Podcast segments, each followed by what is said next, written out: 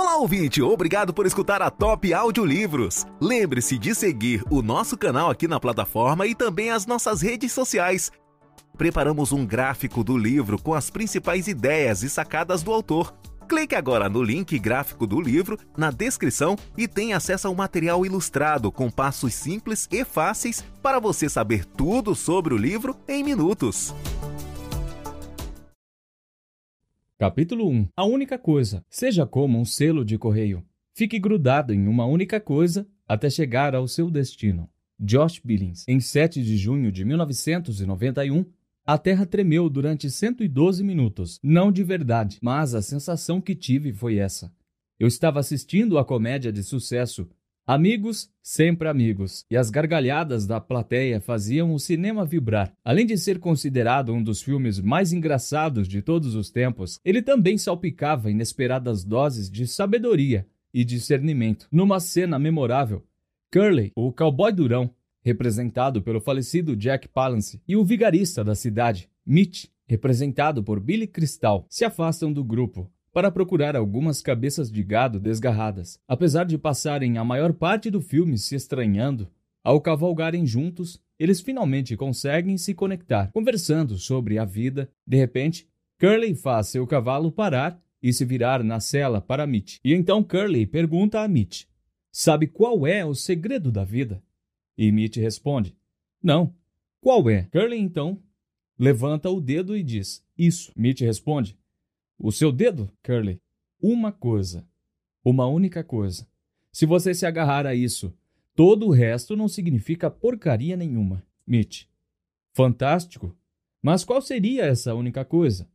Curly responde: É isso que você precisa descobrir. Da boca de um personagem fictício chega aos nossos ouvidos o segredo do sucesso.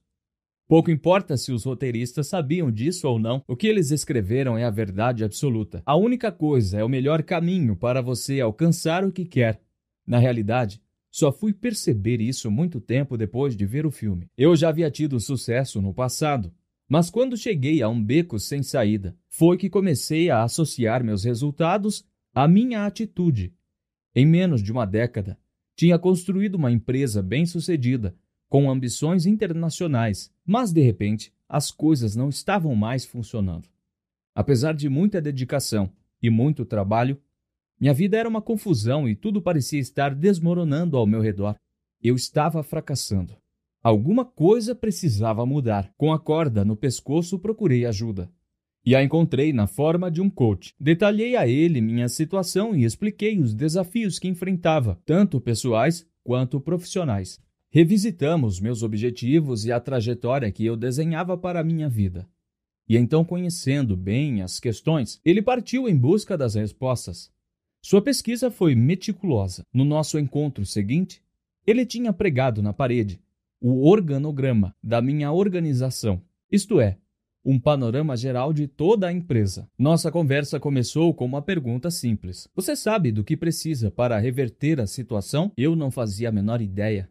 Ele disse que havia apenas uma coisa que eu precisava fazer. Tinha identificado 14 cargos que precisavam de caras novas e acreditava que com os indivíduos certos naqueles cargos-chave eu veria uma mudança radical, tanto na empresa quanto no meu trabalho e até na minha vida pessoal. Perplexo, falei que seria necessário muito mais do que isso.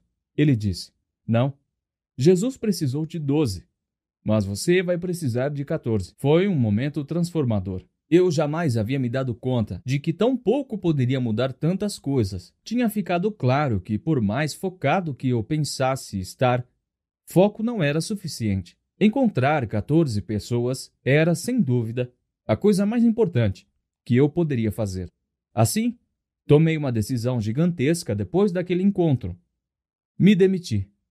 Deixei o cargo de CEO e assumi a estrita missão de encontrar aquelas 14 pessoas. Dessa vez a terra tremeu de verdade. Uma média anual, três anos depois, tínhamos entrado em um período de crescimento sustentado, que durou quase uma década, a uma média anual de 40%. Deixamos de ser uma empresa regional para nos tornarmos um competidor internacional. O sucesso extraordinário chegou e jamais olhamos para trás. À medida que o sucesso trazia mais sucesso, outra coisa aconteceu. Surgiu a linguagem da coisa única. Depois de encontrar aquelas 14 pessoas, comecei a trabalhar individualmente com nossos principais colaboradores para incrementar a carreira e o desempenho deles. Por hábito, eu terminava esses encontros de treinamento fazendo uma recapitulação das coisas que eles estavam se comprometendo a realizar para a sessão seguinte. Infelizmente, muitos deles realizavam a maior parte dessas tarefas, mas nem sempre as mais importantes. Os resultados não eram bons e geravam frustração. Assim, para ajudá-los, comecei a reduzir a minha lista. Se você puder fazer só três coisas esta semana, se você puder fazer só duas coisas esta semana, até que, em desespero, perguntei: qual é a única coisa que você pode fazer esta semana que é capaz de tornar todo o resto mais fácil ou até desnecessário? E aconteceu a coisa mais incrível. Os resultados foram às alturas. Depois dessa experiência, eu olhei para trás, reavaliei meus sucessos e fracassos e descobri um padrão interessante. Sempre que eu tinha alcançado um grande sucesso, eu havia estreitado meu foco a uma única coisa, e sempre que meu sucesso variava, meu foco também tinha variado, e fez-se a luz. Reduzindo o foco. Se todas as pessoas do mundo têm a mesma quantidade de horas disponível por dia, por que algumas parecem fazer muito mais do que outras? Como elas conseguem fazer mais, alcançar mais, ganhar mais, ter mais? Se o tempo é a moeda da realização, por que algumas pessoas conseguem comprar mais fichas do que outras, sendo que a cota é a mesma para todas? A resposta é que elas fazem com que o cerne de sua abordagem seja alcançar o cerne das coisas. Elas reduzem o foco. Se você quer trabalhar melhor, se você quer ter a melhor chance de sucesso em qualquer coisa que deseje, sua estratégia deve ser sempre a mesma: reduzir o foco. Reduzir o foco é ignorar todas as coisas que você poderia fazer e fazer o que precisa. É reconhecer que nem tudo tem a mesma importância e descobrir quais são as coisas mais importantes. É o modo mais certeiro de conectar suas ações com seus desejos. É perceber que resultados extraordinários são determinados diretamente por até que ponto você consegue estreitar seu foco. O segredo para obter o máximo do seu trabalho e da sua vida é reduzir o foco o máximo possível. A maioria das pessoas pensa exatamente o contrário. Elas acham que o sucesso consome tempo e é complicado. Acabam ficando com a agenda e lista de tarefas sobrecarregadas. Por causa disso, o sucesso começa a parecer fora de alcance e elas passam a se contentar com menos, sem perceber que o grande sucesso chega quando fazemos bem algumas poucas coisas. Elas se perdem tentando fazer coisas demais e, no fim das contas, realizam muito pouco. Com o tempo, reduzem as expectativas, abandonam sonhos e permitem que sua vida se apequene, e a vida não deve ser reduzida. Seu tempo e sua energia são limitados. Quando você abre demais os braços, acaba deixando tudo cair. Você quer que seus feitos se acumulem, mas isso exige subtração, não adição. É preciso fazer menos para gerar mais efeito em vez de fazer mais e ter efeitos colaterais. O problema de tentar fazer coisas demais é que, mesmo que isso funcione, acrescentar ao seu trabalho e à sua vida, sem cortar nada, tem um monte de consequências negativas, prazos perdidos, resultados frustrantes, muito estresse, horas extras, sono atrasado, alimentação ruim, falta de exercício e a perda de momentos com a família e os amigos. Tudo isso em nome de algo que é mais fácil de alcançar do que você imagina. Reduzir o foco é uma estratégia simples para atingir resultados extraordinários. E funciona. Funciona o tempo todo, em qualquer lugar e com qualquer coisa. Por quê? Porque tem apenas um propósito: levar você direto ao ponto. Quando você reduz o foco o máximo possível, olha para apenas uma coisa, e esse é o ponto. Capítulo 2 O efeito dominó. Toda grande mudança começa com dominós caindo. B.J. Thornton. Em 2009, na cidade holandesa de Leeuwarden, no dia do dominó, 13 de novembro, a Wagers Dominó Productions coordenou o recorde de derrubada de dominós, alinhando 4.491.883 peças numa apresentação impressionante. Naquela ocasião, uma única peça de dominó deu início a uma queda em série que liberou mais de 94 mil joules de energia. É o equivalente à energia necessária para um homem de porte mediano fazer 545 flexões. Cada peça de dominó representa uma pequena quantidade de energia potencial. Quanto mais peças enfileiradas, mais energia potencial acumulada. Dependendo da quantidade, é possível começar uma reação em cadeia de força surpreendente. E a Wagers Dominó Productions provou isso. Quando uma única coisa, a coisa certa, se põe em movimento, ela pode derrubar muitas outras, e não é só isso.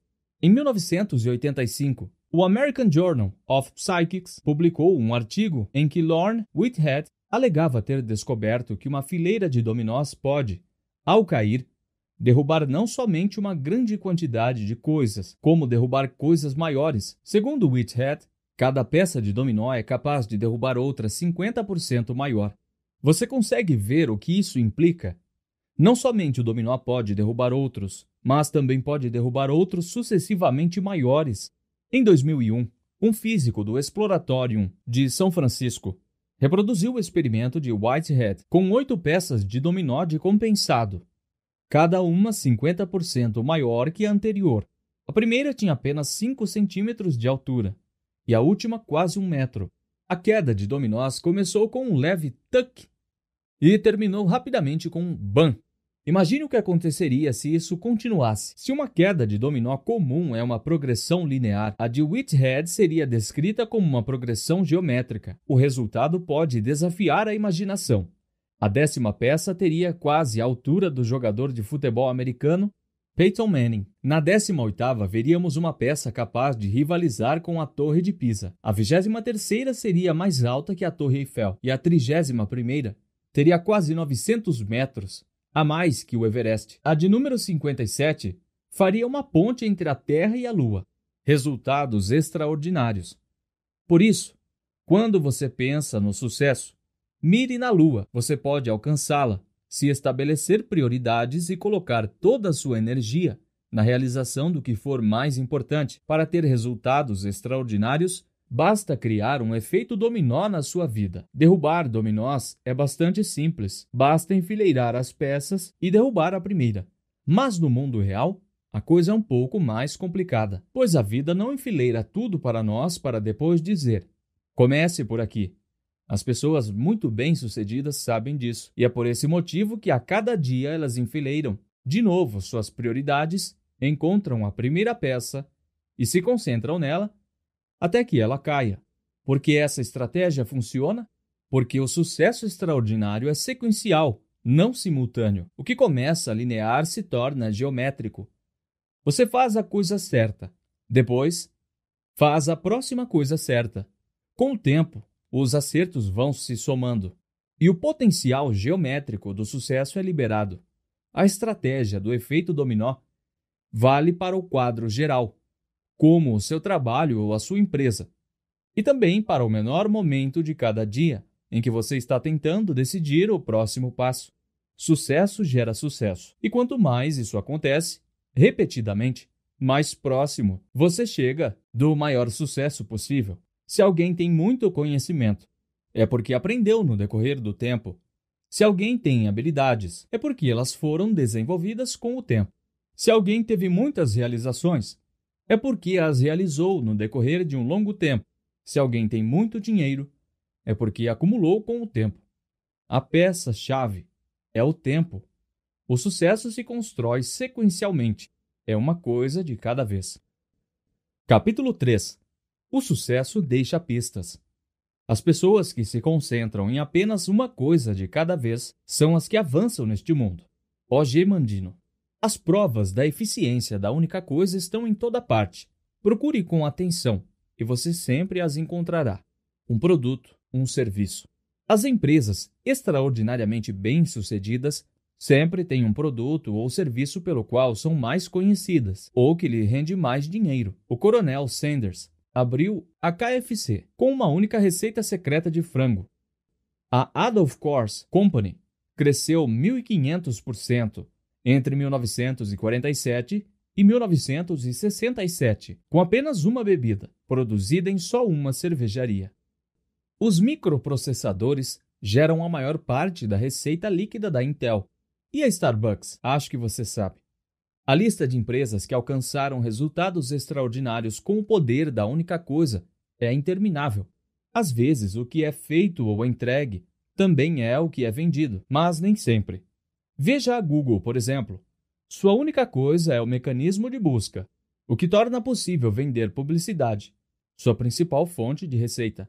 E quanto a Star Wars? Sua única coisa são os filmes ou produtos oficiais. Se você disse produtos, acertou e também errou. Na década de 2000, a receita gerada pelos brinquedos passava dos 10 bilhões de dólares, ao passo que a bilheteria somada dos seis filmes principais em todo o mundo totalizava menos da metade disso, 4,3 bilhões. A meu ver, os filmes são a única coisa da linha Star Wars, porque são eles que possibilitam a venda dos brinquedos e de outros produtos oficiais. Nem sempre a resposta é clara, mas isso não diminui a importância de descobri-la. É comum que inovações tecnológicas, mudanças culturais e forças competitivas façam a única coisa de uma empresa evoluir ou se transformar. Sabendo disso, as empresas mais bem-sucedidas estão sempre se perguntando qual é a nossa única coisa.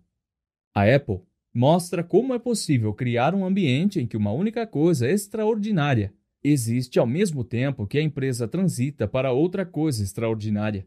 De 1998 a 2012, a única coisa da Apple passou dos Macs para os iMacs, depois para o iTunes, depois para os iPods, até chegar aos iPhones, com o iPad já despontando na corrida pelo primeiro lugar da linha de produtos. Quando um novo dispositivo de ouro ganhava os holofotes, os outros não eram suspensos nem relegados às bancas de descontos. As linhas de produtos anteriores, assim como outras, continuavam a ser aperfeiçoadas, enquanto a única coisa do momento criava um efeito de halo bem documentado aumentando assim as chances de o cliente adotar toda a família de produtos Apple. O mais importante de tudo, só pode ser um. Muitas coisas podem ser importantes, mas só uma pode ser a mais importante. Ross Gerber. Quando você entende a única coisa, começa a ver o mundo dos negócios de modo diferente. Se hoje sua empresa não sabe qual é a única coisa dela, a única coisa da empresa deve ser descobrir qual ela é. Uma pessoa. A única coisa é um tema dominante, que se revela de várias maneiras. Aplique esse conceito às pessoas e você verá onde uma pessoa faz toda a diferença. Durante o primeiro ano do ensino médio, Walt Disney fazia cursos noturnos no Instituto de Artes de Chicago e se tornou cartunista do jornal estudantil. Depois de se formar, ele queria seguir sendo cartunista. Mas, como não conseguia emprego em nenhum jornal, seu irmão Roy, que era empresário e banqueiro, conseguiu trabalho para ele num ateliê de arte. Foi lá que Wall aprendeu a animação e começou a criar desenhos animados. Na juventude de Wall, sua única pessoa foi Roy. Para Sam Walton, sua única pessoa no início foi L.S. Robson, seu sogro, que lhe emprestou os 20 mil dólares necessários para abrir sua primeira empresa de varejo, uma franquia da Ben Franklin. Mais tarde, quando Sam estava inaugurando seu primeiro Walmart, Robson, sem contar a Sam, pagou 20 mil dólares por um aluguel que permitiu uma expansão fundamental. Albert Einstein teve Max Talmud, seu primeiro mentor. Foi Max quem apresentou a um Einstein de apenas 10 anos, textos fundamentais sobre matemática, ciência e filosofia. Max fez uma refeição por semana com a família de Einstein durante seis anos, enquanto orientava o jovem Albert. Ninguém se faz sozinho. Oprah Winfrey diz que foi salva pelo pai e pelo tempo que passou com ele e a esposa. Ela declarou o seguinte a Jill Nelson, da The Washington Post Magazine: Se não me mandassem ir morar com meu pai, eu teria seguido outra direção. No âmbito profissional, tudo começou com Jeffrey D. Jacobs, o advogado agente e consultor financeiro, que quando Oprah precisou de orientação quanto a contratos de trabalho, a convenceu a abrir a própria empresa, em vez de simplesmente alugar seu talento. Assim nasceu a Harpo Productions. O mundo inteiro sabe que John Lennon e Paul McCartney tiveram grande influência sobre o sucesso um do outro, como compositores, mas nos estúdios houve a presença marcante de George Martin, considerado um dos maiores produtores musicais de todos os tempos. Muitos o chamam de o quinto Beatle, tamanho seu papel nos discos da banda. O conhecimento musical de George ajudou a preencher as lacunas entre o talento bruto dos Beatles e o som que eles queriam produzir. A maioria dos arranjos orquestrais e das instrumentações dos Beatles além de numerosos trechos de piano dos primeiros discos, foi escrita ou tocada por Martin para todo mundo. Existe aquela pessoa que significa o máximo para elas, ou que foi a primeira a influenciá-las, treiná-las ou admirá-las, ou administrá-las. Ninguém alcança o sucesso sozinho. Ninguém. Uma paixão, uma habilidade. Examine bem qualquer caso de sucesso extraordinário e você sempre encontrará a única coisa. Ela aparece na história de qualquer empresa de sucesso e na vida profissional de qualquer pessoa de sucesso. Também aparece ao redor das paixões e habilidades pessoais. Todos nós temos paixões e habilidades, mas você verá que as pessoas de sucesso extraordinário demonstram uma intensidade maior ou têm uma habilidade aprendida que se destaca definindo-as ou impelindo-as mais do que qualquer outra coisa. Muitas vezes a fronteira entre paixão e habilidade é turva, porque quase sempre elas andam juntas. Pat Matthews, um dos maiores pintores impressionistas americanos, conta que transformou sua paixão pela pintura em uma habilidade e mais tarde em uma profissão, simplesmente pintando um quadro por dia. Assim como Angelo Amorico, um renomado guia turístico da Itália, que desenvolveu suas habilidades e sua empresa a partir da enorme paixão que nutria por seu país e do profundo desejo de compartilhar essa paixão. Esse é o enredo central das histórias de sucesso extraordinário. A paixão nos faz investir um tempo desproporcional naquilo que amamos, seja aprendendo ou praticando alguma coisa. Esse tempo acaba se traduzindo em habilidade, e quanto maior a habilidade, melhores os resultados. Resultados melhores geralmente nos deixam felizes, o que nos faz ter mais paixão e investir ainda mais tempo. É um círculo virtuoso, capaz de levar a resultados extraordinários. O sucesso exige uma singularidade de propósito. Vince Lombardi. A grande paixão de Gilbert Tuabonia é correr. Ele é um corredor de longa distância americano que nasceu em Songa, no Burundi, e seu amor precoce pelo atletismo o impulsionou a vencer o Campeonato Nacional de Burundi nos 400 e 800 metros masculinos, quando estava apenas no primeiro ano do ensino médio. Essa paixão ajudou a salvar sua vida. Em 21 de outubro de 1993, membros da tribo Hutu invadiram a escola de Gilbert e capturaram os alunos da tribo de Tutsi. Os que não foram mortos imediatamente foram espancados e queimados vivos numa construção ali perto. Depois de nove horas debaixo de corpos sendo incinerados, Gilbert conseguiu escapar e, correndo mais rápido que seus captores, chegou a um hospital próximo. Foi o único sobrevivente. Gilbert foi para o Texas e continuou competindo. Aprimorando suas habilidades, recrutado pela Universidade Cristã de Abilene, ele ganhou seis campeonatos nacionais. Depois de formado, mudou-se para Austin, onde, segundo diversos relatos, é o treinador de corridas mais popular da cidade. Junto com outras pessoas, Gilbert fundou a Gazelle, voltada para a abertura de poços d'água no Burundi, o principal evento promovido pela Fundação para captar recursos é a Veja Só Run for the Water, uma corrida beneficente que acontece nas ruas de Austin. Está vendo como o tema percorre toda a vida dele, de competidor a sobrevivente, da universidade para a carreira e em seguida para a beneficência. A paixão de Gilbert Tuabonia pela corrida se tornou uma habilidade que levou a uma profissão que, por sua vez, lhe deu a oportunidade de retribuir à sociedade.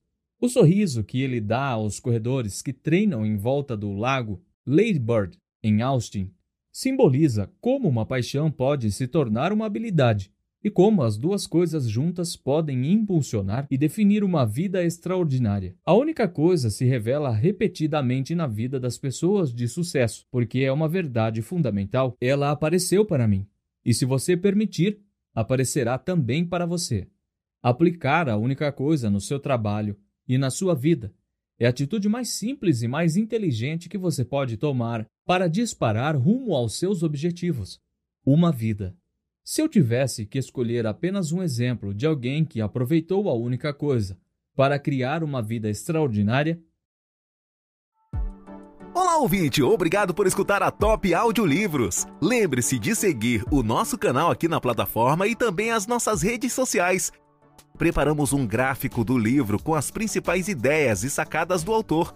Clique agora no link gráfico do livro na descrição e tenha acesso ao material ilustrado com passos simples e fáceis para você saber tudo sobre o livro em minutos.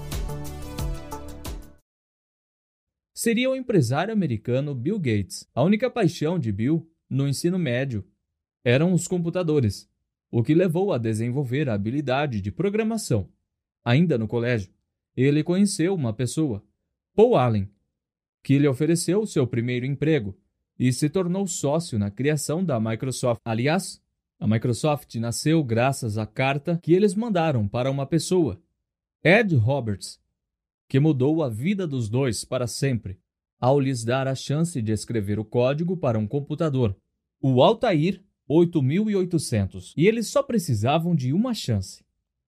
No início, a empresa de Bill Gates tinha um único propósito: desenvolver e vender interpretadores do BASIC para o Altair 8800, e foi isso que o tornou o homem mais rico do mundo. Durante 15 anos seguidos, mais tarde, quando se aposentou da Microsoft, Bill Gates escolheu uma pessoa para substituí-lo como CEO, Steve Ballmer, que ele conhecera na faculdade.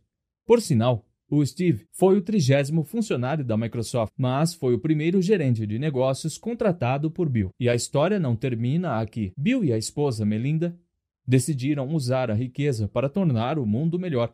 Guiados pela crença de que todas as vidas têm o mesmo valor, criaram uma fundação para fazer uma única coisa: enfrentar problemas muito graves, como saúde e educação. Desde o início da Fundação Gates, a maior parte das doações foi destinada a uma área específica: o Programa de Saúde Global. O único objetivo desse programa ambicioso é usar os avanços na ciência e na tecnologia para salvar vidas em países pobres. Por isso, eles acabaram se concentrando em uma única meta: fazer com que as doenças infecciosas deixem de ser uma das principais causas de morte nesses países. Em determinado momento, eles tomaram a decisão de se concentrar em uma única coisa para alcançar essa meta: vacinas. Bill explicou: precisávamos escolher qual seria o investimento de maior impacto. A ferramenta mágica das medidas de saúde são as vacinas, porque podem ser produzidas a baixo custo. Uma linha de raciocínio singular foi o que os levou por esse caminho. Começando por uma questão levantada por Melinda: qual é o lugar onde a gente pode causar o maior impacto com o dinheiro? Bill e Melinda Gates são a prova viva do poder da única coisa. Uma coisa. As portas do mundo foram escancaradas diante de nós e o que vemos é estonteante. Graças à tecnologia e à inovação, as oportunidades se multiplicam e as possibilidades parecem infinitas.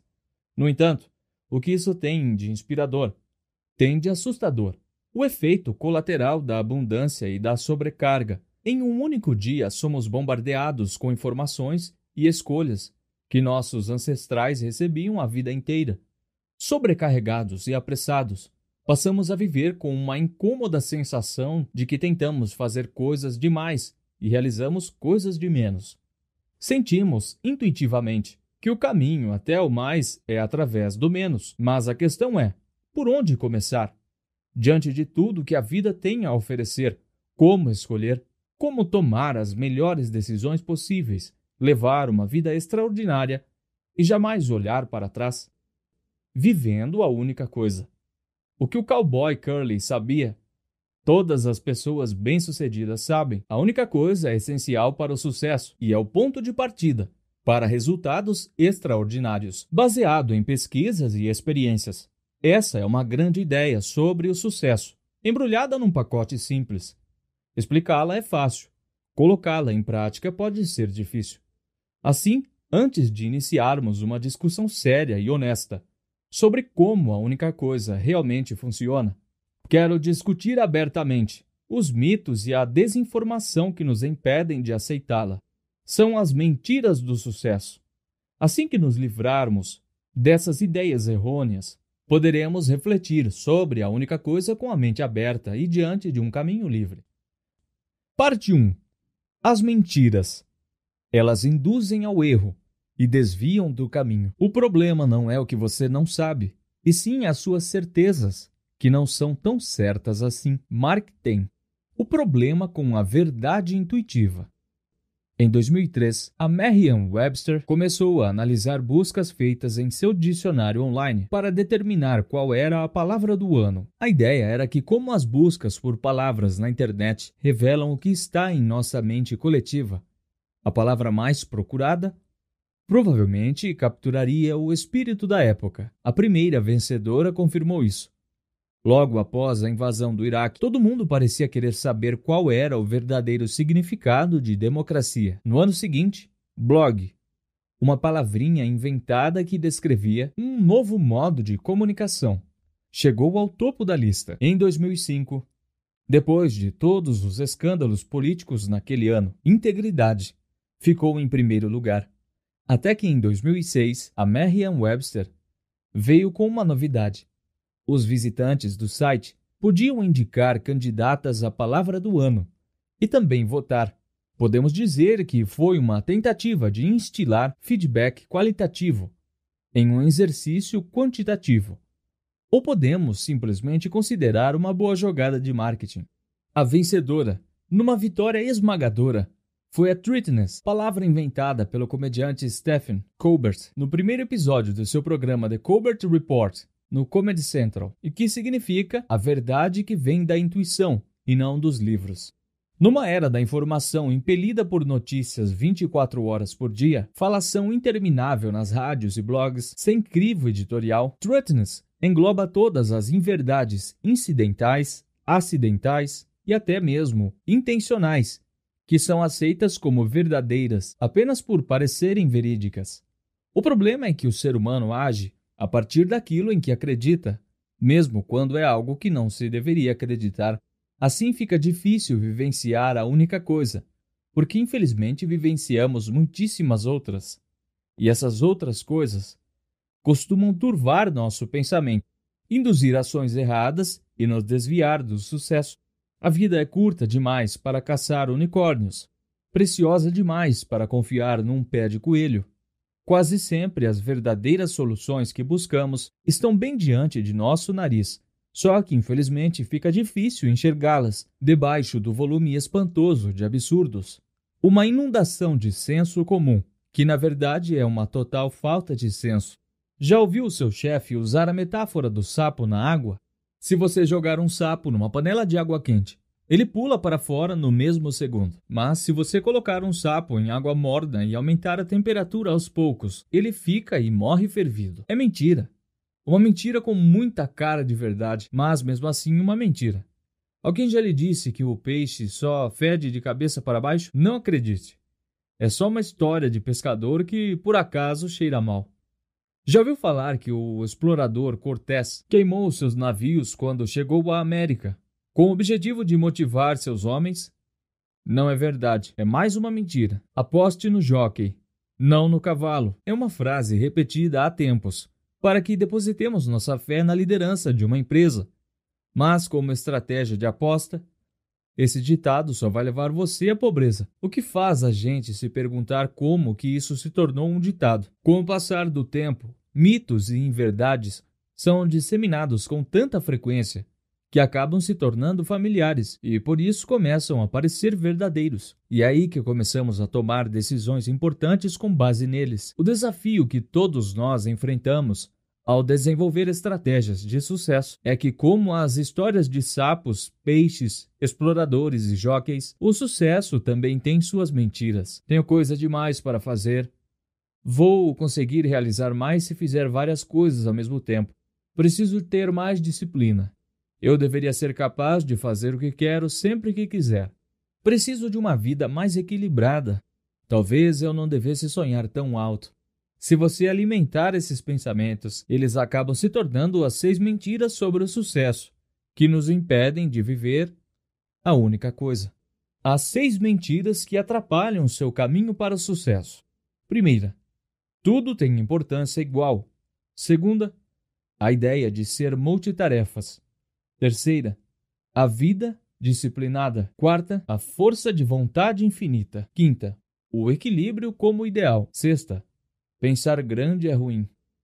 As seis mentiras que atrapalham o sucesso são crenças que entram na nossa cabeça e se tornam princípios operacionais que nos levam na direção errada. São atalhos que vão dar em becos sem saída, ouro de tolo que nos afasta da verdadeira mina. Se você quer maximizar seu potencial, terá que jogar por terra essas mentiras.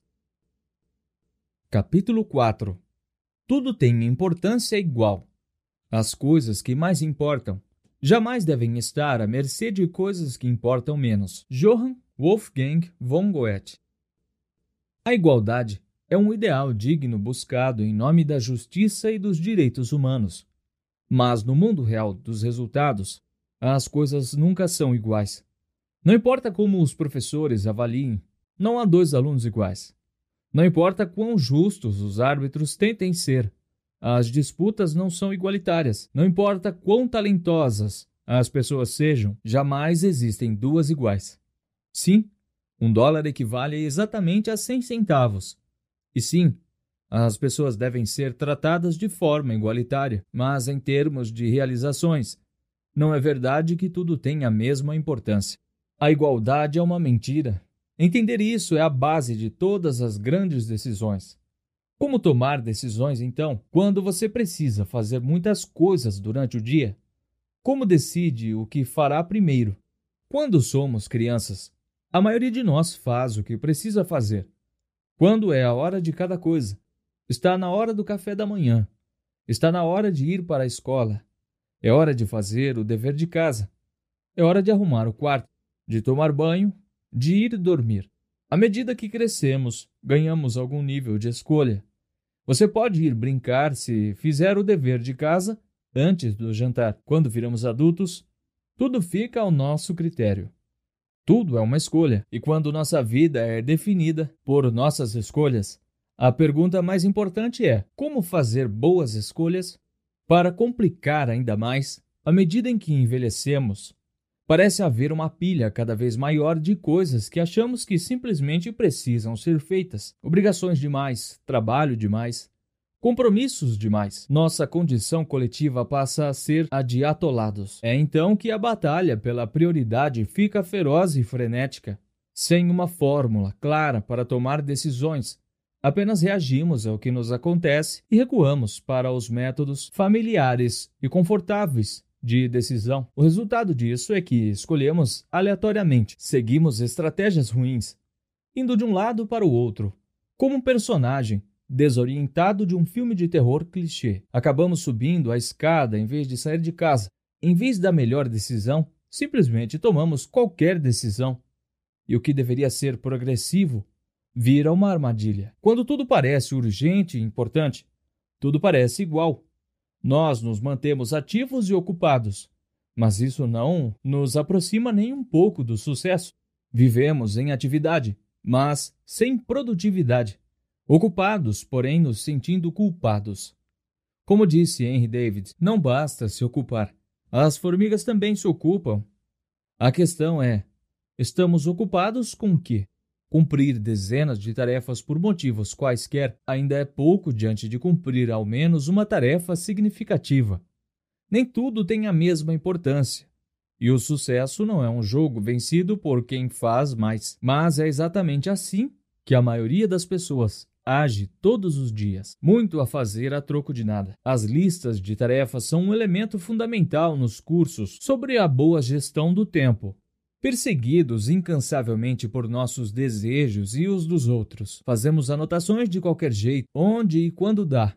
ou registramos tudo metodicamente na agenda. Os planners reservam espaços valiosos para listas de tarefas diárias, semanais e mensais. Há um número incontável de aplicativos de celular para organizar tarefas, assim como programas de computador que as absorvem diretamente. Parece que por toda a parte somos encorajados a fazer essas listas. E ainda que listas sejam algo valioso, elas têm também um lado sombrio. Apesar de servirem como uma coletânea útil das nossas melhores intenções, as listas de tarefas também nos tiranizam com coisas triviais, sem importância, que nos sentimos obrigados a realizar só porque estão na lista. É por isso que a maioria de nós tem um relacionamento de amor e ódio com as listas de tarefas. Se deixarmos, elas estabelecem nossas prioridades, do mesmo modo que a caixa de entrada do e-mail pode determinar o nosso dia a maioria fica abarrotada de e-mails desimportantes, disfarçados de prioridades. Cumprir as tarefas na ordem em que elas aparecem é agir como se uma roda precisasse de graxa imediatamente, só porque está rangendo, como observou muito bem o ex-primeiro-ministro australiano Bob Hawke. Nem sempre o mais importante é o que fala mais alto. Os realizadores atuam de modo diferente. Eles têm uma percepção do que é essencial param apenas por tempo suficiente para decidir o que importa e depois permitem que o que importa direcione seu dia. Os realizadores fazem mais cedo o que os outros planejam fazer mais tarde e adiam, talvez indefinidamente, o que os outros fazem mais cedo. A diferença não está na intenção, mas na procedência. Os realizadores sempre sabem identificar prioridades se deixada em estado bruto, como um simples inventário uma lista de tarefas pode facilmente desviar você do caminho. Ela é simplesmente uma relação das coisas que você acha que precisa fazer, e a primeira da lista é apenas a primeira que você lembrou. Falta a lista de tarefas, o propósito do sucesso. Na verdade, em geral, elas não são listas de tarefas, e sim listas de sobrevivência.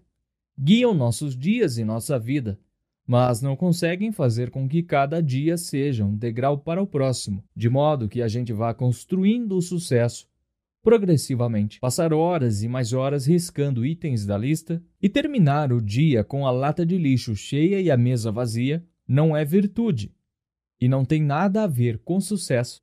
Em vez de uma lista de tarefas, você precisa de uma lista de sucesso pensada especificamente para resultados extraordinários. As listas de tarefas costumam ser longas, as do sucesso são curtas. Uma empurra você em todas as direções, a outra o leva numa direção específica. Uma é um diretório desorganizado, a outra, uma diretriz bem definida. Se uma lista não for pensada para o sucesso, não é para lá que ela vai levar você. Se uma lista de tarefas contém de tudo um pouco, provavelmente vai levá-lo para todo o canto, menos para onde você realmente quer ir.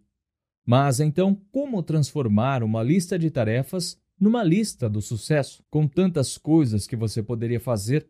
Como decidir o que mais importa a cada momento de cada dia? Faça como Juran. Juran decifra o código.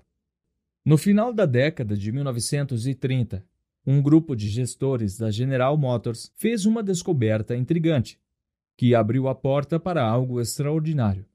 Um dos seus leitores de cartões, dispositivos de entrada usados nos primeiros computadores, começou a produzir informações sem sentido. Ao investigarem a máquina defeituosa, eles acabaram encontrando um modo de codificar mensagens secretas.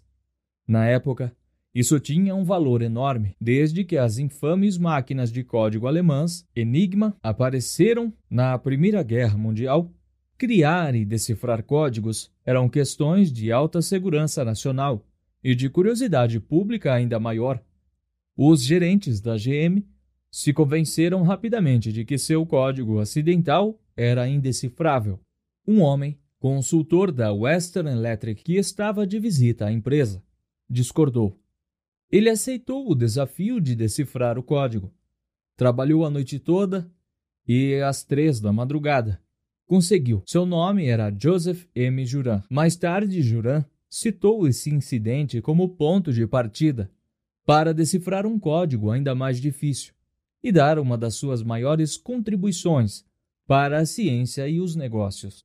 Por ele ter conseguido decifrar o código, um executivo da GM o convidou para revisar as pesquisas sobre gestão de salários, que seguiam uma fórmula descrita por um economista italiano pouco conhecido, Wilfred Pareto, no século XIX. Pareto tinha criado um modelo matemático para a distribuição de renda na Itália, declarando que 80% das terras pertenciam a 20% da população.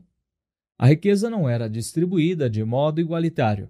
De fato, segundo Pareto, ela era concentrada de um modo altamente previsível. Pioneiro na gestão do controle de qualidade, Juran tinha notado que umas poucas falhas geralmente produziam a maioria dos efeitos, além de parecer verdadeiro em sua experiência. Esse desequilíbrio talvez fosse até mesmo uma lei universal. E Juran suspeitava que a observação de Pareto poderia ser maior do que o próprio Pareto havia imaginado. Enquanto escrevia seu inovador livro, Quality Control Handbook, Manual de Controle de Qualidade, Juran quis dar um nome curto para o conceito de poucos vitais e muitos triviais. Uma das muitas ilustrações em seu manuscrito tinha a legenda: Princípio de Pareto da distribuição desigual, enquanto outros teriam chamado de regra de Juran. Ele chamou de princípio de Pareto. O princípio de Pareto é tão real quanto a lei da gravidade. Mas muita gente não enxerga a gravidade que há nele. Não é apenas uma teoria, é uma certeza comprovável e previsível da natureza e uma das maiores verdades já descobertas sobre a produtividade. Richard Koch, em seu livro O Princípio 80-20, o definiu melhor que qualquer um. O princípio 80-20 afirma que a menor quantidade de causas, inputs ou esforços geralmente leva a maior quantidade de resultados, outputs ou recompensas. Em outras palavras, no mundo do sucesso, não há igualdade entre as coisas. Uma pequena quantidade de fatores leva a maior parte dos resultados. O esforço seletivo traz quase todas as recompensas. Pareto aponta numa direção muito clara. A maior parte dos seus sucessos virá da menor parte do que você fizer. Resultados extraordinários dependem de muito menos ações do que se imagina. Só não fique preso a esses números. A verdade de Pareto é sobre desigualdade, e embora seja expressa na relação 80 a 20, pode assumir várias proporções, dependendo das circunstâncias. Pode facilmente surgir como, digamos, 90 a 20, em que 90% do seu sucesso resulta de 20% do seu esforço, ou 70 a 10, ou 65 a 5. Mas saiba que todas as relações refletem o mesmo princípio.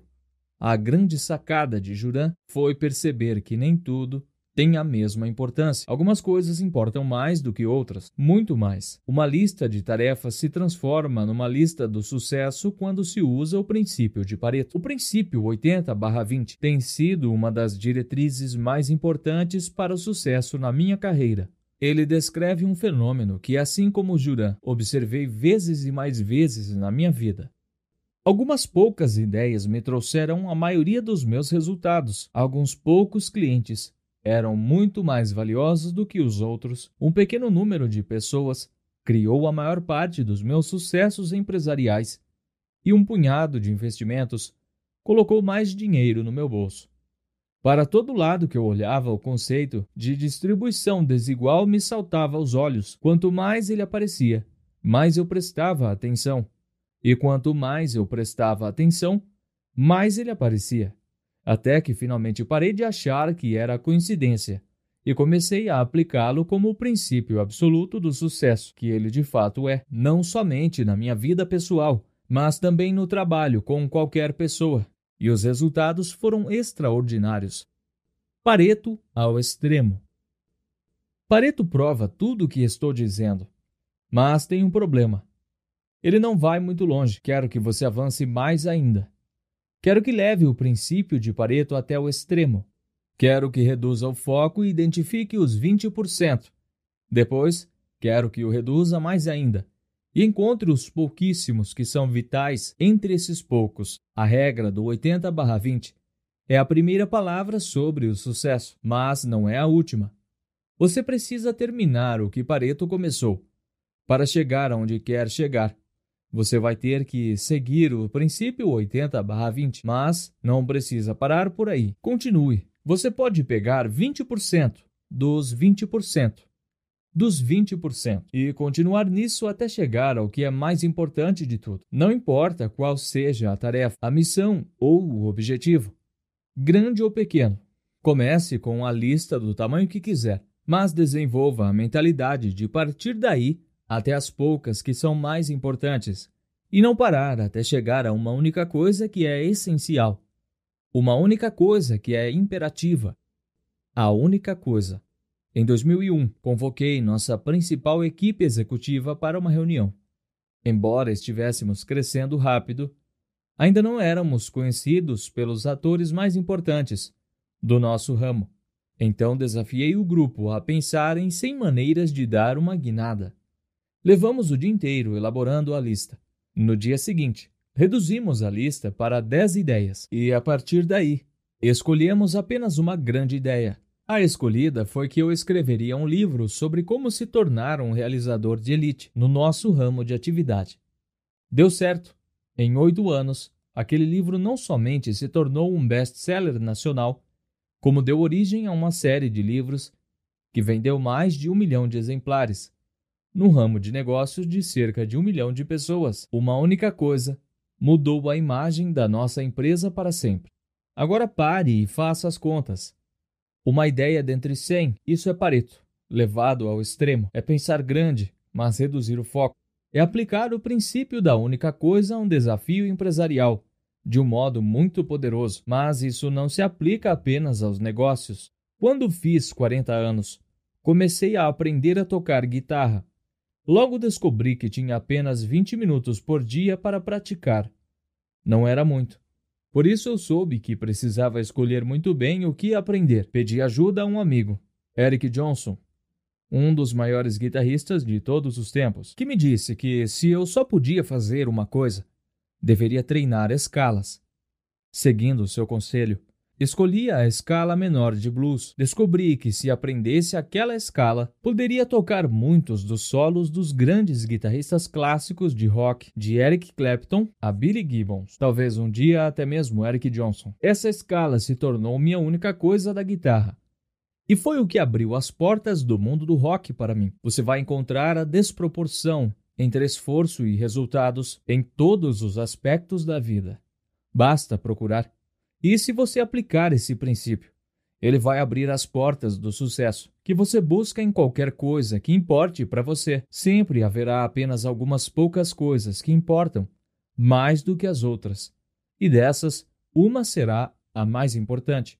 Internalizar esse conceito é como ganhar uma bússola mágica. Sempre que se sentir perdido ou sem direção, é só pegá-la para se lembrar do que é mais importante grandes ideias. Reduza o foco. Não se concentre em se manter ocupado. Concentre-se em ser produtivo. Permita que as atividades mais importantes determinem o seu dia. Vá ao extremo. Assim que descobrir o que é realmente importante, continue se perguntando: o que é mais importante? Até que só reste uma coisa. Essa atividade, essencial, irá para o topo da sua lista do sucesso. Diga não.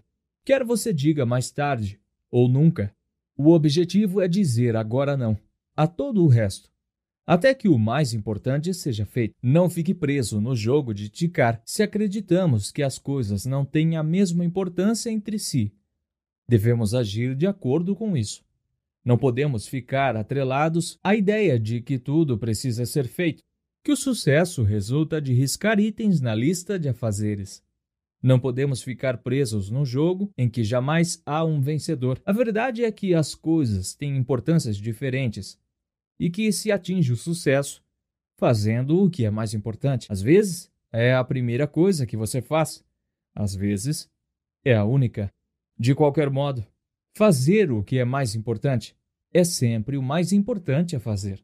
Capítulo 5 A ideia de ser multitarefas. Fazer duas coisas ao mesmo tempo é não fazer nenhuma das duas. Públio Ciro. Bem, se fazer o que é mais importante é o mais importante a fazer, porque alguém tentaria fazer qualquer outra coisa ao mesmo tempo? Essa é uma boa questão. No verão de 2009, Clifford Ness decidiu responder exatamente a isso. Sua missão?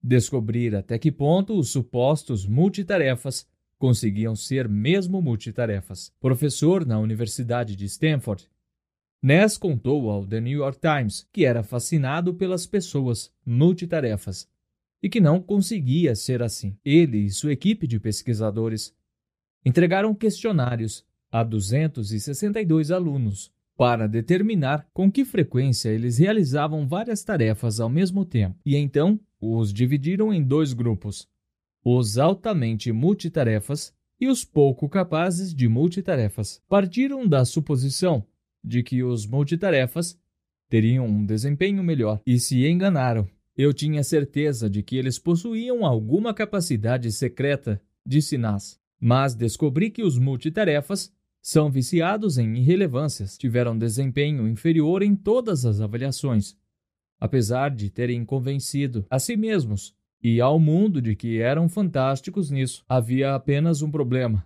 Citando Ness, os multitarefas eram simplesmente péssimos em tudo. A ideia de ser multitarefas é uma mentira. É uma mentira porque quase todo mundo a vê como algo produtivo. Ela ficou tão comum que as pessoas chegam a achar que é algo que elas deveriam fazer, e sempre que possível. Não somente ouvimos falar sobre isso, como ouvimos falar sobre como melhorar nisso. Mais de 6 milhões de sites explicam como fazer isso. Inclusive sites que tratam de carreiras citam a habilidade de ser multitarefas como algo que os recrutadores devem buscar e que os candidatos devem citar como ponto forte. Alguns chegam a se orgulhar de sua suposta capacidade e a adotam como estilo de vida. Mas, na verdade, fazer várias coisas ao mesmo tempo não é nem eficiente nem eficaz. No mundo dos resultados, isso vai deixar você na mão todas as vezes. Quando você tenta fazer duas coisas ao mesmo tempo, ou não consegue fazê-las, ou faz e nenhuma sai bem feita. Se você acha que esse é um bom modo de render mais, está pensando errado. É um bom modo de render menos. Como disse o fotógrafo Steve Uzel, fazer várias coisas ao mesmo tempo é meramente a oportunidade de ferrar com mais de uma coisa ao mesmo tempo. Mente de macaco. O conceito de seres humanos fazendo mais de uma coisa ao mesmo tempo tem sido estudado por psicólogos desde a década de 1920. Mas o termo multitarefas só entrou em cena na de 1960. Era usado para descrever computadores e não pessoas.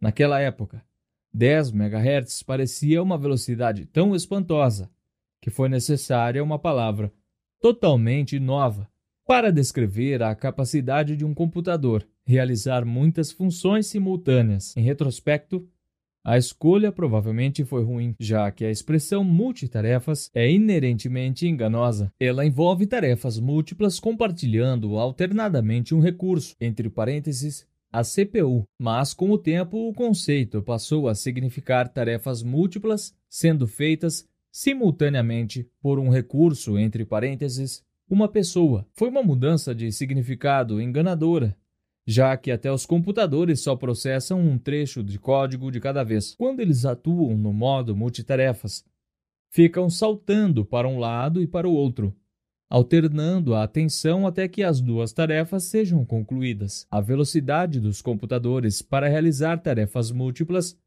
dá a ilusão de que tudo acontece ao mesmo tempo, de modo que não se pode comparar computadores com seres humanos. As pessoas até conseguem fazer duas ou mais coisas ao mesmo tempo.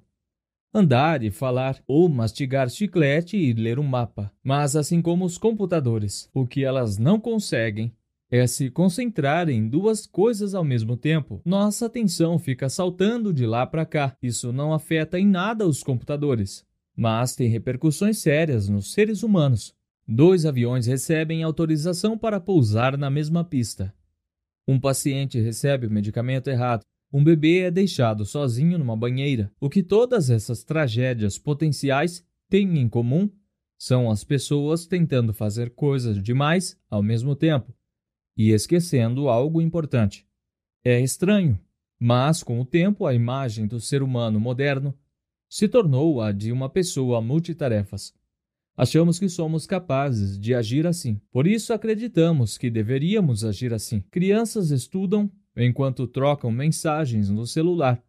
Ouvem música, ouvem TV. Adultos dirigem enquanto falam ao telefone, comem, se maquiam, fazem uma coisa num cômodo enquanto conversam com alguém que está em outro. O celular está na mão antes mesmo que o talher pouse na mesa.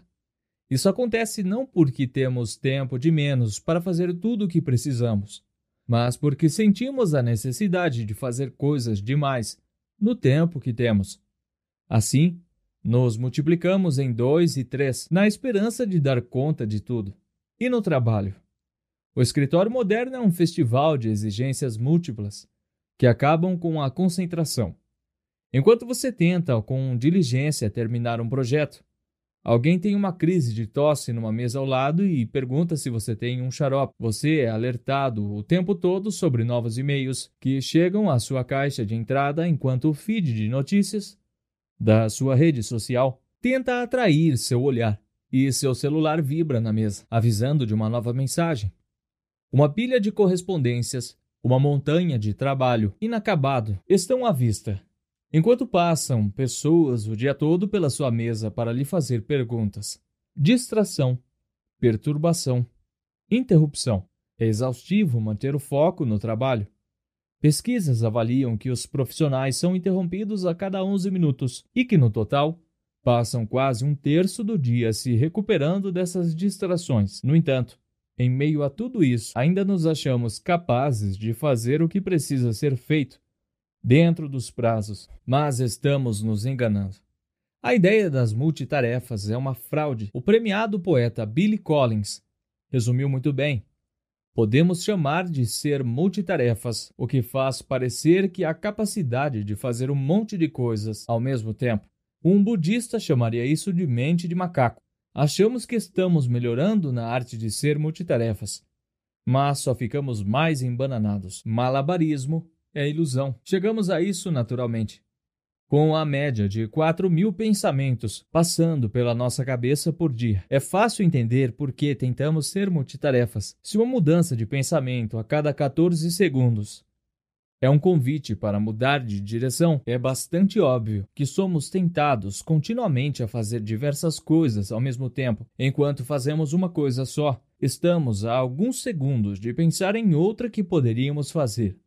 Além disso, a história humana sugere que nossa experiência continuada pode ter exigido que desenvolvêssemos a capacidade de supervisionar tarefas múltiplas ao mesmo tempo. Nossos ancestrais não teriam durado muito se não conseguissem ficar atentos a possíveis predadores, ao mesmo tempo que colhiam frutas, curtiam couro ou simplesmente ficavam à toa junto a uma fogueira depois de um duro dia de caça. A pressão para fazer malabarismos como mais de uma tarefa de cada vez, não apenas está no nosso âmago, como provavelmente era necessária para a sobrevivência. Mas esse malabarismo de conciliar diferentes atividades não é ser multitarefas. O malabarismo em si é uma ilusão para um observador casual.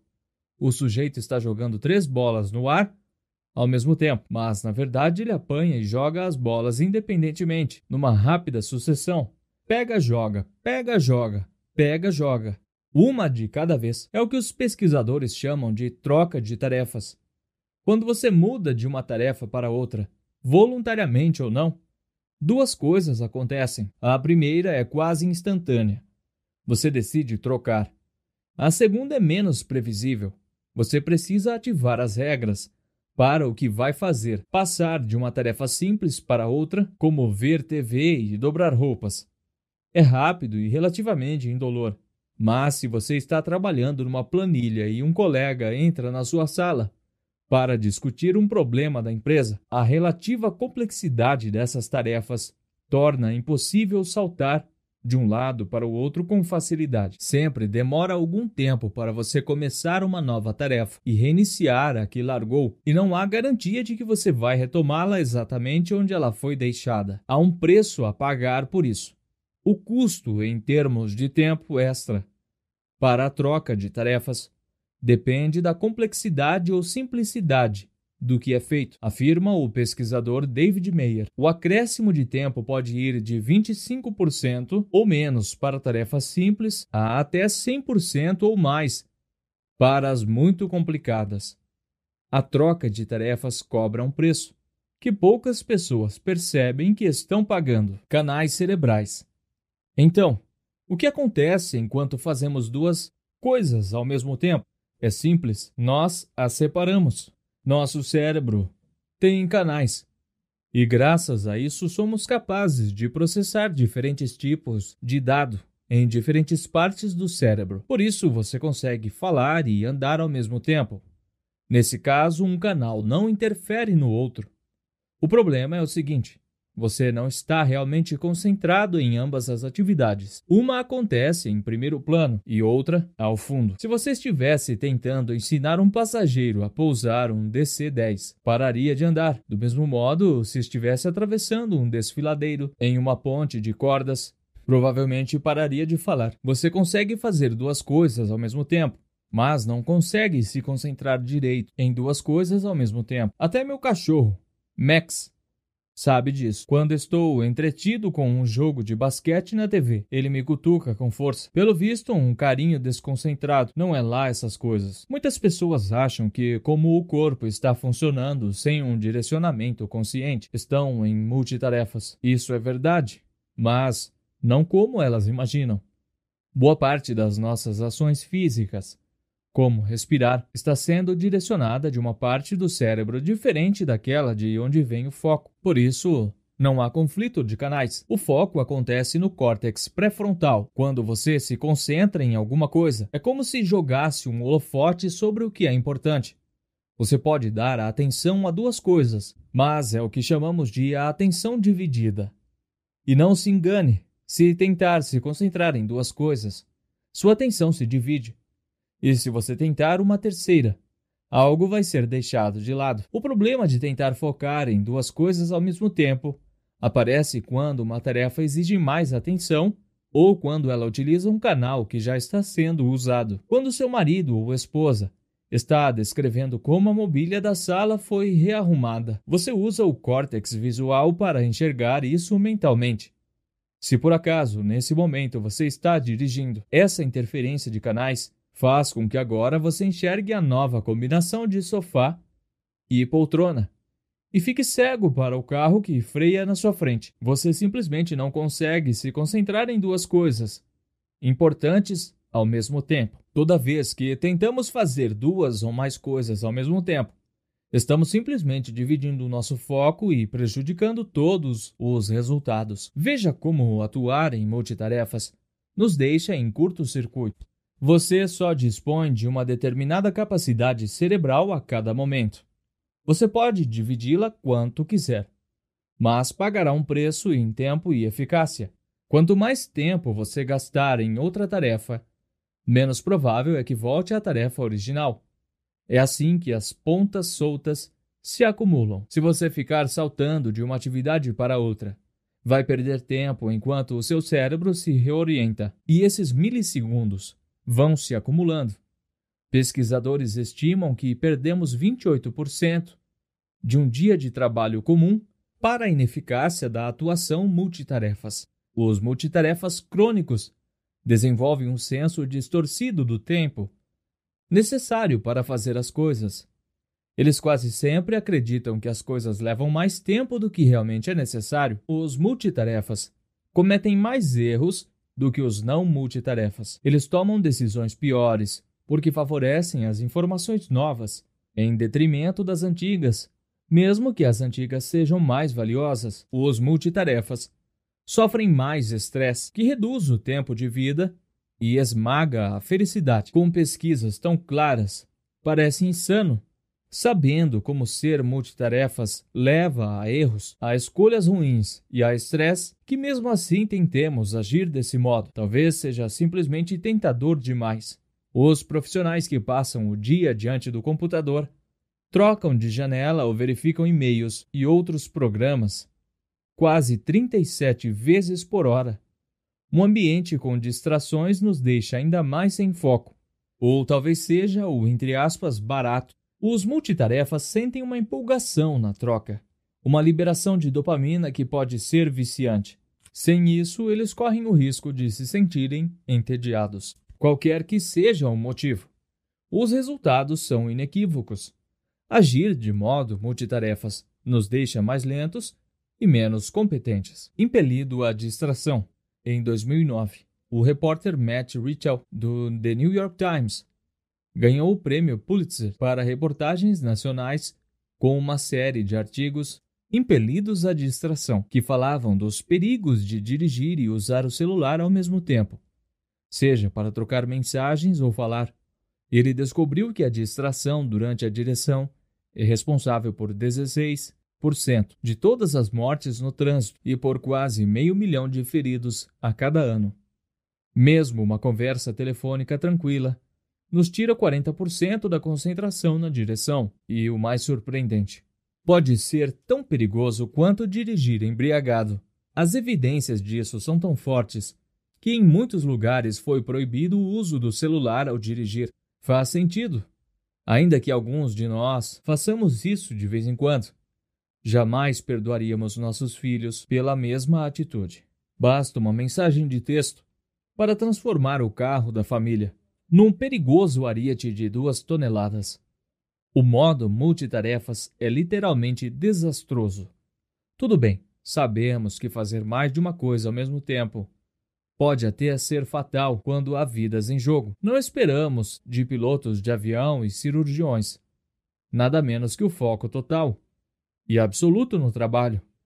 E acreditamos que qualquer um no lugar deles que não agir assim deve ser severamente repreendido. Não há argumento capaz de nos fazer ter tolerância à falta de concentração por parte desses profissionais. No entanto, cá estamos nós vivendo segundo outro padrão. Será que não damos valor ao nosso trabalho? Não levamos a sério nossa profissão? Por que tolerar a ideia das multitarefas quando estamos fazendo nosso trabalho mais importante? Só porque não estamos colocando uma ponte de safena em alguém, não quer dizer que a concentração é menos fundamental para o nosso sucesso ou o dos outros. O seu trabalho não merece menos respeito. No momento pode não parecer, mas a conectividade de tudo que fazemos significa, em última instância, que cada um de nós não somente tem um trabalho a fazer, mas que merece ser bem feito. Pense do seguinte modo: se realmente perdemos quase um terço do dia de trabalho com distrações, qual seria a perda cumulativa ao longo de toda uma carreira?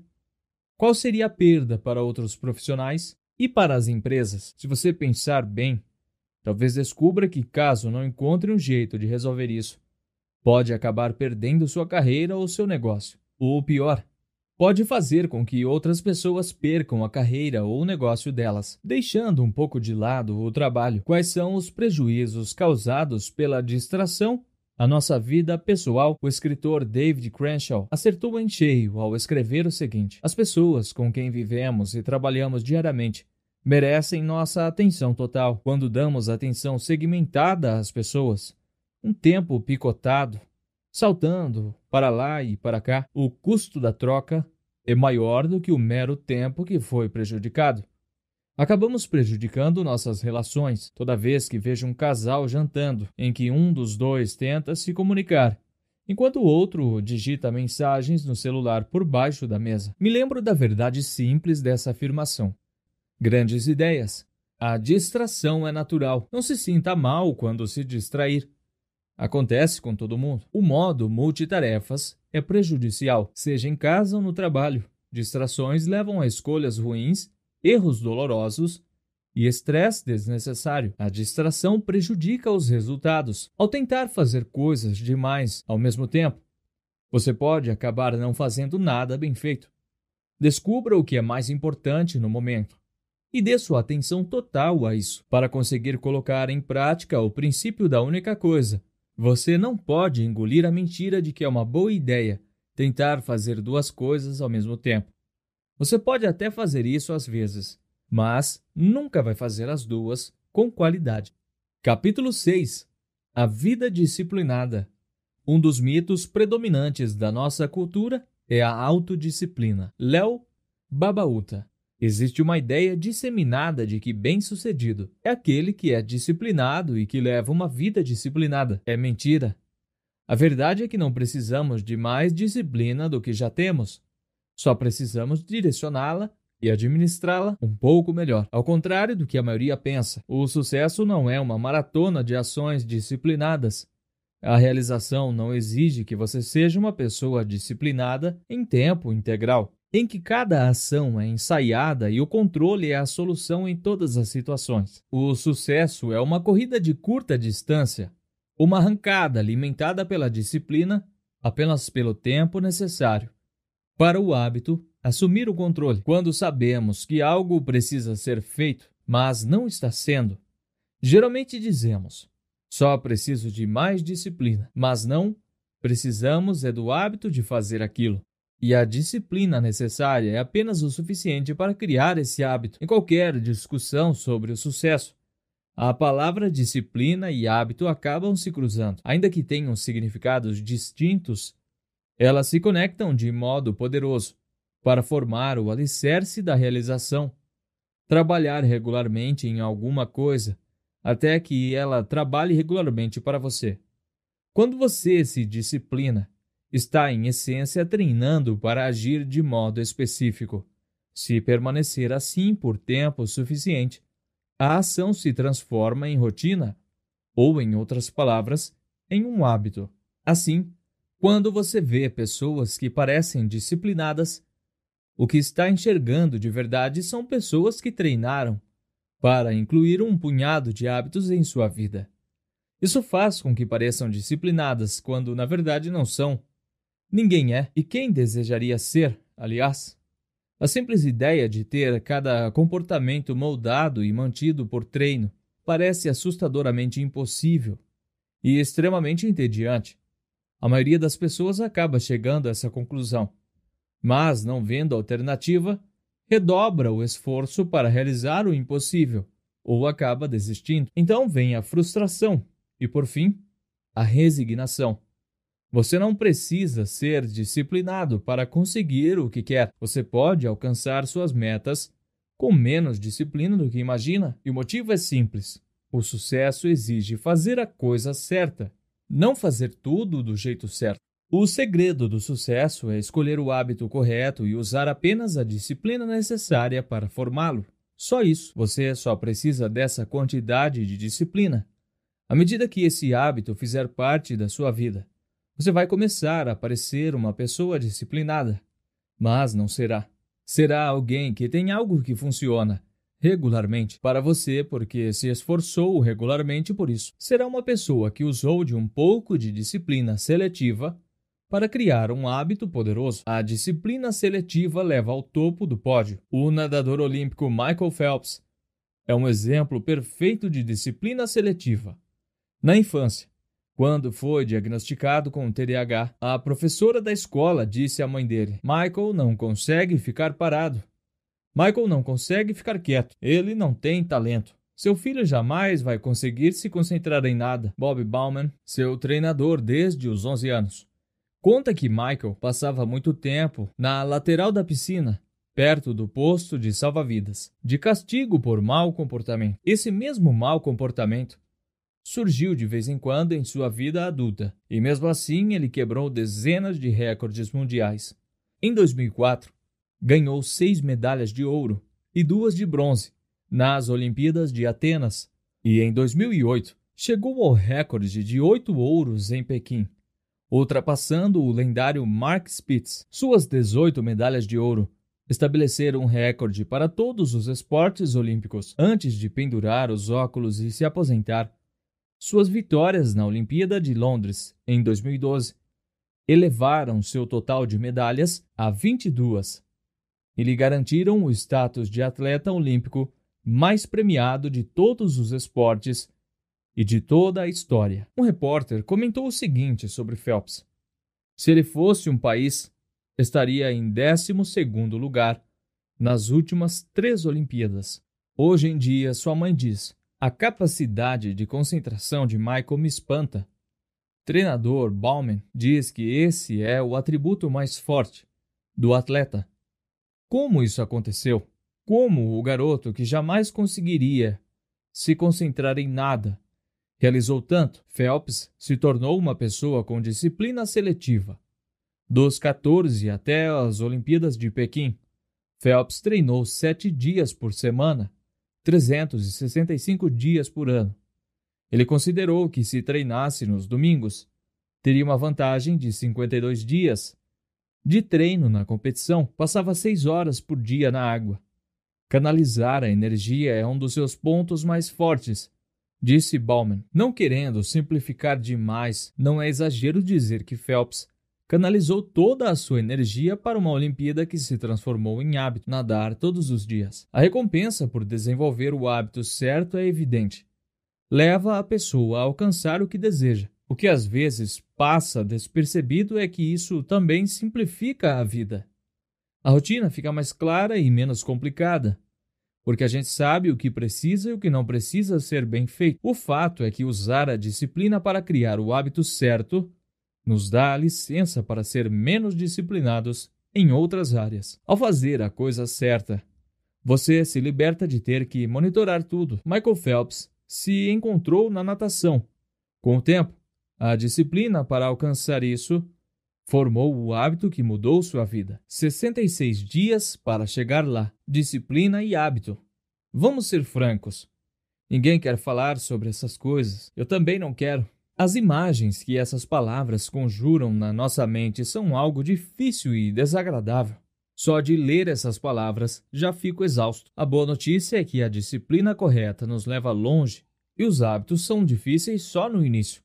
Com o tempo, fica cada vez mais fácil manter um hábito. É verdade, manter hábitos exige muito menos energia e esforço do que começá-los, se aguentarmos a disciplina por tempo suficiente. Para transformá-la em hábito, tudo fica diferente. Mantenha um hábito até que ele se torne parte da sua vida.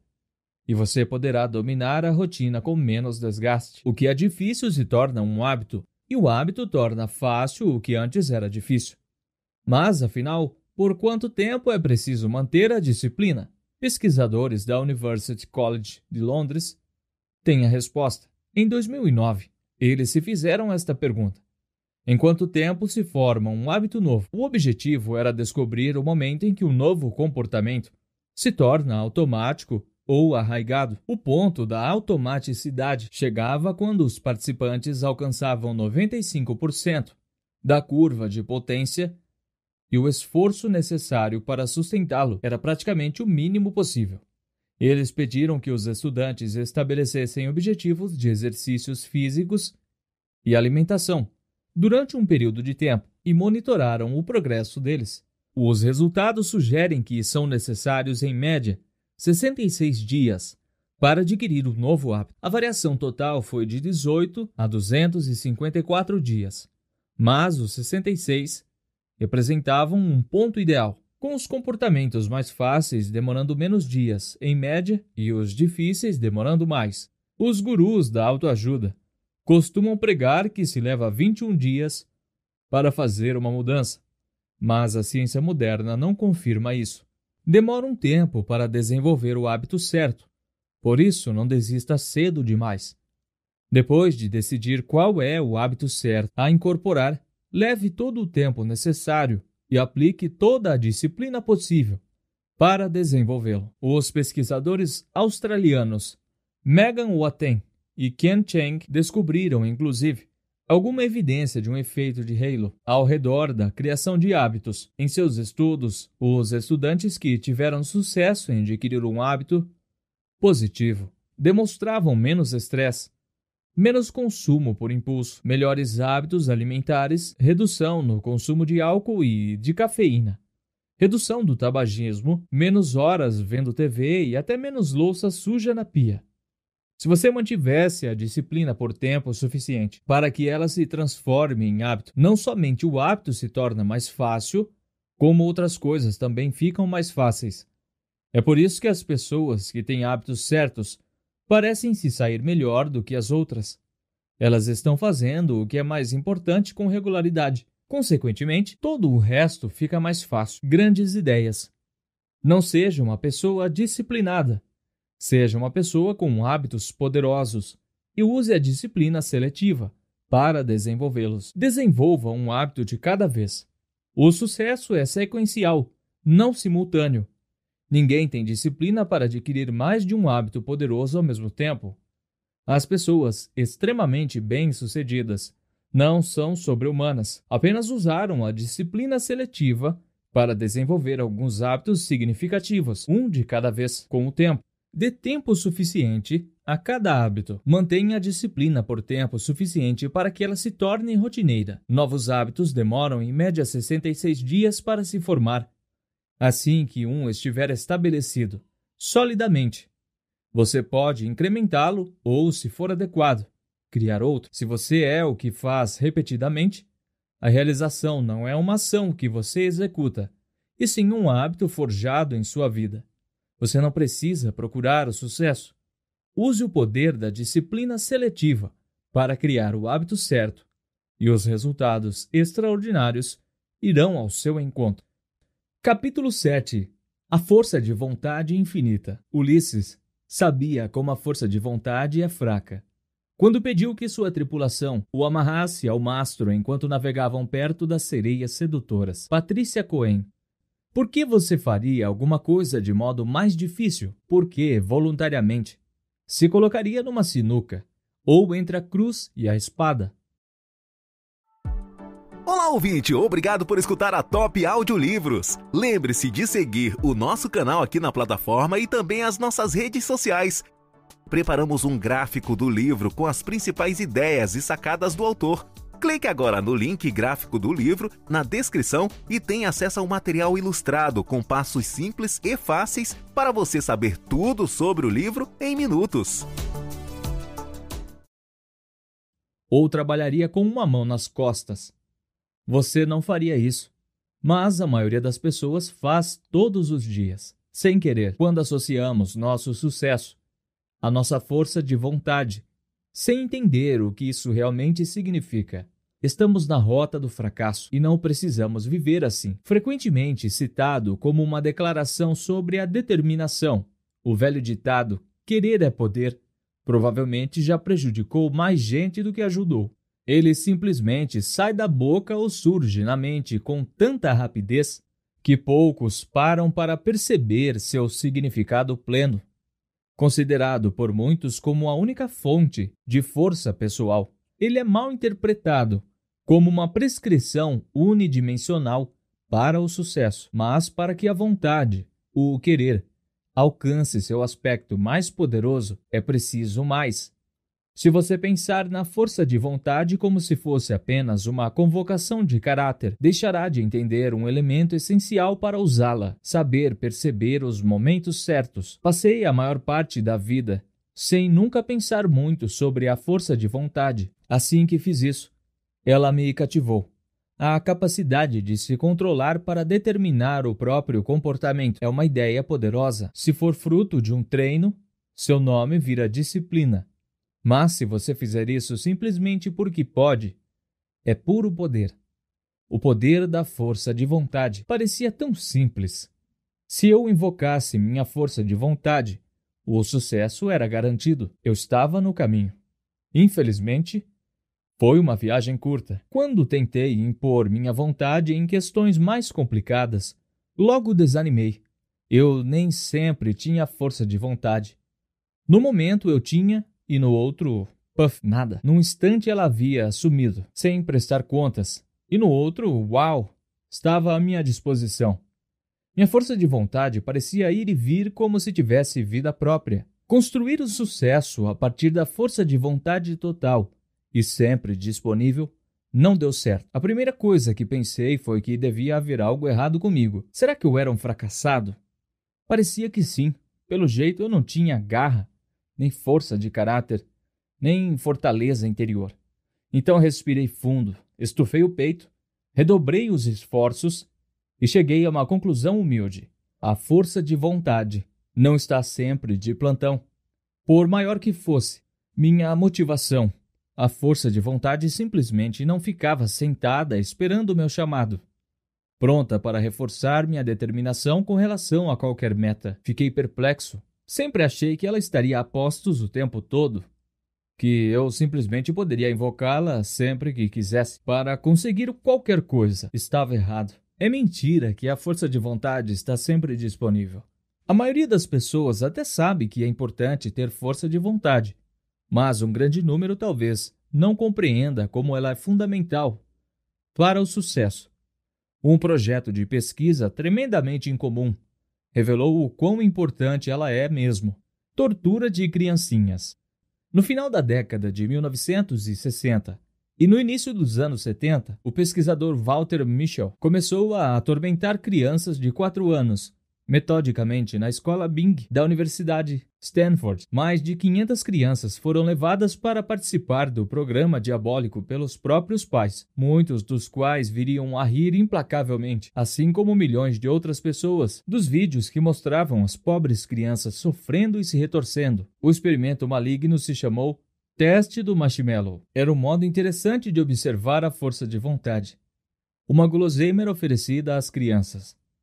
Podia ser um pretzel, um biscoito ou o atualmente infame marshmallow. Em seguida, o pesquisador dizia à criança que precisava sair da sala por 15 minutos e que se ela o esperasse para comer, receberia um segundo doce, um agora ou dois mais tarde. Michel soube que o teste tinha sido bem pensado. Quando algumas crianças quiseram desistir assim que ouviram as regras, sozinhas com um marshmallow que não podiam comer. As crianças partiam para todo tipo de estratégia para se segurarem, desde fechar os olhos, puxar os cabelos e se virar de costas até ficarem curvadas sobre o doce, cheirá-lo e acariciá-lo. Em média, elas resistiam por menos de três minutos. E de cada dez crianças, apenas três conseguiam adiar a gratificação até a volta do pesquisador. Era bastante evidente que a maioria tinha dificuldade para adiar a gratificação. O estoque de força de vontade era baixo. A princípio, ninguém pensou em avaliar se o desempenho no teste do marshmallow diria alguma coisa sobre o futuro da criança. Essa ideia surgiu organicamente. As três filhas de Michel estudavam na escola Bing, e nos anos seguintes ele começou, aos poucos, a notar um padrão quando perguntava a ela sobre os colegas de turma que tinham participado do experimento. As crianças que tinham conseguido esperar pelo segundo doce pareciam estar se saindo melhor, muito melhor. A partir de 1981, Michel começou a acompanhar sistematicamente os participantes do teste. Requisitou cópias de boletins, compilou registros e enviou questionários numa tentativa de avaliar o progresso acadêmico e social deles. Por mais de 30 anos, Michel e outros pesquisadores publicaram numerosos artigos sobre como os menos imediatistas se saíam melhor. O sucesso no experimento previu um melhor desempenho acadêmico geral, 210 pontos a mais nos exames para ingresso em universidades, maior autoestima e melhor administração do estresse. Por outro lado, os mais imediatistas tinham uma probabilidade 30% maior de ficar acima do peso e mais tarde tiveram taxas mais altas de vício em drogas. Quando você ouvia sua mãe dizer que quem espera sempre alcança, ela não estava brincando. A força de vontade é tão importante que saber usá-la deveria ser uma grande prioridade. Infelizmente, como é um recurso limitado, é preciso saber administrá-la. Assim como em Deus ajuda quem cedo madruga, a força de vontade envolve aproveitar o momento. Quando você tem força de vontade, consegue o que quer, ainda que o caráter seja um elemento essencial da força de vontade. O segredo para aproveitá-la é o momento em que você a usa. Energia renovável. Pense na força de vontade como o nível da bateria do seu celular. Você começa o dia com carga total. À medida que as horas passam e você usa o aparelho, ela vai diminuindo. O mesmo acontece com a sua determinação. E quando aparece o ícone de alerta, é porque você está esgotado. A força de vontade tem bateria limitada, mas pode ser recarregada com um tempo de descanso. É um recurso limitado, porém renovável. Sendo limitado, Cada ato que exige força de vontade é uma situação de ganhar e perder, pois, ao ganhar naquele momento, você aumenta a probabilidade de perder em um momento posterior. já que terá menos força de vontade após um dia difícil, que exigiu muita força de vontade. A tentação de atacar a geladeira pode arruinar sua dieta. Todo mundo entende que recursos limitados devem ser usados com moderação, mas falta reconhecer que a força de vontade é um deles. Agimos como se o estoque fosse infinito sem considerar que é um recurso pessoal que deve ser administrado, como a comida ou as horas de sono. Assim, estamos repetidamente nos vendo em apuros, porque quando mais precisamos da força de vontade, ela pode já ter se esgotado. A pesquisa do professor Baba Shiv, da Universidade de Stanford, mostra como nossa força de vontade pode ser fugaz. Ele dividiu 165 alunos de graduação em dois grupos e pediu que memorizassem um número de dois dígitos ou um de sete dígitos. As duas tarefas estavam dentro da capacidade cognitiva de uma pessoa comum e não havia limite de tempo. Quando estavam prontos, os alunos iam para outra sala, onde diriam um número. No caminho, era oferecido um lanche em troca da participação no estudo. As opções eram bolo de chocolate ou uma tigela de salada de frutas, prazer ou comida saudável. E aqui vai a surpresa. Era quase duas vezes mais provável que os alunos que memorizaram o número de sete dígitos escolhessem o bolo.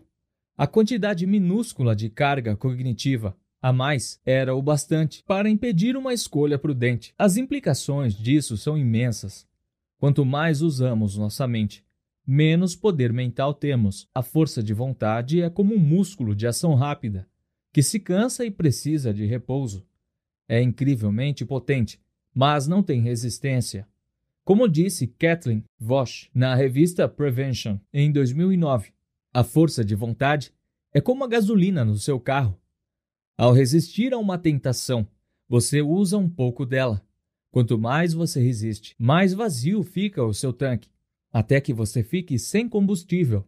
Aliás, são necessários apenas cinco dígitos extras para esgotar sua força de vontade. Decisões nos drenam.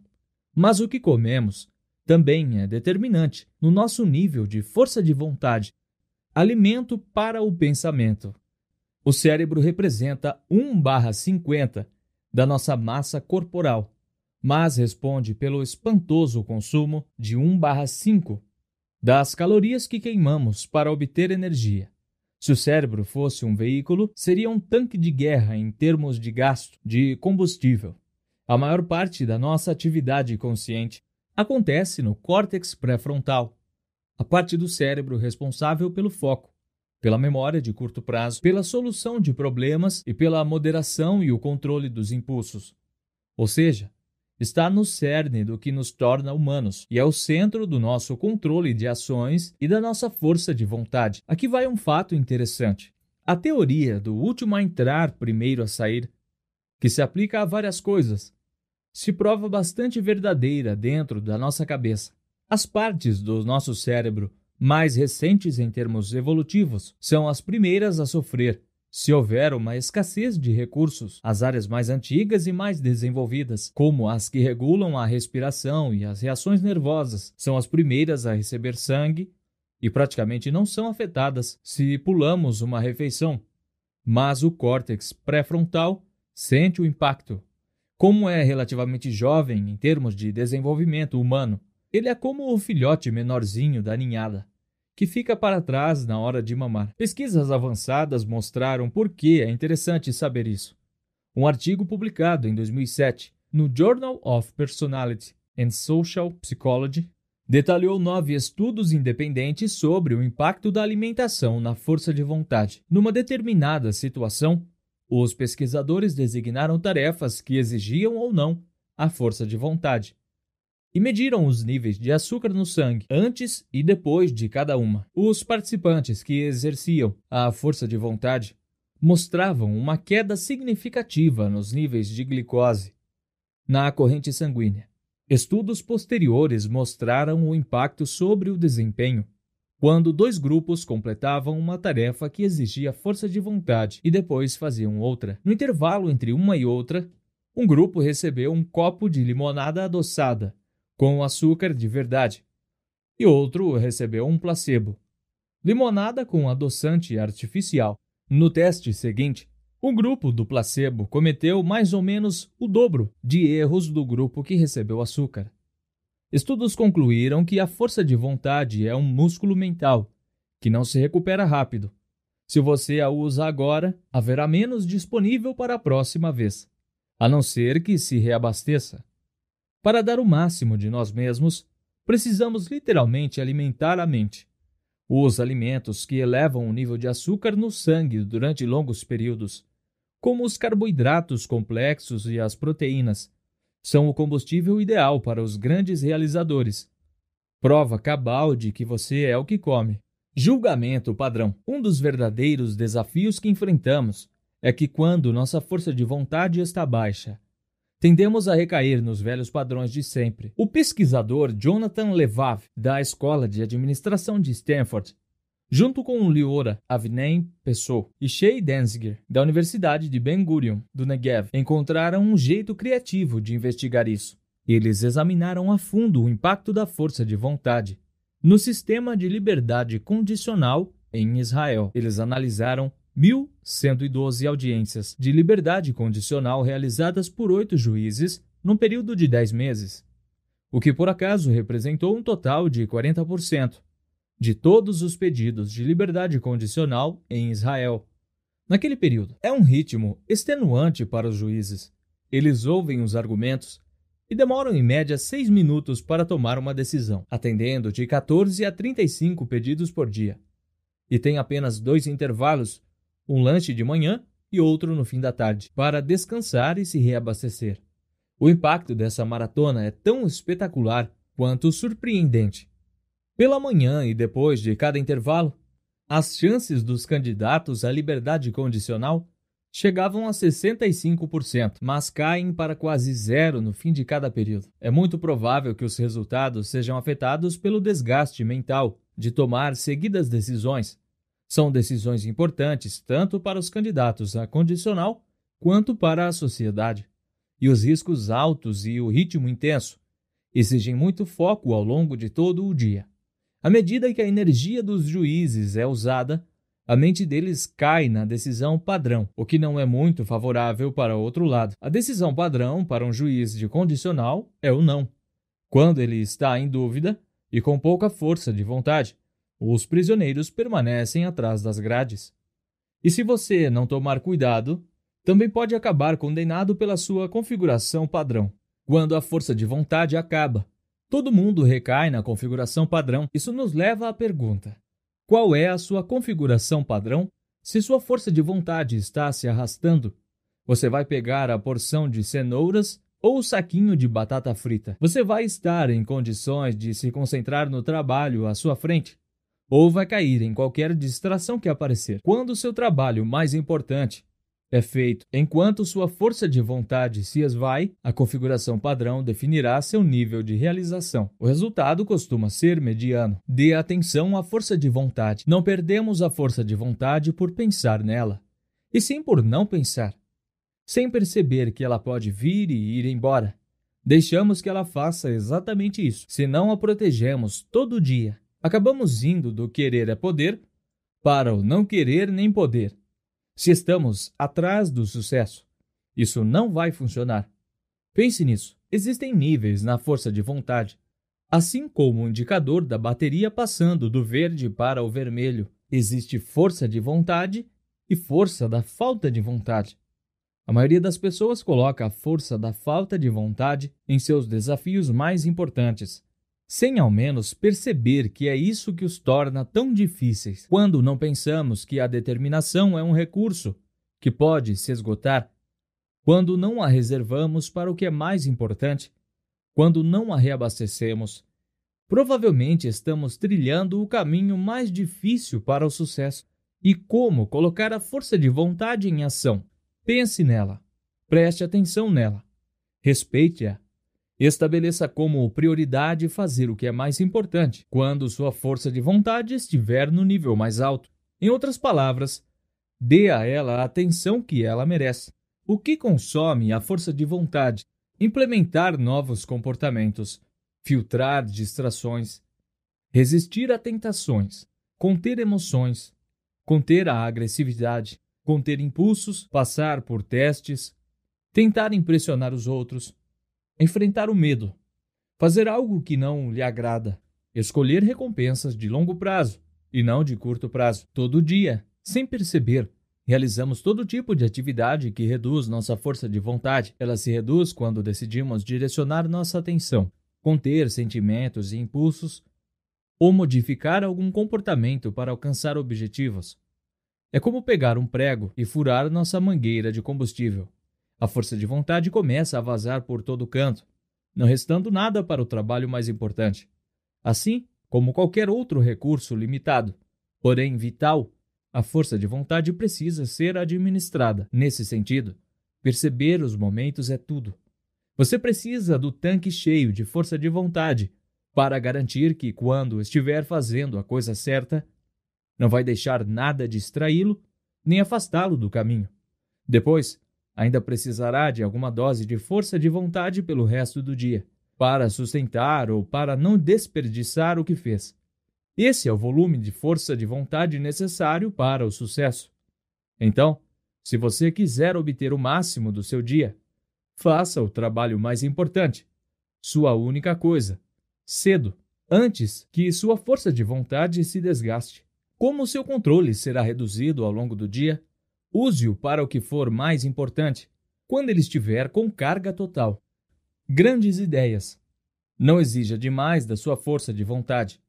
Você tem uma dose limitada dela a cada dia.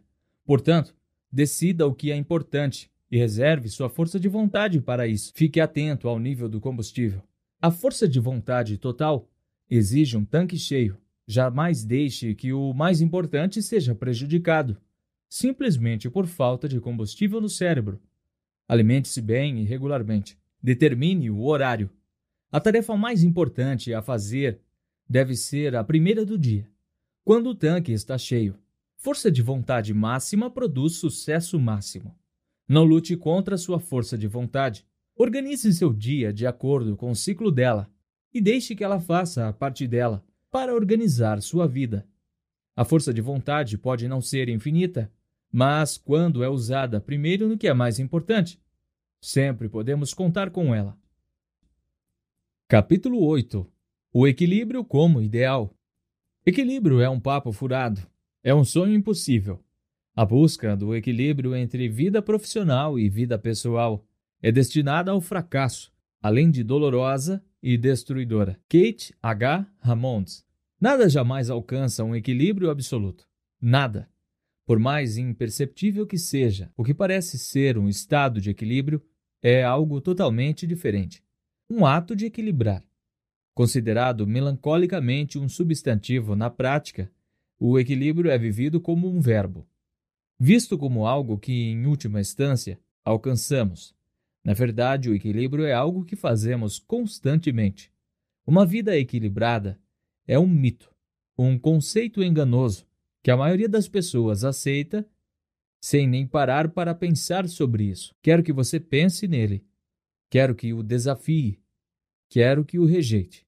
Uma vida equilibrada é uma mentira. A ideia de equilíbrio é apenas uma ideia mesmo. Na filosofia, a média áurea é o centro moderado entre dois polos opostos, um conceito usado para descrever um local entre duas posições, mais desejável do que um estado ou outro. É uma ideia fantástica, mas não muito prática, idealista, mas não realista. O equilíbrio não existe. Isso é difícil de conceber e mais ainda de acreditar, principalmente porque uma das reclamações mais frequentes que se ouve é que preciso de mais equilíbrio. Um mantra comum para o que falta à vida da maioria das pessoas. Ouvimos falar tanto no equilíbrio que presumimos que é exatamente isso que devemos buscar. Não é?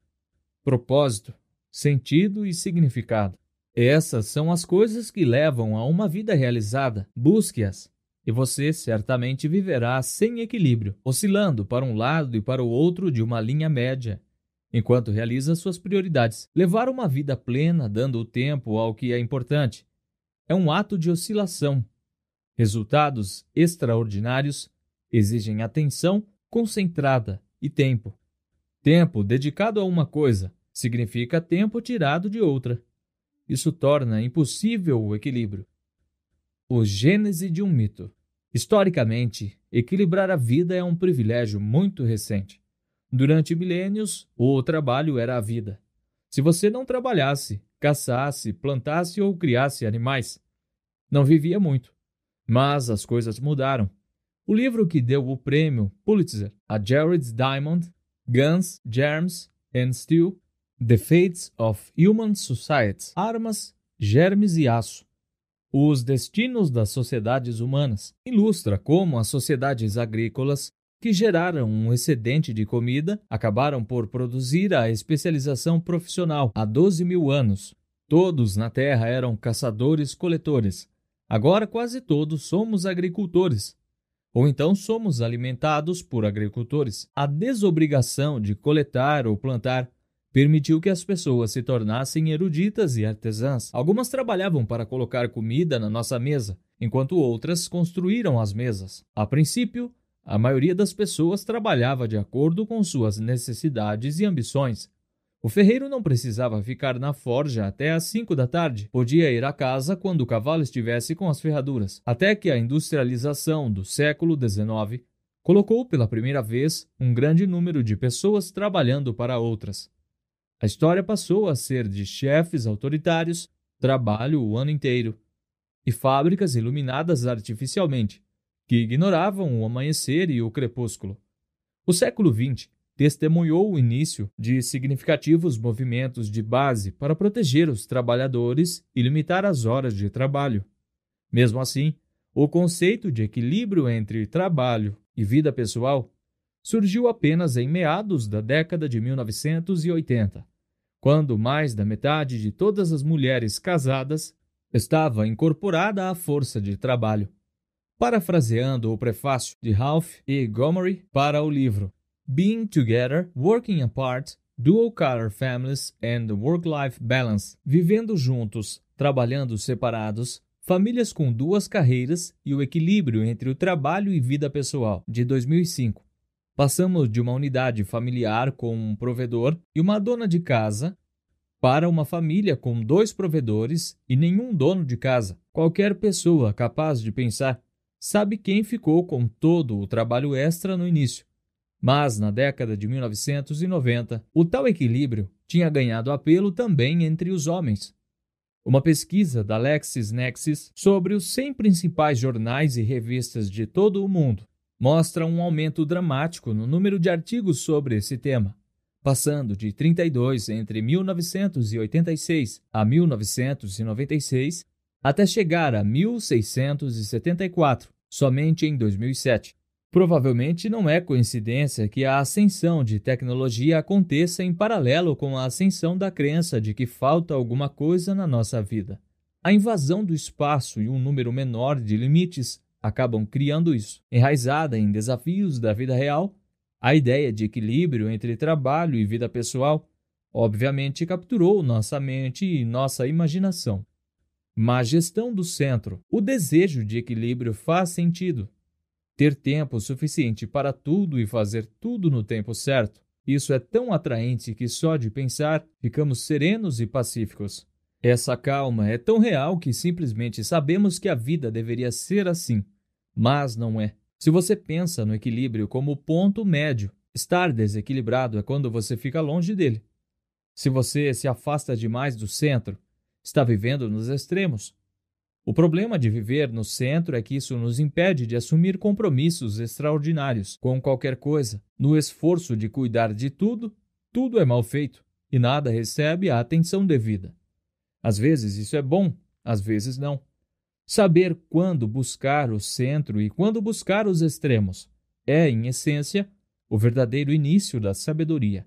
Resultados extraordinários são alcançados graças a essa negociação com o seu tempo. O motivo para não buscarmos o equilíbrio é que a magia jamais acontece no centro. A magia acontece nos extremos. O dilema é que perseguir os extremos implica verdadeiros desafios. Entendemos naturalmente que o sucesso está nas bordas externas, mas não sabemos gerenciar nossa vida quando estamos lá. Quando trabalhamos por tempo demais, Nossa vida pessoal é prejudicada. Presos à crença de que trabalhar muitas horas é algo virtuoso, cometemos a injustiça de culpar o trabalho quando dizemos: não tenho vida. Geralmente é o oposto. Nossa vida pessoal pode ser tão cheia de obrigações que chegamos de novo à mesma conclusão derrotada: não tenho vida. E às vezes ainda somos golpeados pelos dois lados. Alguns enfrentam tantas exigências pessoais e profissionais que tudo acaba prejudicado. À beira de um colapso, declaramos de novo: não tenho vida. Assim como jogar apenas no meio, jogar nos extremos é o tipo de má gestão do centro que acontece o tempo todo. O tempo não para. Uma vez minha esposa me contou a história de uma amiga dela cuja mãe era professora e o pai agricultor. Eles tinham se privado de quase tudo e poupado durante a vida toda para viajar quando se aposentassem. A mulher se lembrava com carinho das roupas regulares que ela e a mãe faziam na loja de tecidos, onde escolhiam estampas e moldes. A mãe explicava que quando se aposentasse, aquelas seriam suas roupas de viagem. Ela nunca se aposentou. No último ano de trabalho como professora, teve câncer e morreu. O pai nunca se sentiu à vontade para gastar o dinheiro que tinha poupado, acreditando que era dos dois, e agora ela não estava mais presente para compartilhá-lo. Quando o pai faleceu e a amiga da minha esposa foi limpar a casa dele, descobriu um armário cheio de tecidos e moldes. O pai nunca havia mexido ali. Não conseguia. Aquilo tinha uma carga simbólica forte demais. Era como se o conteúdo estivesse tão cheio de promessas não cumpridas que chegava a ficar pesado, impossível de ser levantado. O tempo não espera ninguém. Se levarmos alguma coisa ao extremo, o adiamento pode se tornar permanente. Conheci um empresário muito bem sucedido, que durante a maior parte da vida tinha trabalhado horas extras nos fins de semana, acreditando sinceramente que fazia tudo isso pela família. Algum dia, quando ele terminasse, Todos aproveitariam os frutos do seu trabalho. Passariam tempo juntos. Viajariam e fariam todas as coisas que jamais tinham feito. Depois de dedicar muitos anos à sua empresa, ele a vendeu e pôs-se a refletir sobre o que fazer em seguida. Perguntei como ele estava e ele proclamou, com orgulho, que estava bem. Enquanto eu me dedicava à empresa, nunca ficava em casa e raramente via a minha família. Agora estou de férias com eles, compensando o tempo perdido. Sabe como é, não sabe? Agora que tenho tempo e dinheiro, vou recuperar aqueles anos. Você acha realmente que pode recuperar uma história contada para um filho, dormir ou um aniversário? Uma festa para uma criança de 5 anos que tem amigos imaginários é a mesma coisa que um jantar com um adolescente que tem amigos do ensino médio. Um adulto indo a um jogo de futebol do filho pequeno se compara a ir a um jogo com um filho adulto? Você acha que pode fazer um trato com Deus para o tempo ficar parado, segurando tudo que é importante, até você poder voltar a viver? Quando você joga com o tempo, pode acabar não tendo como bancar a aposta. Mesmo se tiver certeza de que pode ganhar, pense se é capaz de viver com o que terá perdido. Brincar com o tempo pode jogar você em areia movediça. Acreditar nessa mentira de que é possível recuperar o tempo perdido é prejudicial porque convence você a fazer coisas que não deveria e o impede de fazer coisas que deveria. A má gestão do centro é uma das coisas mais perigosas que existem. Não se pode ignorar a inevitabilidade do tempo. Bem, se o equilíbrio é uma mentira, o que fazer? Contrabalancear. Substitua a palavra equilibrar por contrabalancear. E tudo passa a fazer sentido. As coisas que presumimos ter equilíbrio estão, na verdade, apenas fazendo um contrabalanço. A bailarina é um exemplo clássico. Quando ela está na ponta dos pés, pode parecer que não tem peso, que está flutuando, puro equilíbrio e graça. Mas olhe com atenção e você verá as sapatilhas vibrando rapidamente, fazendo ajustes minúsculos para permitir o aparente equilíbrio. Contrabalancear de modo bem feito dá a ilusão de equilíbrio. Oscilações curtas e longas. Quando dizemos que estamos desequilibrados, Geralmente nos referimos a um sentimento de algumas prioridades. As coisas que são importantes para nós não estão recebendo a atenção merecida ou não estão sendo feitas. O problema é que, quando nos concentramos no que é realmente importante, sempre deixamos algo de lado. Por mais que você tente, sempre haverá coisas que deixarão de ser feitas no fim do dia, da semana, do mês, do ano e da vida. É loucura tentar fazer tudo. Quando as coisas mais importantes estão feitas, a gente continua com o sentimento de coisas por fazer, de desequilíbrio, deixar algumas coisas sem ser feitas. É um preço necessário a pagar pelos resultados extraordinários.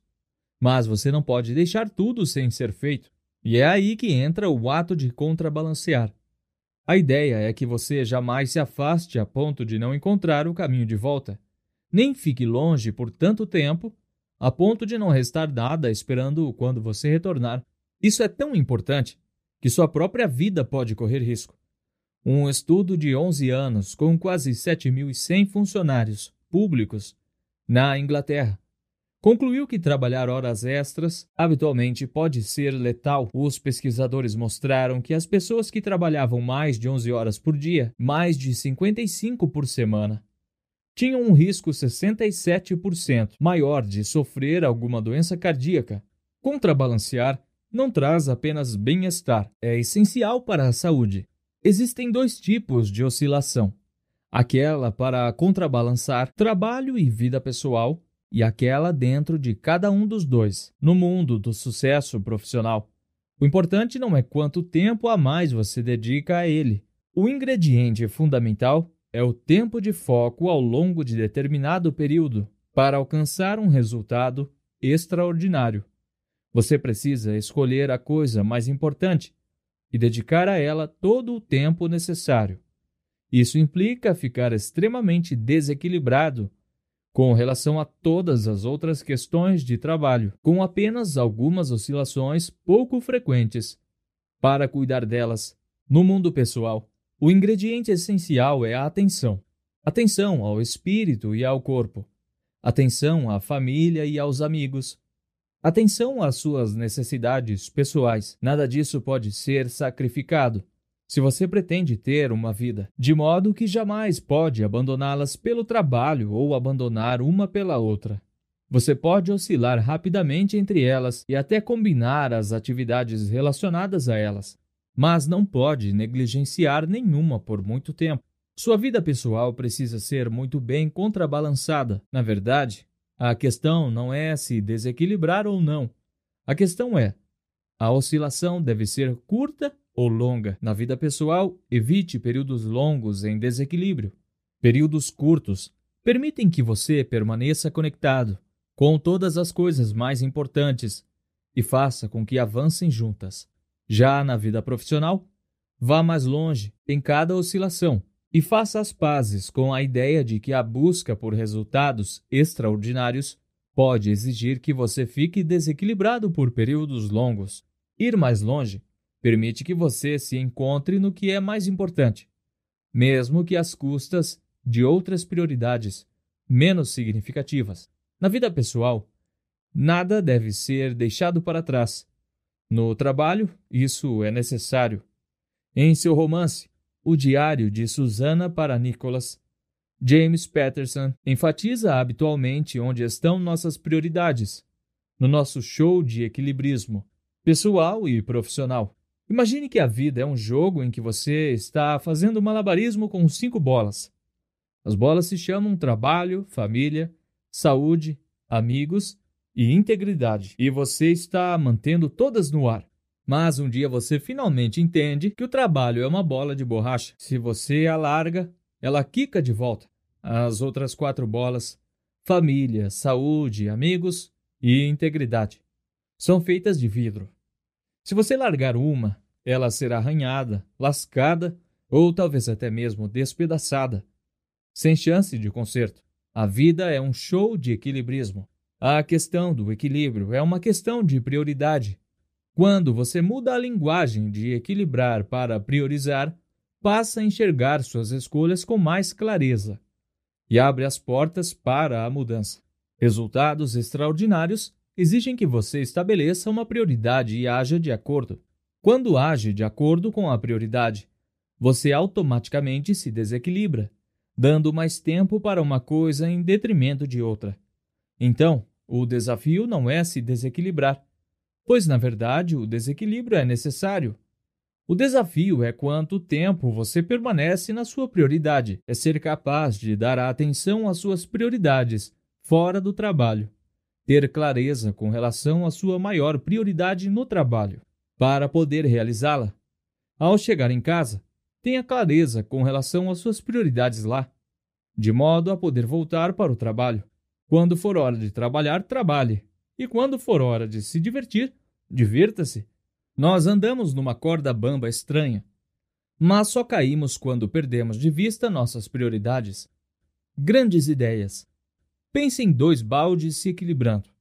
Separe sua vida profissional e sua vida pessoal em dois baldes diferentes. Não para compartimentá-las, só para contrabalanceá-las. Cada qual tem seus próprios objetivos e táticas de compensação. Contrabalance seu balde do trabalho. Veja o trabalho como algo que implica uma habilidade ou um conhecimento que precisa ser dominado. Isso fará com que você dedique um tempo desproporcional à sua única coisa e vai desequilibrar continuamente o resto do seu dia, da sua semana, do seu mês e do seu ano de trabalho. Sua vida profissional é dividida em duas áreas distintas: o mais importante e todo o resto. Você precisará levar ao extremo o que é importante e aceitar o que acontece com o resto. Sucesso profissional exige isso. Contrabalance seu balde da vida pessoal Admita que sua vida tem múltiplas áreas e que cada uma delas exige um mínimo de atenção para você sentir que tem uma vida. Se deixar qualquer uma delas cair, você vai sentir os efeitos. Isso exige atenção constante. Você jamais poderá se afastar por muito tempo, ou até muito longe, sem oscilar de volta. Para manter todas as áreas da sua vida ativas, a vida pessoal exige isso. Comece a levar uma vida contrabalançada. Permita que as coisas certas tenham procedência quando necessário e deixe o resto para quando for possível. Uma vida extraordinária é um show de equilibrismo. Capítulo 9 Pensar grande é ruim. Somos afastados do nosso objetivo, não por obstáculos, e sim por um caminho livre para um objetivo inferior. Robert Blount a ideia de que o grande e o ruim andam juntos tem sido um tema comum ao longo da história, a ponto de muitas pessoas acharem que são sinônimos. Não são. O grande pode ser ruim e o ruim pode ser grande, mas não são a mesma coisa. Não há uma relação inerente entre os dois. Uma grande oportunidade é melhor do que uma pequena, mas um problema pequeno é melhor que um grande. Às vezes, a gente quer o maior presente que está embaixo da árvore de Natal. E às vezes quer o menor. Muitas vezes só precisamos de uma grande risada ou um grande choro. E muitas vezes um risinho ou poucas lágrimas dão conta do recado. É mentira que pensar grande é ruim. Talvez seja a maior de todas. Porque se você tiver medo, o grande sucesso vai fugir de você ou sabotar seus esforços para alcançá-lo. Quem tem medo do grande e mal Fale em grandes resultados e muitas pessoas vão tremer na base. Mencione grandes realizações e os primeiros pensamentos das pessoas serão difícil, complicado e demorado. Um resumo do ponto de vista delas. É difícil chegar lá e é complexo depois que você chega. Elas têm a sensação de algo esmagador e intimidante. Por algum motivo, existe o medo de que o grande sucesso traga uma pressão esmagadora e estresse. Que a busca do sucesso roube não somente o tempo com a família e os amigos, mas até mesmo a saúde, sem a certeza de que quem tem o direito de alcançar coisas grandes, ou com medo do que pode acontecer, se tentarem e não alcançarem, essas pessoas ficam atarantadas só de pensar nisso e duvidam imediatamente se têm condição de encarar a altitude. Tudo isso reforça um incômodo com a simples ideia do grande. Inventando uma palavra, podemos chamar esse problema de megafobia, o medo irracional do grande. Quando associamos algo grande a algo ruim, acionamos um pensamento que reduz, nos sentimos mais seguros se não voarmos muito alto. Parece prudente permanecer no mesmo lugar, mas a verdade é o oposto. Quando acreditamos que sonhar alto é ruim, ficamos presos a pensar pequeno e os feitos grandiosos acabam murchando. Redondamente errado.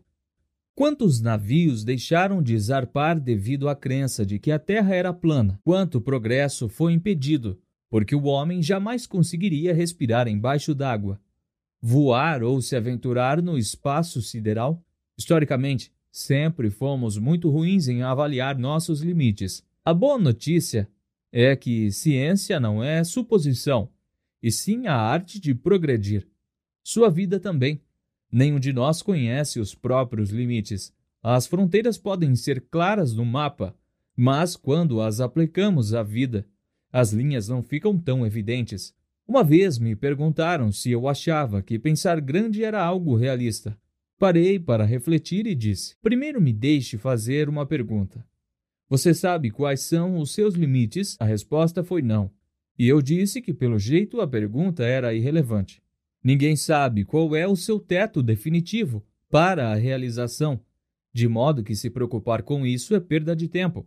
E se alguém lhe dissesse que você jamais poderia chegar acima de um determinado nível, que você precisa escolher um limite superior que jamais será superado, o que você escolheria? Um nível baixo ou alto? Acho que sabemos a resposta. Nessa situação, Todos faríamos a mesma coisa. Escolheríamos o mais alto de todos. Por quê? Porque ninguém quer se limitar. Quando você se permite aceitar que pensa grande, determina o que você pode ser, passa a encarar isso de outro modo. Nesse contexto, pensar grande é um trampolim para o que você pode chamar de salto de possibilidade. É o estagiário visualizando a sala da diretoria, ou um imigrante sem um tostão imaginando um negócio revolucionário. Ideias ousadas podem ameaçar suas zonas de conforto, mas, por outro lado, refletem suas maiores oportunidades. Acreditar em coisas grandiosas liberta você para fazer perguntas diferentes, seguir outros caminhos e tentar coisas novas. Isso abre as portas para possibilidades que até então viviam apenas dentro de você. Saber Bhatia chegou aos Estados Unidos com apenas 250 dólares no bolso. Mas não estava sozinho. Veio com grandes planos e a crença de que poderia construir uma empresa e fazê-la crescer mais rápido do que qualquer outra na história. E fez isso. Criou a Hotmail. A Microsoft, testemunha da ascensão meteórica da Hotmail, acabou comprando-a por 400 milhões de dólares.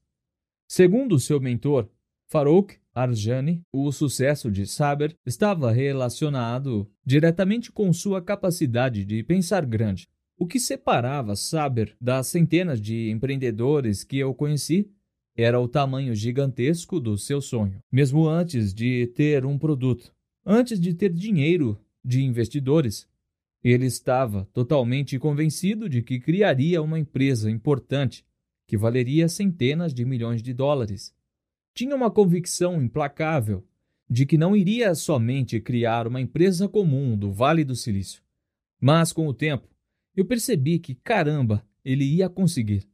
Em 2011, a Hotmail já era um dos provedores de e-mail mais bem-sucedidos do mundo, com mais de 360 milhões de usuários ativos. Pensando grande. Pensar grande é essencial para obter resultados extraordinários. O sucesso exige ação e a ação exige pensamento. Mas fique atento: as únicas ações que se tornam trampolins para o grande sucesso são aquelas motivadas pelo pensar grande. Quando você perceber essa conexão, a importância de pensar grande vai começar a ficar evidente. Todo mundo tem a mesma quantidade de tempo. E esforço é simplesmente esforço. Ou seja, o que você faz no tempo em que trabalha determina o que você alcança. E como o que você faz é determinado pelo que você pensa, o tamanho do seu pensamento se torna a plataforma de lançamento para a altura que você alcançará. Pense do seguinte modo: cada nível de realização exige sua própria combinação de o que você faz, como faz e com quem faz. O problema é que a combinação que o leva a um nível do sucesso não evoluirá naturalmente, até uma combinação melhor que o levará ao próximo nível do sucesso. Fazer uma coisa de determinado modo nem sempre cria alicerces para algo melhor. Assim como o relacionamento com uma pessoa não estabelece naturalmente o cenário para um relacionamento melhor com outra. É uma pena, mas essas coisas não evoluem uma a partir da outra. Se você aprende a fazer uma coisa de um modo e com certos relacionamentos, pode funcionar bem, até que você deseje realizar mais e aí vai descobrir que criou um teto artificial de realização para si mesmo. E esse teto pode ser muito difícil de ser rompido. Na verdade, você acabou se trancando numa caixa, quando há um modo simples de evitar isso. Pense o mais grande que puder, e a partir da meta de sucesso nesse nível, baseie nela o que você faz, como faz e com quem faz. Talvez você demore mais do que o seu tempo de vida para esbarrar nas paredes de uma caixa tão grande.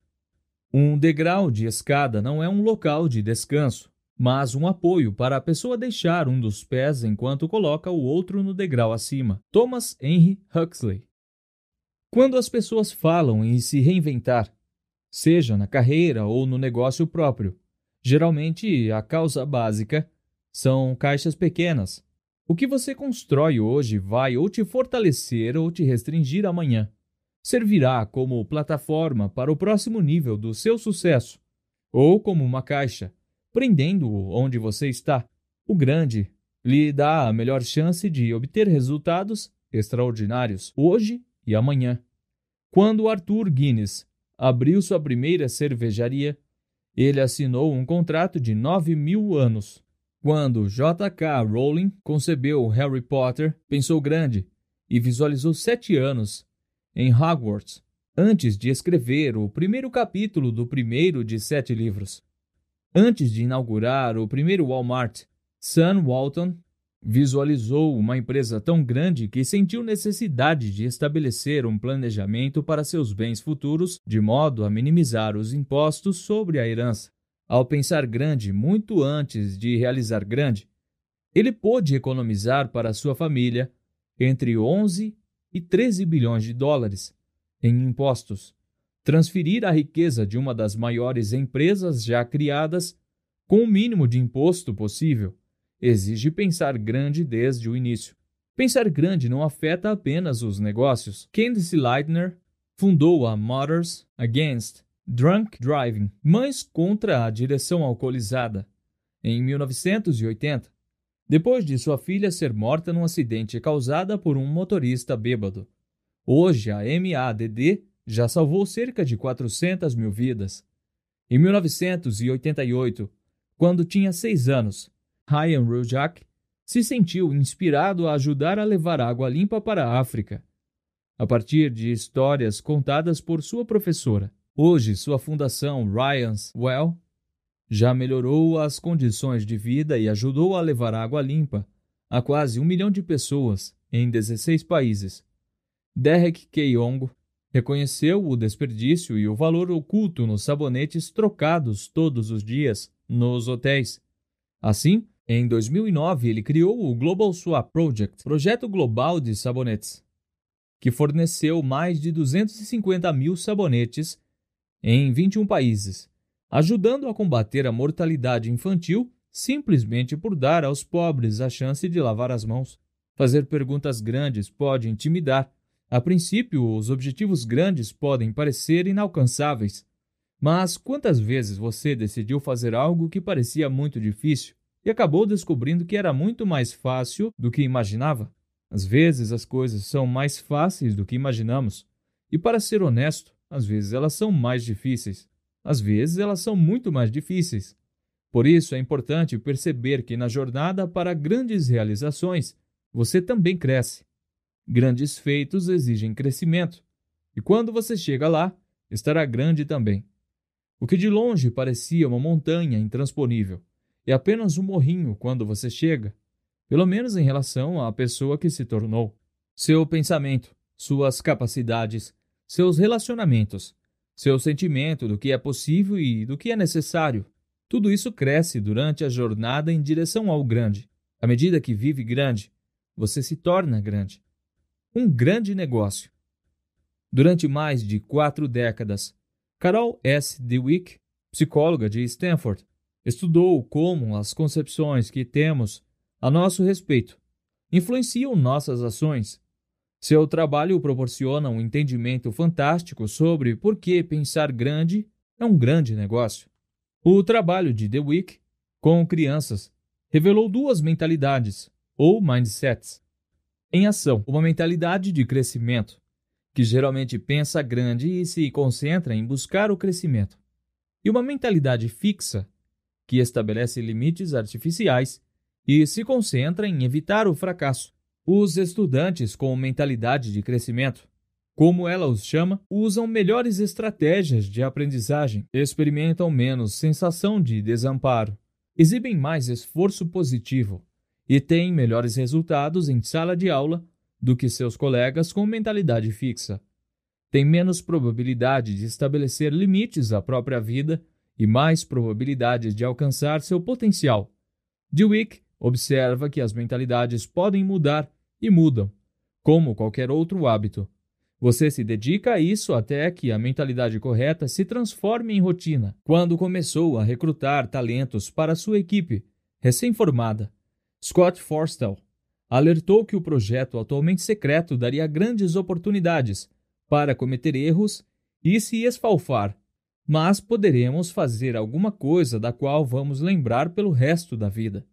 Ele fez esse discurso curioso para funcionários de destaque na empresa, mas só pegou aqueles que aceitaram imediatamente o desafio. Estava procurando pessoas com mentalidade de crescimento. Como contou mais tarde a The Week, depois de ler o livro dela. Por que isso é significativo? Ainda que você provavelmente jamais tenha ouvido falar de Forstall, certamente ouviu falar do que sua equipe criou. Forstall foi um vice-presidente sênior da Apple e a equipe montada por ele criou o iPhone. Expandindo sua vida. Pensar grande leva à grandiosidade, a resultados extraordinários. Busque uma vida grandiosa e você estará buscando a vida mais extraordinária que poderá viver. Para viver de modo grandioso, você precisa pensar grande. Precisa estar aberto à possibilidade de que sua vida e o que você realiza podem se tornar grandiosos. A realização e a abundância surgem porque são resultados naturais de fazer as coisas certas sem limitação. Não tenha medo do grande. Tenha medo da mediocridade. Tenha medo do desperdício. Tenha medo de não viver plenamente. Quando sentimos medo do grande, trabalhamos consciente ou inconscientemente contra ele. Corremos na direção de resultados e oportunidades menores, ou simplesmente fugimos dos grandes. Se a coragem não é a ausência de medo, e sim a capacidade de ultrapassá-lo, pensar grande não é a ausência de dúvidas, e sim a capacidade de ultrapassá-las. Viver grande é a única maneira de alcançar seu verdadeiro potencial pessoal e profissional. Grandes ideias. Pense grande. Evite o tipo de pensamento incremental que simplesmente pergunta: qual o próximo passo? Esse é, na melhor das hipóteses, o caminho modesto para o sucesso. Na pior, o caminho para o fracasso. Faça perguntas maiores. Uma boa regra é dobrar tudo. Se o seu objetivo é 10, pense: como posso chegar a 20? Ao estabelecer um objetivo tão acima do que você de fato quer, você estará criando um plano que praticamente garante seu verdadeiro objetivo. Não peça o que está no cardápio. A célebre campanha publicitária Pense Diferente, vinculada pela Apple em 1997, mostrava ícones como Muhammad Ali, Bob Dylan, Albert Einstein, Alfred Hitchcock, Pablo Picasso, Gandhi e outras pessoas célebres que viam as coisas de um modo diferente e que transformaram o mundo que conhecemos. O argumento era que eles não escolheram a partir das opções disponíveis. Eles imaginavam resultados que ninguém mais tinha pensado. Ignoravam o cardápio e pediam suas próprias criações. Como o anúncio lembra, as pessoas que são loucas de achar que podem mudar o mundo são as únicas que o mudam. Haja com ousadia. Os grandes pensamentos não chegam a lugar nenhum sem ação ousada. Assim que você fizer uma pergunta grande, pare para imaginar como seria a vida com a resposta. Se ainda não conseguir imaginá-la, estude pessoas que já alcançaram isso. Quais são os modelos, os sistemas, os hábitos e os relacionamentos de outras pessoas que encontraram a resposta? Por mais que gostemos de acreditar que somos todos diferentes, o que funciona de modo consistente para os outros quase sempre funciona para nós. Não tenha medo do fracasso. Ele faz parte da sua jornada rumo aos resultados extraordinários, tanto quanto o sucesso. Adote uma mentalidade de crescimento e não tenha medo de aonde ela pode levá-lo. O sucesso não se baseia apenas em resultados extraordinários. Também se baseia no fracasso. De fato, seria exato dizer que com os fracassos abrimos o caminho do sucesso. Quando fracassamos, nós paramos e perguntamos o que fazer para ter sucesso. Aprendemos com os erros e crescemos. Não tenha medo de fracassar. Veja isso como parte do processo de aprendizagem e continue em busca do seu verdadeiro potencial. Não se deixe reduzir pelo pensamento pequeno. Pense grande, sonhe alto e haja com ousadia, e veja como sua vida será grandiosa. Parte 2. A verdade. O caminho simples para a produtividade. Tenha cuidado com a sua interpretação do mundo. Ele é assim. Eric Heller. Distensionando. Eu sofri durante muitos anos tentando viver as mentiras do sucesso. Comecei minha carreira profissional acreditando que todas as coisas tinham importância igual. Num esforço para amontoar tudo, tentava fazer coisas demais ao mesmo tempo. Frustrado, comecei a duvidar que tivesse disciplina ou força de vontade suficientes. À medida que a minha vida se desequilibrava, comecei a considerar que a tentativa de levar uma vida grandiosa poderia ser algo ruim. Olá, ouvinte! Obrigado por escutar a Top Audiolivros. Lembre-se de seguir o nosso canal aqui na plataforma e também as nossas redes sociais. Preparamos um gráfico do livro com as principais ideias e sacadas do autor. Clique agora no link gráfico do livro na descrição e tenha acesso ao material ilustrado com passos simples e fáceis para você saber tudo sobre o livro em minutos. Quando você tenta viver com expectativas impossíveis, pode acabar bastante deprimido. Eu estava bastante deprimido.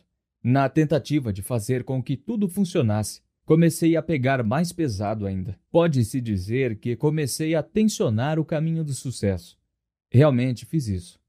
Achava que talvez fosse o modo certo de passar pela vida. Com o maxilar tensionado, o punho tensionado, a barriga tensionada e o traseiro tensionado. Inclinado para frente, com a respiração presa e o corpo rígido. Retesado e completamente tenso. Simplesmente achava que esse era o sentimento de foco e intensidade, enquanto lutava para viver com as mentiras. Até funcionou, mas também me fez parar no hospital. Também comecei a achar que era preciso falar com alguém de sucesso, andar com alguém de sucesso e até me vestir para o sucesso. Aquele não era eu, mas eu estava aberto a qualquer maneira de fazer as coisas funcionarem. Por isso levei a sério a sugestão de que a gente deve projetar o que deseja ser. Essa abordagem também funcionou, mas depois de um tempo, simplesmente fiquei cansado de representar o sucesso. Comprei a ideia de me levantar antes do amanhecer, me animar ouvindo músicas inspiradoras e entrar em movimento antes de todo mundo. Na verdade, fiquei tão cheio desse tipo de pensamento que ia para o escritório enquanto o resto do mundo dormia e me sentava à mesa, só para garantir que começava a trabalhar antes de todas as outras pessoas. Comecei a aceitar a ideia de que talvez essa fosse a aparência da ambição e da realização, enquanto travava o bom combate. Marcava reuniões para as 7h30 e às 7h31 trancava a porta, deixando de fora qualquer um que se atrasasse. Estava passando dos limites. Mas começava a acreditar que esse era o único modo de alcançar o sucesso e que era o modo de pressionar os outros para obter sucesso também.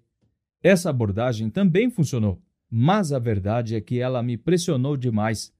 Pressionou os outros demais e empurrou o meu mundo pela borda do precipício. Eu estava realmente começando a achar que o segredo do sucesso era dar o máximo de corda possível a mim mesmo, a cada manhã, acender meu pavio, abrir a porta e voar pelo resto do dia partindo pelo mundo até literalmente queimar todo o combustível. E aonde isso tudo me levou? Me levou ao sucesso e me deixou doente. Depois de um tempo, me deixou enjoado do sucesso. Então o que fiz? Abandonei as mentiras e fui na direção oposta. Entrei para os super bem-sucedidos anônimos e parti contra o establishment e todas as táticas que supostamente levavam ao sucesso. Primeiro de tudo, distensionei. Comecei a ouvir meu corpo. Diminui o ritmo e relaxei. Em seguida, comecei a usar camisetas e jeans no trabalho e desafiava todo mundo a comentar. Abandonei a linguagem e a pose e voltei a ser apenas eu mesmo. Tomava o café da manhã com minha família. Entrei em forma, física e espiritualmente, e permaneci assim. E comecei a fazer menos. É, menos. Intencionalmente, objetivamente menos. Estava mais solto do que nunca, mais à vontade do que nunca, e respirando. Questionei os axiomas do sucesso, e adivinhe só, me tornei o mais bem-sucedido do que jamais tinha sonhado que era possível, e me senti melhor do que nunca. Descobri o seguinte: que a gente pensa demais, planeja demais e analisa demais nossas carreiras, nossos negócios e nossa vida. Que trabalhar horas extras não é virtuoso nem saudável e que geralmente temos sucesso apesar da maior parte das coisas que fazemos e não por causa delas.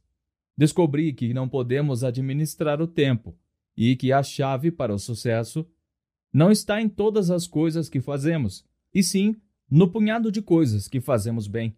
Aprendi que o sucesso é aquilo que se encaixa com perfeição naquele momento da sua vida. Se você puder dizer honestamente, é aqui que eu devo estar neste momento, fazendo exatamente o que estou fazendo. Todas as possibilidades incríveis para a sua vida se tornam possíveis. Acima de tudo, aprendi que a única coisa é a verdade surpreendentemente simples por trás dos resultados extraordinários. Capítulo 10 A pergunta de foco. Existe uma arte em retirar o entulho e se concentrar no que é mais importante. Ela é simples e transferível. Só exige a coragem de assumir uma estratégia diferente. George Enders.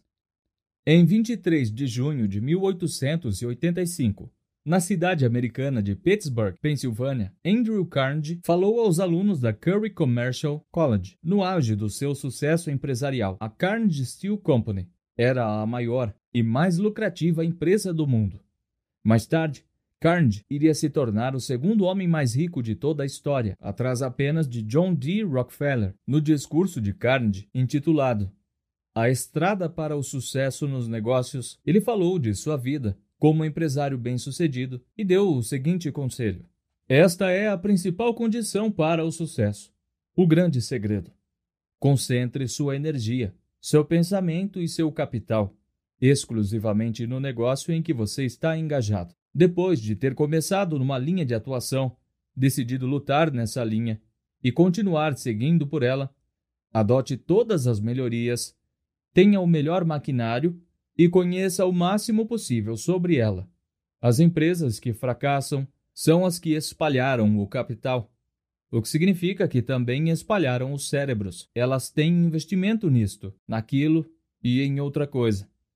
Aqui, ali e em todo lugar. O ditado não ponha todos os seus ovos num único cesto está errado. Eu digo, coloque todos os seus ovos num único cesto e vigie o cesto. Olhe em volta e veja. Isso não costuma dar errado. É fácil vigiar e carregar um cesto. É a tentativa de carregar cestos demais que quebra a maioria dos ovos neste país. Mas, afinal, como saber que cesto escolher com a pergunta de foco? Mark Twain concordava com Carnegie e descrevia a questão do seguinte modo: O segredo de avançar é começar. O segredo de começar é dividir as tarefas complexas e esmagadoras em tarefas pequenas e administráveis, e começar pela primeira. E como saber qual deve ser a primeira? Com a pergunta de foco. Você notou que esses dois grandes homens consideravam que seu conselho era um segredo? Não creio que seja exatamente um segredo, e sim uma coisa que as pessoas sabem, mas a qual não dão o peso e a importância devidos. A maioria das pessoas conhece o provérbio chinês: uma viagem de mil quilômetros deve começar com um único passo, mas elas não param para apreciar totalmente que, se isso é verdade, o primeiro passo errado inicia uma jornada que pode terminar a dois mil quilômetros do destino pretendido. A pergunta de foco ajuda a fazer com que o primeiro passo não seja um tropeço, a vida é uma pergunta. Você pode estar perguntando por que nos concentramos numa pergunta, quando o que realmente queremos é uma resposta? Simples. As respostas resultam das perguntas, e a qualidade de uma resposta é determinada diretamente pela qualidade da pergunta. Faça a pergunta errada e você receberá a resposta errada. Faça a pergunta certa e tenha a resposta certa. Faça a pergunta mais poderosa possível e a resposta pode alterar sua vida. Voltaire escreveu: Julgo um homem por suas perguntas e não por suas respostas. Sir Francis Bacon acrescentou: Uma pergunta prudente é metade da sabedoria. Indira Gandhi concluiu que o poder de perguntar é a base de todo o progresso humano. Grandes perguntas são claramente o caminho mais rápido para grandes respostas. Todo descobridor e inventor começa sua busca com uma pergunta transformadora. O método científico faz perguntas sobre o universo na forma de hipóteses. O método socrático, com mais de dois mil anos, ensinando através de perguntas, ainda é usado por educadores que vão desde a faculdade de direito de Harvard até uma turma de jardim de infância. As perguntas instigam nosso pensamento crítico, Pesquisas mostram que fazer perguntas aumenta a aprendizagem e o desempenho em até 150%. No fim das contas, no fim das contas, é difícil questionar a escritora Nancy Willard, que escreveu: "Às vezes as perguntas são mais importantes do que as respostas". Eu percebi pela primeira vez o poder das perguntas quando era jovem. Li um poema que me marcou profundamente e desde então ando sempre com ele. Meu salário JB Rittenhouse. Negociei um tostão com a vida. E era só isso que ela me pagava. Por mais que eu implorasse à noite, quando minhas parcas reservas contava. Porque a vida é um patrão justo. Ela dá o que a gente pedir. Mas assim que combina o salário, com o serviço você precisa cumprir. Trabalhei por um ganho servil, só para descobrir consternado que qualquer salário que eu pedisse a vida pagaria de bom grado. Os últimos dois versos merecem ser repetidos. Qualquer salário que eu pedisse, a vida pagaria de bom grado. Um dos momentos mais fortalecedores da minha vida aconteceu quando percebi que a vida é uma pergunta e que o modo como vivemos é a nossa resposta. O modo como verbalizamos as perguntas que fazemos a nós mesmos determina as respostas que acabam se transformando na nossa vida. O desafio é que a pergunta certa nem sempre é tão óbvia.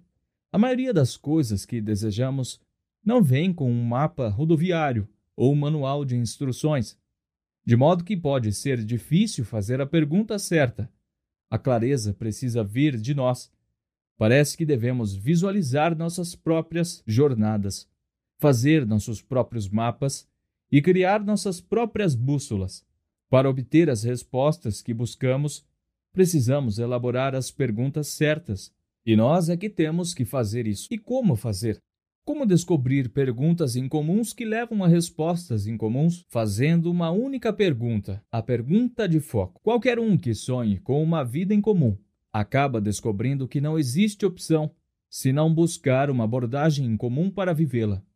A pergunta de foco é essa abordagem em comum. No mundo onde não há instruções, ela se torna a fórmula simples para encontrar respostas excepcionais que levam a resultados extraordinários. Qual é a única coisa que posso fazer de modo que, ao fazê-la, todo o resto se torne mais fácil ou desnecessário? A pergunta de foco é tão enganosamente simples que seu poder pode passar despercebido por qualquer um que não examine com atenção, mas isso seria um erro.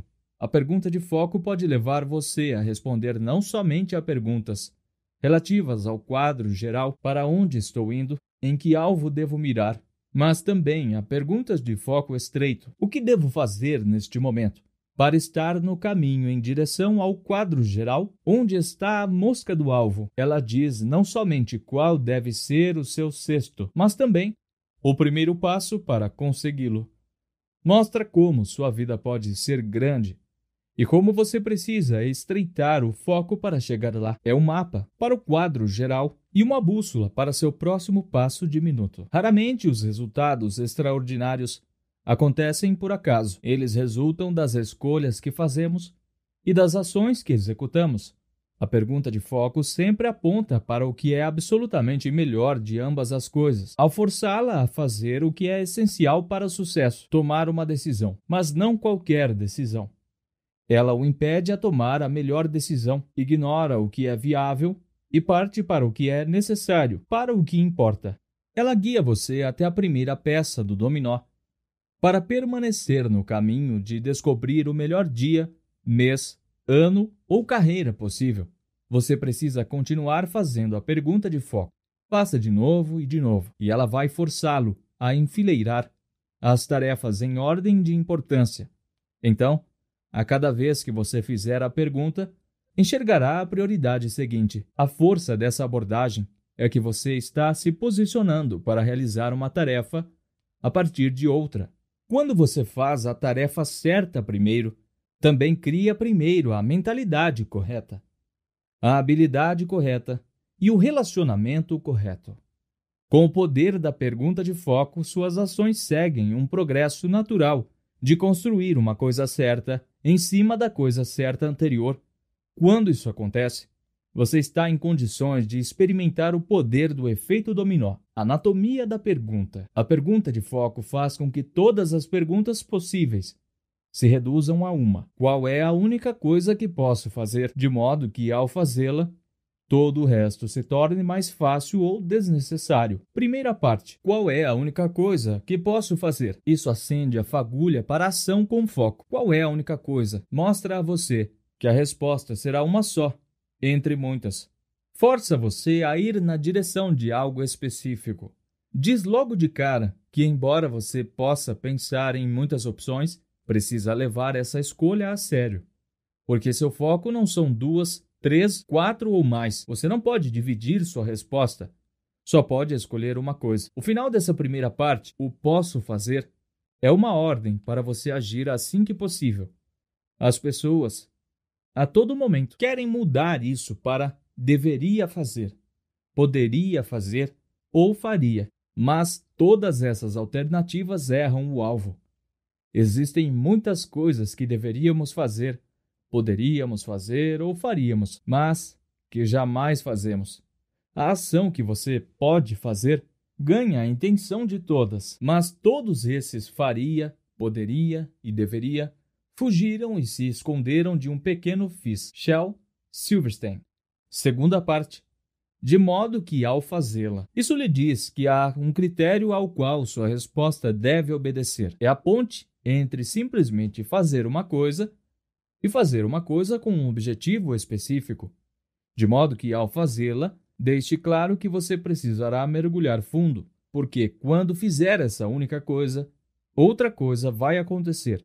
Terceira parte: todo o resto se torne mais fácil ou desnecessário. Arquimedes disse: Me dê uma alavanca e um ponto de apoio e eu moverei o mundo. E é exatamente o que essa parte manda encontrar. Todo o resto se torne mais fácil ou desnecessário. É o definitivo teste da alavanca. Ela diz que você encontrou a primeira peça do dominó. Diz que, quando você fizer essa única coisa, todo o resto que poderia fazer para realizar seu objetivo será viável com menos esforço ou nem será mais necessário. A maioria das pessoas tem dificuldade para entender quantas coisas não precisam ser feitas se elas simplesmente começarem a fazer a coisa certa. De fato, esse qualificador busca desentulhar a sua vida, pedindo que você coloque antolhos. Isso eleva o potencial da resposta.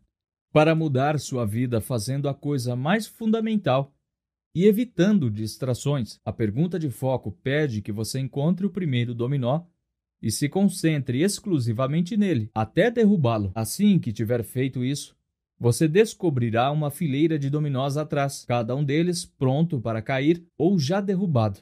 Grandes ideias, boas perguntas levam a boas respostas.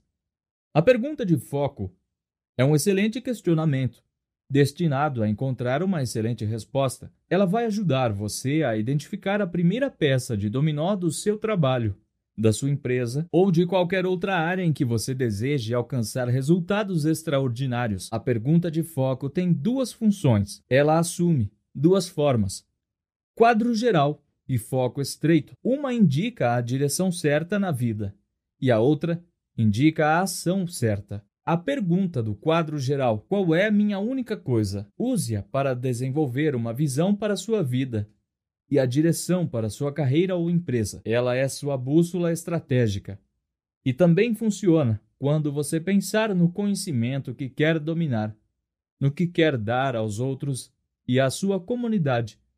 E como você quer ser lembrado, mantenha em perspectiva seus relacionamentos com os amigos, a família e os colegas, e mantém suas ações cotidianas nos trilhos.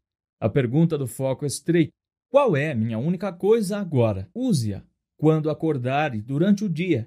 Ela vai manter você concentrado em seu trabalho mais importante e sempre que você precisar, irá ajudá-lo a encontrar a ação com alavancagem ou o primeiro dominó em qualquer atividade. A pergunta do foco estreito prepara você para a semana de trabalho mais produtiva possível. Também é eficaz na sua vida pessoal mantendo-o atento às suas necessidades imediatas, assim como as das pessoas mais importantes da sua vida. A pergunta de foco traz resultados extraordinários. É como você programa seu caminho pela vida e pelos negócios, e como você fará o melhor progresso em seu trabalho mais importante. Quer você busque respostas grandes ou pequenas, fazer a pergunta de foco é o hábito crucial para o sucesso na sua vida. Capítulo 11 O hábito do sucesso. O sucesso é simples. Faça a coisa certa do jeito certo na hora certa. Arnold Glassow. Você sabe como são os hábitos. Às vezes são difíceis de romper e difíceis de criar, mas o tempo todo estamos involuntariamente adquirindo hábitos novos. Quando iniciamos um modo de pensar ou um modo de agir e continuamos com ele durante um período, criamos um hábito novo. A escolha que enfrentamos é se desejamos ou não formar hábitos que nos tragam o que queremos da vida. Se for esse o caso, a pergunta de foco é o hábito mais poderoso que podemos ter para alcançar o sucesso. Para mim, a pergunta de foco é um modo de vida. Eu a uso para descobrir qual é a minha maior prioridade, aproveitar ao máximo o meu tempo e obter o maior retorno das minhas ações. Sempre que o resultado é extremamente importante, eu recorro a ela. Eu me faço essa pergunta quando acordo e começo o dia. Me faço essa pergunta quando chego ao trabalho. E de novo quando chego em casa. Qual é a única coisa que posso fazer de modo que, ao fazê-la, todo o resto se torne mais fácil ou desnecessário? Depois que chego à resposta, continuo a me fazer essa mesma pergunta, até enxergar as conexões e todas as minhas peças de dominó estarem enfileiradas. É claro, você vai enlouquecer se for analisar cada aspecto de tudo que poderia fazer. Eu não faço isso. E você também não deveria fazer. Comece pelas coisas grandes e veja aonde elas o levam. Com o tempo, você vai desenvolver a percepção de quando usar a pergunta do quadro geral e quando usar a do foco estreito. A pergunta de foco é o hábito fundamental que permite alcançar resultados extraordinários e levar uma vida ótima. Para algumas coisas eu nunca a uso. Aplico-a às áreas importantes da minha vida: vida espiritual, saúde física, vida pessoal, relacionamentos, trabalho, negócios e vida financeira. Nessa ordem, Cada uma é um alicerce para a seguinte: como quero que minha vida tenha relevância? Abordo cada área fazendo o que é mais importante nela. Considero que essas são as pedras fundamentais da minha vida e descobri que quando estou fazendo o que é mais importante em cada área, minha vida parece funcionar em potência máxima. A pergunta de foco pode direcionar você para a única coisa nas diferentes áreas da sua vida. Simplesmente a reformule, inserindo a área em que você está pensando. Além disso, você pode incluir um prazo. Digamos, neste momento ou este ano, para dar a sua resposta a um nível apropriado de urgência, ou em cinco anos, ou algum dia, para encontrar uma resposta de quadro geral que identifique os resultados a almejar. Aqui vão algumas perguntas de foco para você se fazer. Diga primeiro a categoria, depois faça a si mesmo a pergunta. Acrescente um prazo e termine com, de modo que ao fazê-la, todo o resto se torne mais fácil ou desnecessário. Por exemplo, no meu trabalho, qual é a única coisa que posso fazer para garantir que vou alcançar meus objetivos esta semana, de modo que ao fazê-la, todo o resto se torne mais fácil ou desnecessário. Na minha vida espiritual, qual é a única coisa que posso fazer para ajudar os outros? Qual é a única coisa que posso fazer para melhorar meu relacionamento com Deus na minha saúde física? Qual é a única coisa que eu posso fazer para alcançar meus objetivos de alimentação? Qual é a única coisa que posso fazer para me exercitar regularmente? Qual é a única coisa que posso fazer para aliviar meu estresse na minha vida pessoal? Qual é a única coisa que posso fazer para melhorar minha habilidade? Qual é a única coisa que posso fazer para arranjar um tempo para mim mesmo nos meus relacionamentos? Qual é a única coisa que posso fazer para melhorar meu relacionamento com meu cônjuge ou parceiro? Qual é a única coisa que posso fazer para melhorar o desempenho dos meus filhos na escola? Qual é a única coisa que posso fazer para mostrar apreço aos meus pais? Qual é a única coisa que posso fazer para fortalecer mais a minha família no meu trabalho? Qual é a única coisa que posso fazer para garantir que vou alcançar meus objetivos? Qual é a única coisa que posso fazer para melhorar minhas capacidades? Qual é a única coisa que posso fazer para ajudar minha equipe a ter sucesso? Qual é a única coisa que posso fazer para evoluir na carreira, na minha empresa? Qual é a única coisa que posso fazer para sermos mais competitivos? Qual é a única coisa que posso fazer para tornar nosso produto melhor? Qual é a única coisa que posso fazer para sermos mais lucrativos? Qual é a única coisa que posso fazer para melhorar as experiências dos nossos clientes nas minhas finanças? Qual é a única coisa que posso fazer para aumentar meu patrimônio líquido? Qual é a única coisa que posso fazer para melhorar o fluxo de caixa dos meus investimentos? Qual é a única coisa que posso fazer para saldar a dívida do meu cartão de crédito? Grandes ideias e como você pode fazer com que a única coisa seja uma parte da sua rotina diária? Como pode torná-la suficientemente forte para obter resultados extraordinários no trabalho e em outras áreas da vida? Aqui vai uma lista retirada da nossa experiência e do nosso trabalho com outras pessoas. Primeiro, entenda e acredite nela. O primeiro passo é entender o conceito da única coisa e depois acreditar que ela pode fazer diferença na sua vida. Se você não entender e acreditar, não irá agir. Segundo, use-a. Faça a si mesmo a pergunta de foco. Comece cada dia perguntando: qual é a única coisa que posso fazer hoje para, entre aspas, qualquer coisa que você deseje. De modo que, ao fazê-la, todo o resto se torne mais fácil ou desnecessário quando você fizer isso. Sua direção ficará clara. Seu trabalho será mais produtivo e sua vida pessoal mais recompensadora. Terceiro, torne isso um hábito. Quando você se habitua a usar a pergunta de foco, aciona integralmente o poder dela para obter os resultados extraordinários que deseja. É algo que faz diferença. Pesquisas mostram que isso vai demorar cerca de 66 dias, quer você demore algumas semanas ou alguns meses. Continue firme até que isso se transforme na sua rotina. Se você não está levando a sério a aprendizagem do hábito do sucesso, não está levando a sério a obtenção de resultados extraordinários. Quarto, Lembretes para estimular. Estabeleça maneiras de se lembrar de usar a pergunta de foco. Um dos melhores modos de fazer isso é colocar no trabalho uma placa dizendo: Até que minha única coisa esteja feita, todo o resto é distração. A contracapa deste livro traz uma pergunta que serve de gatilho.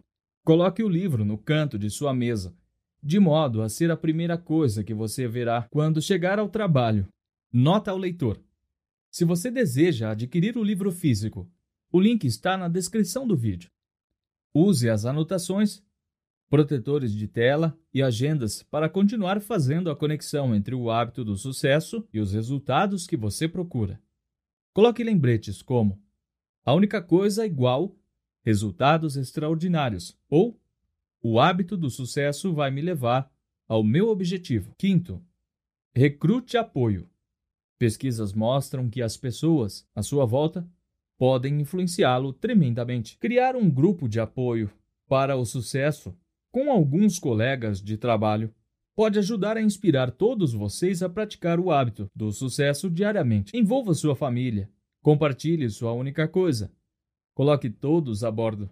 Use a pergunta de foco com eles para mostrar como o hábito do sucesso pode fazer diferença no trabalho escolar, nas realizações pessoais ou em qualquer aspecto da vida. Esse único hábito pode se tornar o alicerce para muitos outros. Portanto, mantenha o seu hábito do sucesso funcionando no máximo de potência possível. Use as estratégias delineadas na parte 3, Resultados Extraordinários, para estabelecer objetivos e organizar o tempo, obtendo resultados extraordinários em todos os dias da sua vida. Capítulo 12 o caminho para as boas respostas.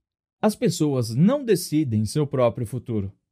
Elas decidem seus hábitos, e seus hábitos decidem seu futuro. F. M. Alexander. A pergunta de foco ajuda você a identificar a única coisa em qualquer situação. Ela vai esclarecer o que você deseja nas grandes áreas da sua vida e depois especificar o que você precisa fazer para obtê-la. Na verdade, é um processo simples. Você faz uma grande pergunta e em seguida busca uma grande resposta. Com dois passos simples. Esse é o hábito do sucesso definitivo. Faça uma boa pergunta. Pensar grande e específico. Encontre uma boa resposta. Pesquisa e modelo de comportamento. Faça uma boa pergunta. A pergunta de foco ajuda você a fazer uma grande pergunta. As boas perguntas assim como os bons objetivos são grandes e específicas. Elas o empurram, instigam você e o apontam para respostas grandes e específicas. E como são estruturadas para ser mensuráveis, não há brechas para ambiguidade com relação aos resultados. Analise o gráfico da boa pergunta. Trata-se de um gráfico em formato de pizza, dividido em quatro partes. No topo temos grande, Embaixo, pequeno. Lado esquerdo, amplo. Lado direito, específico. Na primeira parte, o que posso fazer para dobrar as vendas em seis meses? Na segunda parte, o que posso fazer para dobrar as vendas? Na terceira, o que posso fazer para aumentar as vendas? Na quarta, o que posso fazer para aumentar as vendas em 5% este ano? Analise o gráfico da boa pergunta para enxergar o poder da pergunta de foco. Vamos considerar o aumento nas vendas para analisar cada um dos quadrantes, usando o que posso fazer para dobrar as vendas em seis meses, no quadrante grande e específico. Em seguida, vamos examinar os prós e contras de cada quadrante, terminando com o lugar onde você quer estar, grande e específico. Quadrante 4, pequeno e específico.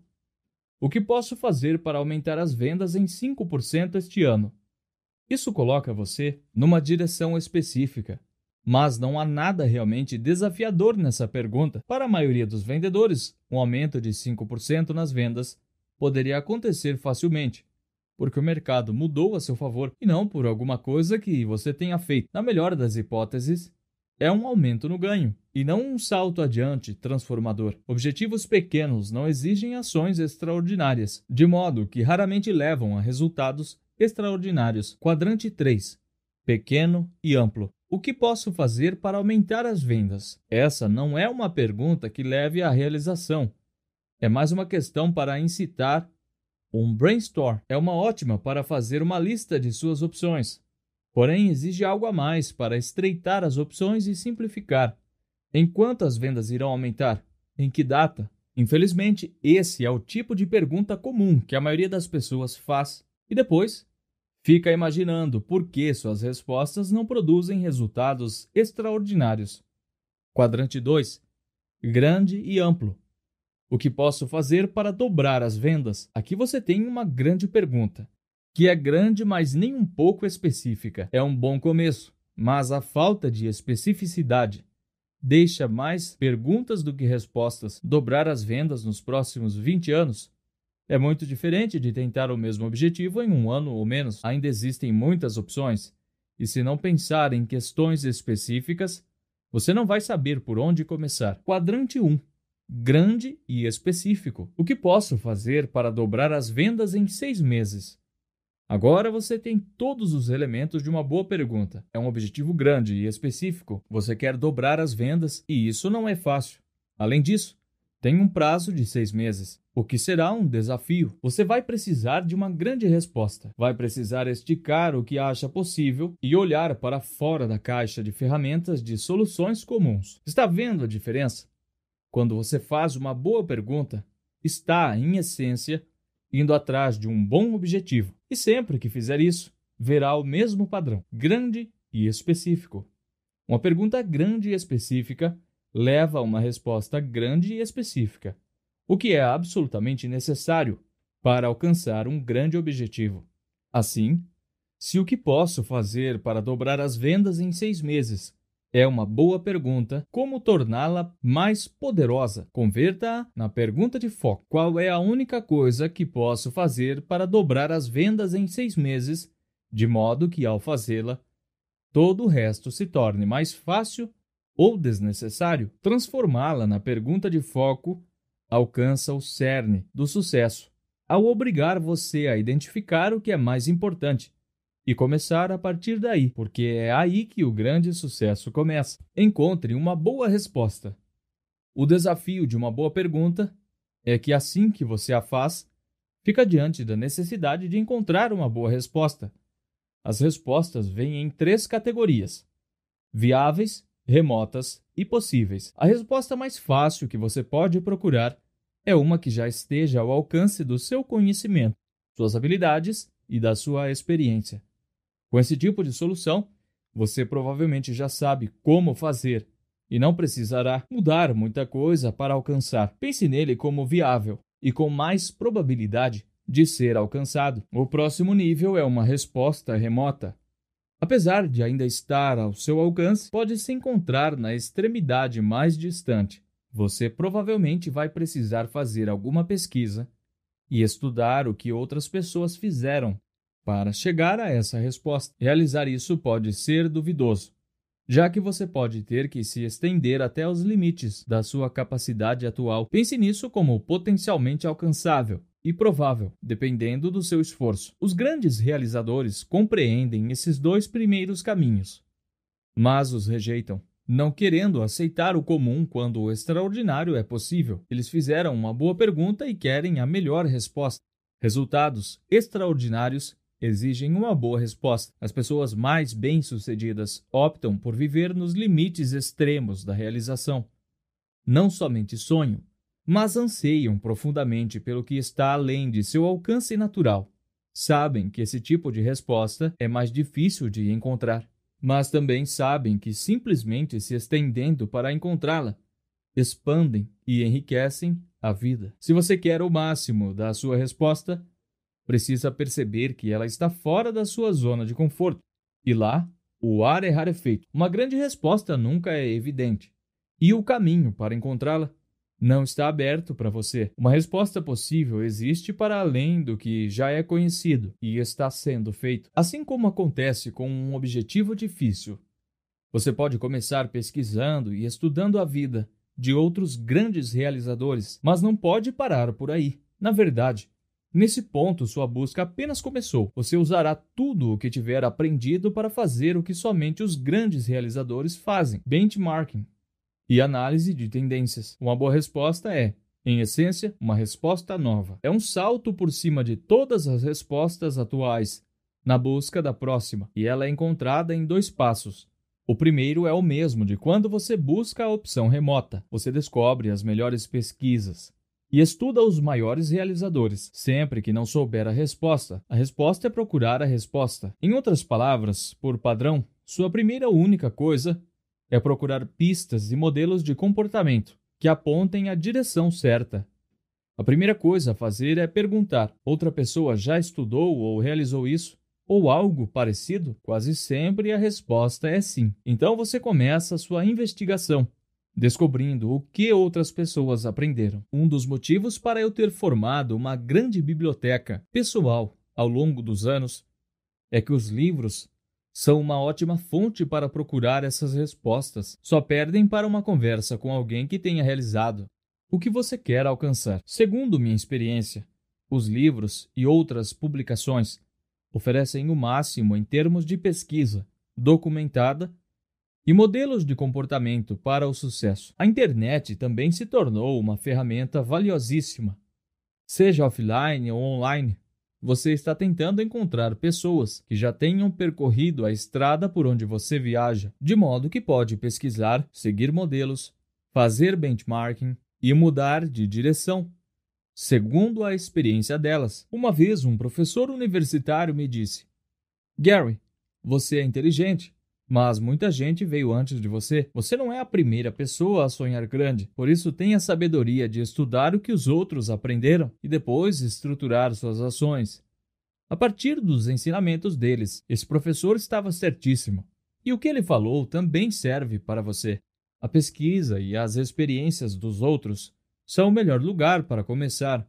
Quando você está procurando uma resposta, armado com esse conhecimento, você pode fazer um benchmarking, isto é, uma análise do melhor de tudo que é conhecido e está sendo feito atualmente, com uma abordagem do tipo remoto. Esse era o seu máximo, mas agora é o seu mínimo. Não é só isso que você faz, mas se tornará o topo da colina, de onde você olhará em busca da próxima coisa que você pode fazer na mesma direção em que os melhores realizadores estão indo, ou, se necessário, numa direção totalmente nova. É assim que os grandes problemas são resolvidos e os grandes desafios são superados, já que as melhores respostas raramente resultam de um processo comum, seja para descobrir como ultrapassar a concorrência, encontrar uma cura para uma doença ou bolar um plano de ação para um objetivo pessoal. O benchmarking e a análise de tendências são sua melhor opção. Como sua resposta será original,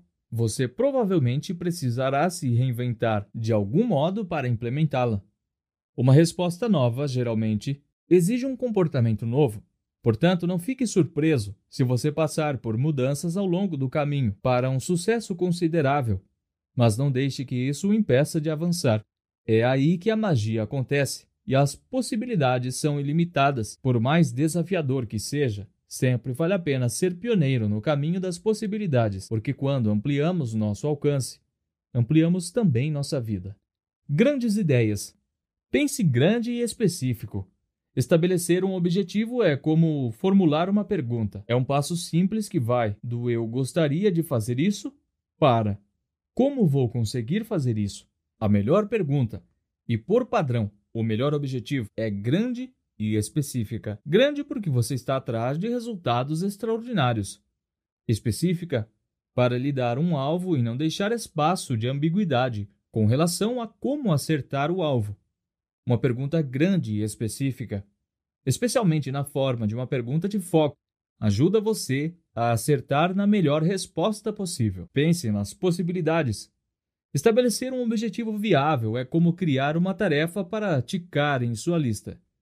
Um objetivo remoto é mais desafiador. Ele faz com que você busque os limites das suas capacidades atuais.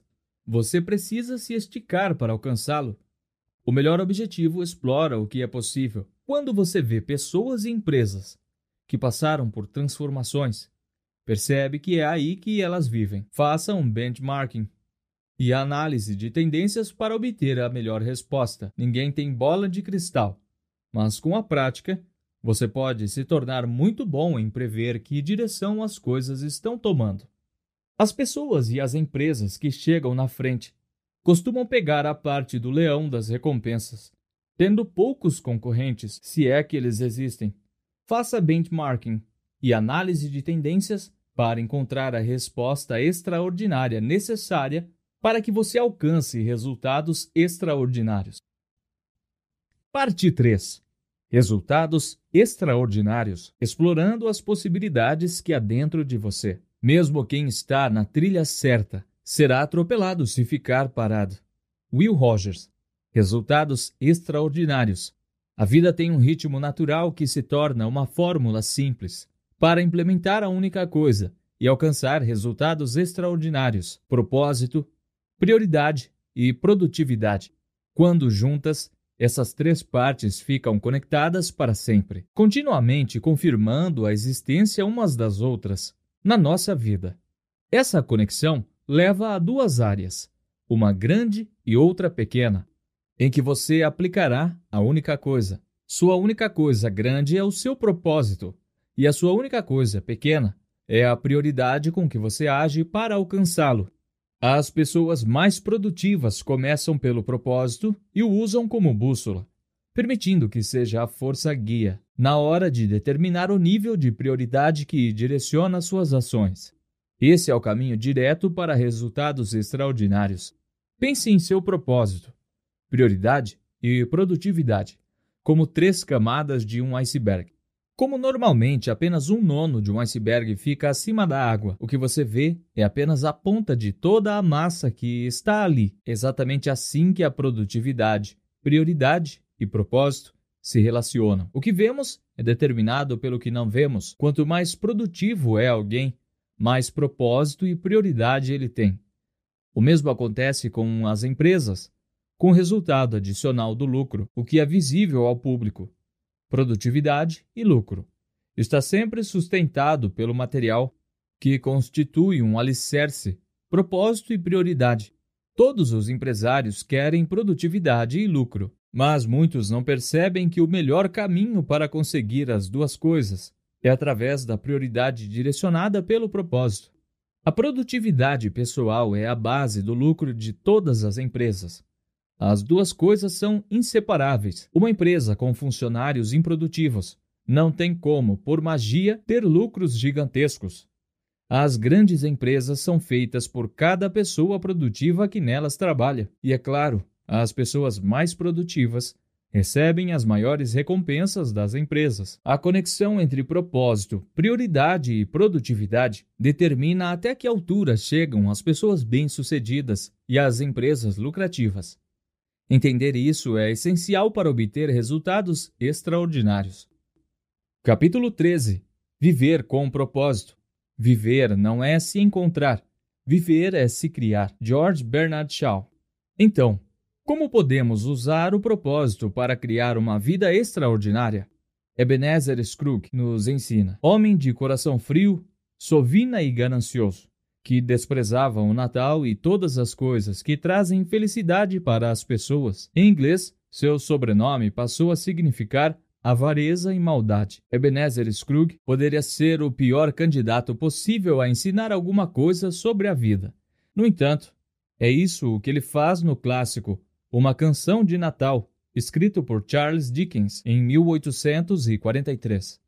A história redentora da transformação de Scrooge de pessoa mesquinha, insensível e mal amada em um homem atencioso, carinhoso e querido é um dos melhores exemplos de como nosso destino é determinado por nossas decisões. Como nossa vida é moldada por nossas escolhas, mais uma vez a ficção nos dá uma fórmula que todo mundo pode seguir para criar uma vida extraordinária, com resultados extraordinários. Vamos lembrar essa famosa história atemporal. Numa noite de Natal, Ebenezer Scrooge é visitado pelo fantasma do falecido Jacob Marley, seu ex-sócio. Não sabemos se é sonho ou realidade. Marley lamenta. Vim aqui esta noite alertar que você ainda tem uma chance e uma esperança de escapar de um destino igual ao meu. você será assombrado por três fantasmas: um do passado, um do presente e um do futuro. Lembre-se do que aconteceu entre nós. Dickens descreve Scrooge como um homem cujas feições idosas estão congeladas pela frieza que existe dentro dele. De punhos fechados, cabeça baixa e sempre obrigando os outros a se matar de tanto trabalhar. Scrooge paga o mínimo possível a seus empregados e fica com o máximo que pode. É cheio de segredos e solitário. Ninguém jamais o cumprimenta na rua. Ninguém se importa com ele, porque ele não se importa com ninguém. É um velho amargo, mau e ganancioso. De olhar frio e coração gelado, sem qualquer perspectiva de derreter o gelo. Ele tem uma existência solitária e o mundo acaba sofrendo por isso. No decorrer da noite, os três fantasmas visitam Scrooge para lhe mostrar seu passado, seu presente e seu futuro. A partir dessas três visitas, ele percebe como se tornou o homem que é, como sua vida está se desenrolando no momento atual e o que acontecerá com ele e com as pessoas ao redor. É uma experiência aterrorizante que o deixa visivelmente abalado. Quando acorda no dia seguinte, sem saber se foi real, mas perplexo ao descobrir que permanece no presente, Scrooge percebe que ainda há tempo para alterar seu destino. Tonto de alegria, ele corre para a rua e instrui o primeiro menino que encontra a comprar o maior peru de feira e mandá-lo anonimamente para a casa de seu único empregado, Bob Cratchit.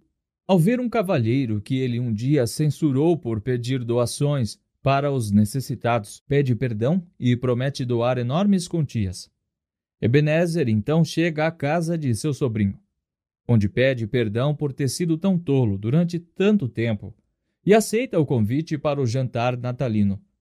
A esposa e os convidados do sobrinho, chocados com sua alegria sincera, mal conseguem acreditar que aquele é Scrooge. Na manhã seguinte, Bob Cratchit, depois de chegar atrasado ao trabalho, é confrontado por Scrooge. Que negócio é esse de chegar a essa hora? Não vou mais admitir esse tipo de coisa. Antes mesmo de assimilar isso, o incrédulo Cratchit ouve. Portanto, vou aumentar o seu salário. A partir daí, Scrooge se torna benfeitor da família Cratchit. Encontra um médico para o pequeno Tim, o filho inválido de Cratchit, e se torna uma espécie de segundo pai para ele, pelo resto da vida.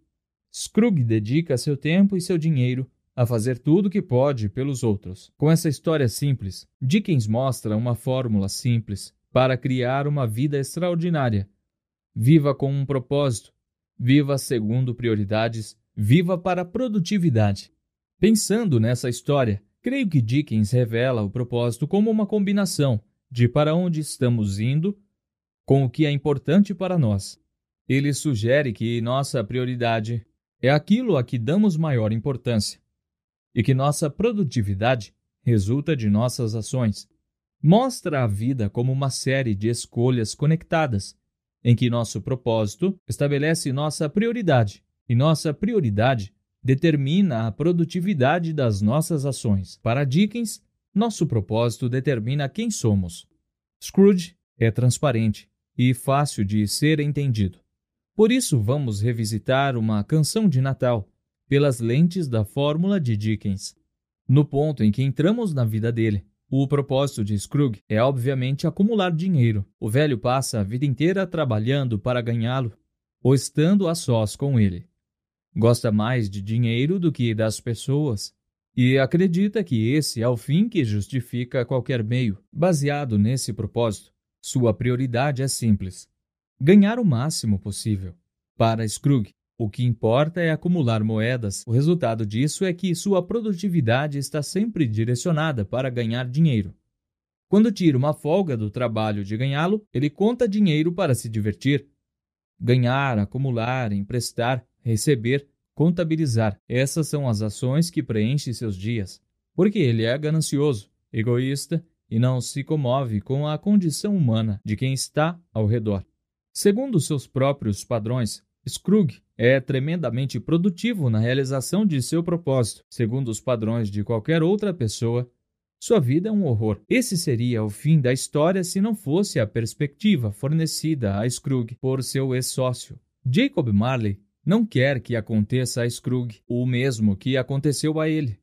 Assim, depois de ser assombrado pelos fantasmas, o que acontece com Scrooge? Segundo o relato de Dickens, seu propósito muda, o que muda sua maior prioridade, o que por sua vez muda o foco de sua produtividade.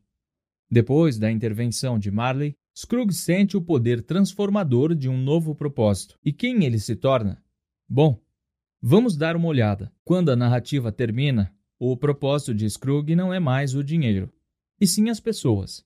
Agora ele se importa com os outros, com a situação financeira e a condição física deles. Ele se vê em relacionamentos felizes, ajudando os outros de todas as maneiras possíveis. Dá mais valor a ajudar as pessoas do que a juntar dinheiro e acredita que o dinheiro é bom pelo bem que pode trazer. Qual é a prioridade dele? Se antes Scrooge cuidava do dinheiro e usava as pessoas, agora ele usa o dinheiro para cuidar das pessoas. Sua prioridade máxima é ganhar o máximo de dinheiro possível para ajudar o maior número possível de pessoas. Suas ações ele é produtivo ao usar cada centavo possível para ajudar os outros. A transformação é notável. A mensagem é inconfundível. Quem nós somos e aonde queremos ir determinam nossas ações e nossas realizações. Uma vida com propósito é a mais poderosa de todas e é a mais feliz. Felicidade de propósito. Pergunte a algumas pessoas o que elas querem da vida, e a maioria esmagadora das respostas será: ser feliz. Apesar de todos termos uma ampla variedade de respostas específicas, o que a maioria de nós deseja é a felicidade.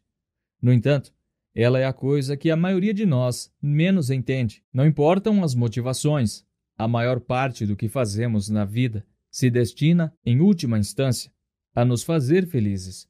Mas entendemos tudo errado. A felicidade não acontece como pensamos. Para explicar, quero contar uma história antiga. A tigela de esmolas. Certa manhã, ao sair do palácio e encontrar um pedinte, o rei pergunta a ele: O que você quer? O pedinte ri. O senhor pergunta como se pudesse realizar meu desejo. O rei reage, ofendido. Claro que posso. O que é? O mendigo alerta. Pense duas vezes antes de prometer qualquer coisa. Bom, aquele não era um pedinte comum, e sim o mentor do rei numa vida passada, que prometeu naquela existência anterior: Tentarei fazer você acordar na próxima vida. Você desperdiçou esta, mas eu voltarei para ajudá-lo. Sem reconhecer o amigo, o rei insiste: Darei qualquer coisa que pedir, porque sou um rei muito poderoso, capaz de realizar qualquer desejo. Então o pedinte diz: É um desejo muito simples. O senhor pode encher essa tigela de esmolas? Claro, responde o rei.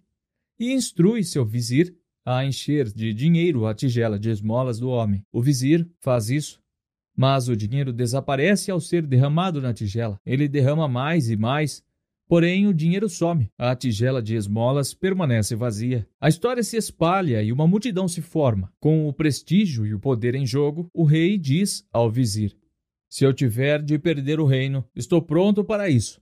Mas não posso ser derrotado por esse pedinte. E continua a derramar suas riquezas na tigela diamantes, pérolas, esmeraldas, seu tesouro está se esgotando.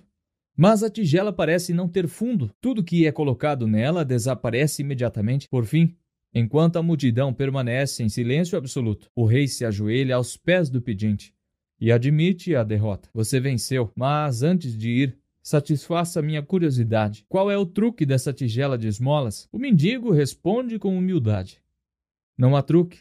Ela simplesmente é feita do desejo humano. Um dos maiores desafios é garantir que nosso propósito de vida não se transforme numa tigela de esmolas, um poço sem fundo, feito de desejo que busca continuamente a próxima coisa que nos fará felizes. Isso é fracasso na certa. Ganhamos mais dinheiro e adquirimos mais bens, quase sempre pelo prazer que esperamos que isso nos traga. De certo modo, até que dá certo. Conseguir dinheiro ou algo que desejamos pode fazer subir nosso medidor de felicidade por um momento. Depois, ele desce de novo. Com o correr das eras, nossas maiores mentes pensaram na felicidade, e suas conclusões são quase sempre as mesmas.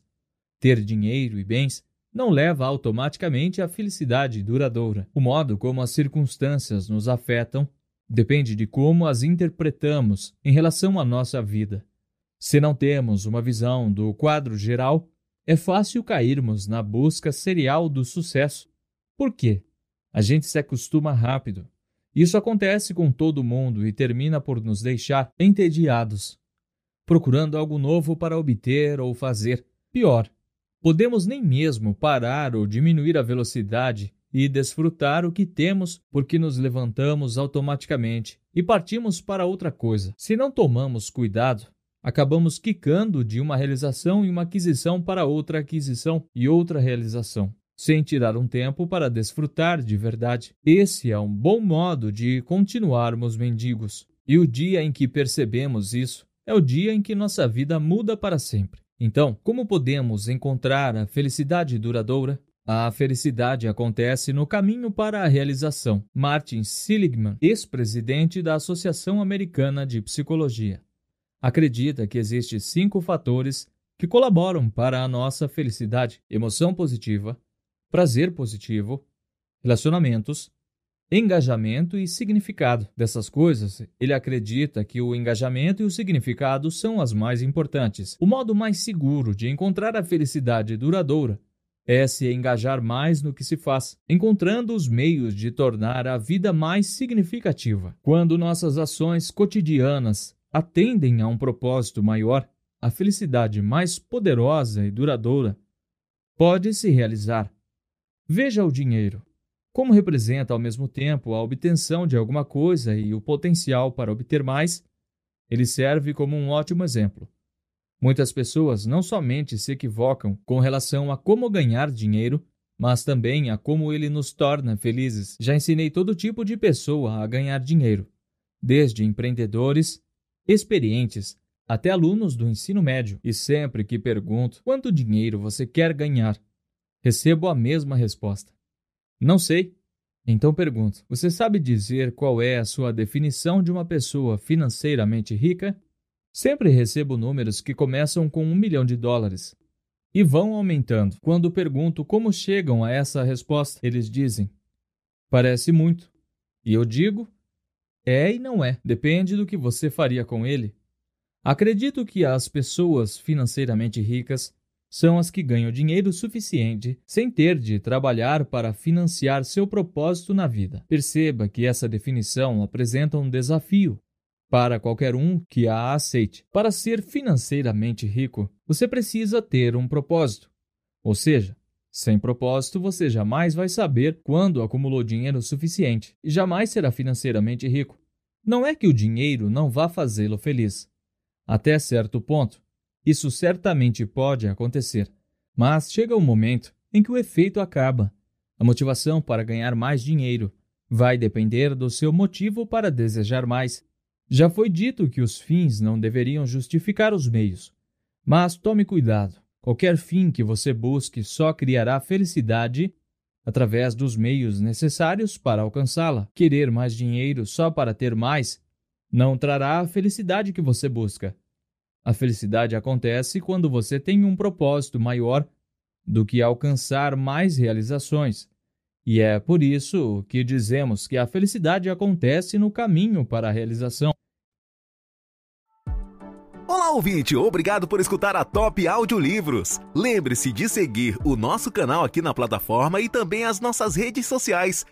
Preparamos um gráfico do livro com as principais ideias e sacadas do autor Clique agora no link gráfico do livro na descrição e tenha acesso ao material ilustrado com passos simples e fáceis para você saber tudo sobre o livro em minutos. O poder do propósito. O propósito é o caminho direto para o poder e a fonte definitiva de força pessoal, força de convicção e força para perseverar. A receita para resultados extraordinários é saber o que é importante para você e executar doses diárias de ações que estejam alinhadas com isso. Quando você tem um propósito nítido, a clareza chega mais depressa, o que leva a mais convicção, o que por sua vez leva a decisões mais rápidas. Quando você toma decisões mais rápidas, Geralmente toma as primeiras decisões e pode fazer as melhores escolhas. E quando você faz as melhores escolhas, tem a oportunidade de passar por experiências melhores. É assim que saber para onde você está indo ajuda a levá-lo aos melhores resultados e experiências que a vida tem a oferecer. Além disso, ter um propósito ajuda quando as coisas não são favoráveis. Às vezes a vida fica difícil e não há como evitar. Se você mirar alto o suficiente e viver por tempo suficiente, terá sua cota de tempos difíceis. Tudo bem? Todo mundo passa por isso.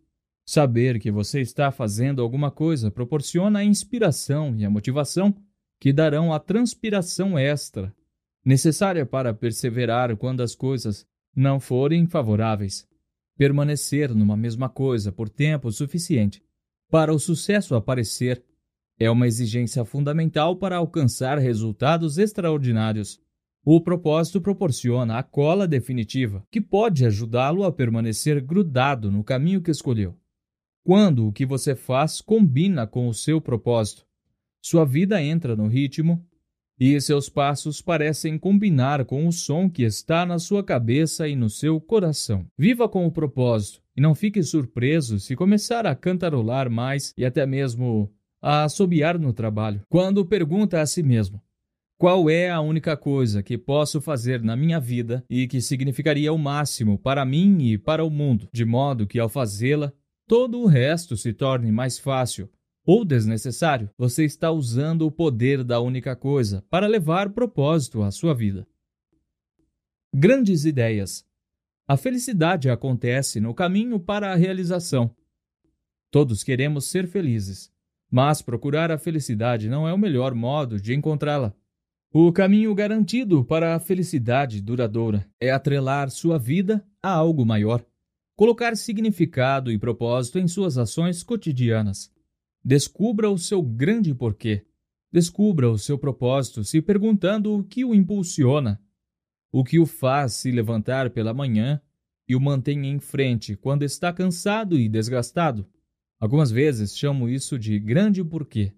Esse é o porquê de você estar empolgado com a vida. Esse é o porquê de você fazer o que faz na falta de uma resposta. Escolha uma direção. Propósito pode parecer uma coisa pesada, mas não precisa ser. Pense nele simplesmente como a única coisa que, mais do que qualquer outra, você quer relacionar com sua vida. Tente anotar algo que você gostaria de realizar e depois descreva como faria isso. Para mim, é mais ou menos assim. Meu propósito é ajudar as pessoas a ter a melhor vida possível através dos meus ensinamentos, meus treinamentos e meus textos. Então, como é a minha vida? Minha única coisa é ensinar, e tem sido isso há quase 30 anos. No início era ensinar a clientes sobre o mercado e como tomar decisões ótimas. Depois, passou a ser ensinar a vendedores na sala de aula, em reuniões sobre vendas e individualmente. Mais tarde, foi dar aulas sobre gestão de empresas. Em seguida, passou a ser ensinar os modelos e estratégias dos grandes empreendedores para obter alto nível de realização. E nos últimos dez anos, tem sido ensinar em seminários sobre princípios específicos de aprimoramento da vida. O que eu ensino é o mesmo que uso depois nos treinamentos e é sustentado pelo que escrevo. Escolha uma direção, comece a andar e veja o que acha. O tempo traz clareza. E se você descobrir que não gosta desse caminho, pode mudar de direção.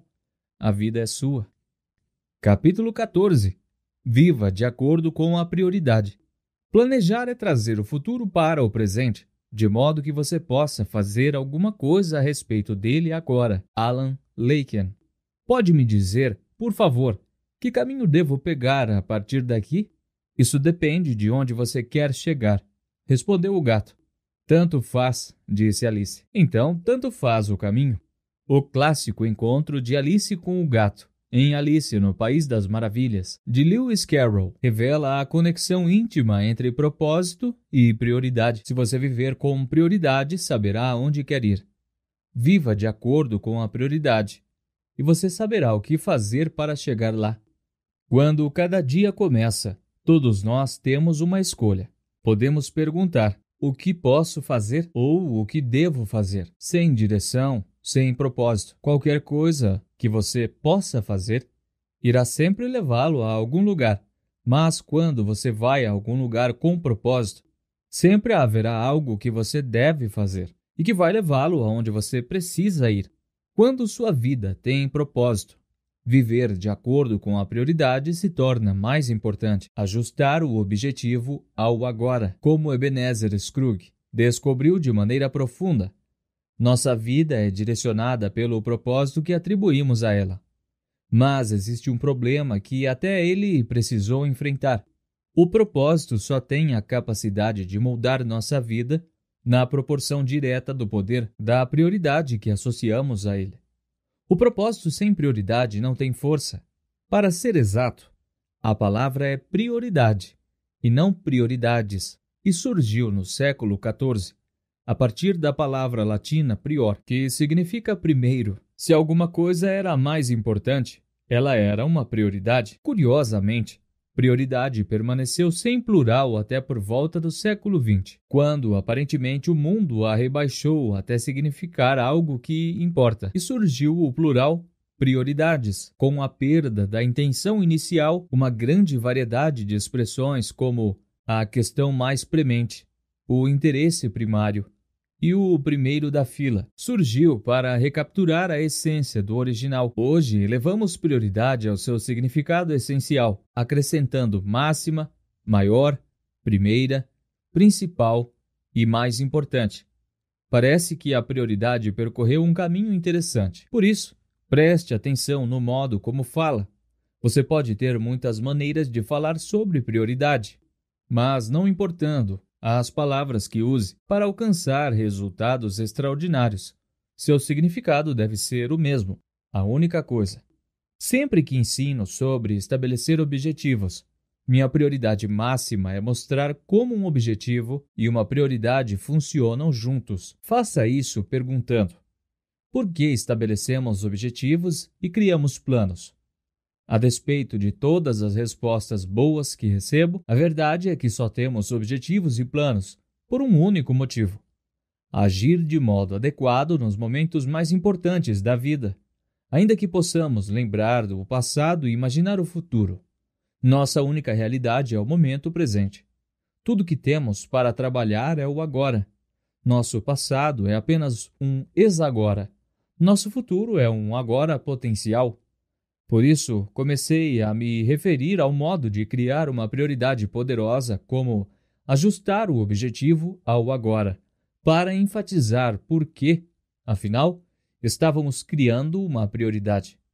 A verdade sobre o sucesso é que nossa capacidade de alcançar resultados extraordinários no futuro depende de criarmos uma sequência de momentos poderosos um após o outro. O que você faz em qualquer momento específico determina o que você experimenta no momento seguinte. O seu agora atual e todos os seus agoras futuros são indiscutivelmente determinados pela prioridade que você vive no momento. O fator decisivo para determinar como você estabelece essa prioridade é saber quem vence a batalha entre seu eu atual e seu eu futuro.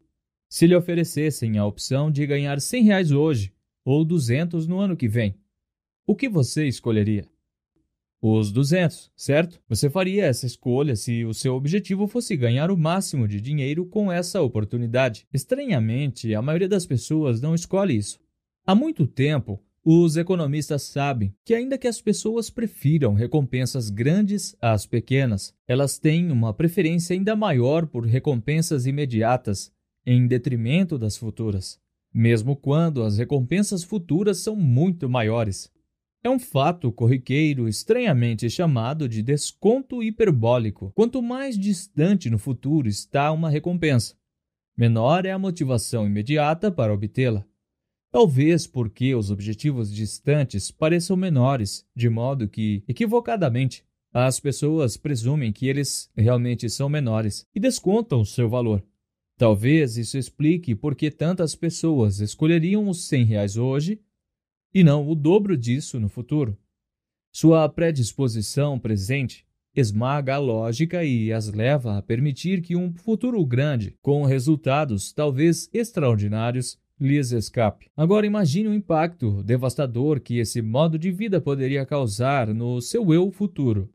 Lembra-se da nossa conversa sobre a gratificação adiada? Por acaso, o que começa como marshmallows pode mais tarde custar muito mais. Precisamos de um modo simples de pensar para nos salvar de nós mesmos, estabelecer a prioridade correta e chegar mais perto de realizar nosso propósito.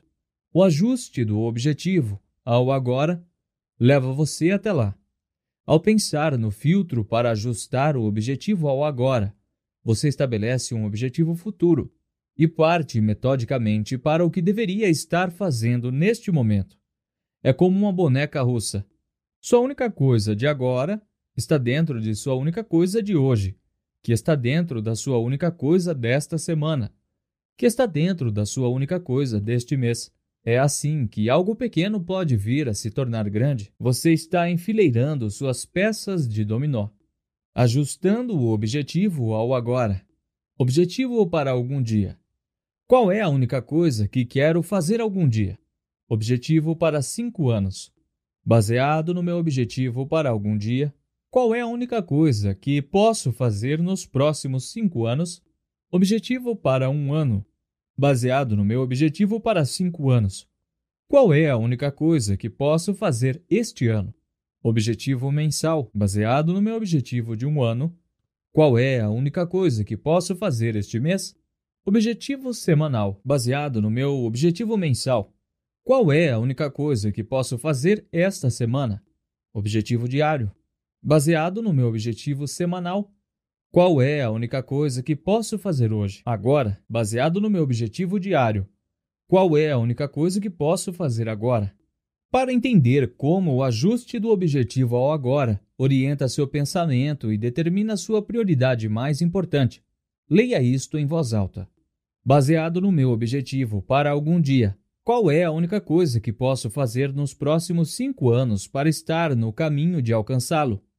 Agora, baseado em meu objetivo de cinco anos, qual é a única coisa que posso fazer este ano para estar no caminho de alcançar meu objetivo de cinco anos, de modo a estar no caminho para alcançar meu objetivo para algum dia? Agora, baseado no meu objetivo para este ano, qual é a única coisa que posso fazer este mês para estar no caminho de alcançar meu objetivo deste ano, de modo a estar no caminho de alcançar meu objetivo de cinco anos, de modo a estar no caminho de alcançar meu objetivo para algum dia, agora, baseado no meu objetivo deste mês. Qual é a única coisa que posso fazer nesta semana para estar no caminho de alcançar meu objetivo deste mês, de modo a estar no caminho para alcançar meu objetivo deste ano? de modo a estar no caminho para alcançar meu objetivo de cinco anos, de modo a estar no caminho para alcançar meu objetivo para algum dia. Assim, baseado no meu objetivo de hoje, qual é a única coisa que posso fazer agora, de modo a estar no caminho para alcançar meu objetivo de hoje, de modo a estar no caminho para alcançar meu objetivo desta semana, de modo a estar no caminho para alcançar meu objetivo deste mês de modo a estar no caminho para alcançar meu objetivo deste ano, de modo a estar no caminho para alcançar meu objetivo para cinco anos, de modo a estar no caminho de alcançar meu objetivo para algum dia? Espero que você tenha se mantido firme e lido tudo. Por quê? Porque você estaria treinando sua mente no modo de pensar, de conectar um objetivo ao objetivo seguinte no correr do tempo, até saber qual é a coisa mais importante que pode fazer agora. Estaria aprendendo a pensar grande, mas estreitando o foco para provar o valor desse método. Pule algumas etapas com a pergunta: qual é a única coisa que posso fazer agora, de modo a estar no caminho de alcançar o meu objetivo algum dia? Não funciona.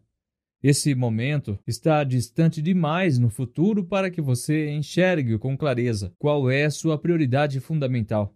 De fato, você pode continuar acrescentando de volta o hoje, esta semana e assim por diante, mas não vai enxergar a prioridade poderosa que você busca enquanto não tiver acrescentado de volta todos os passos É por isso que a maioria das pessoas jamais chega perto dos seus objetivos. Elas não conectaram o hoje com todos os amanhãs necessários para chegar lá.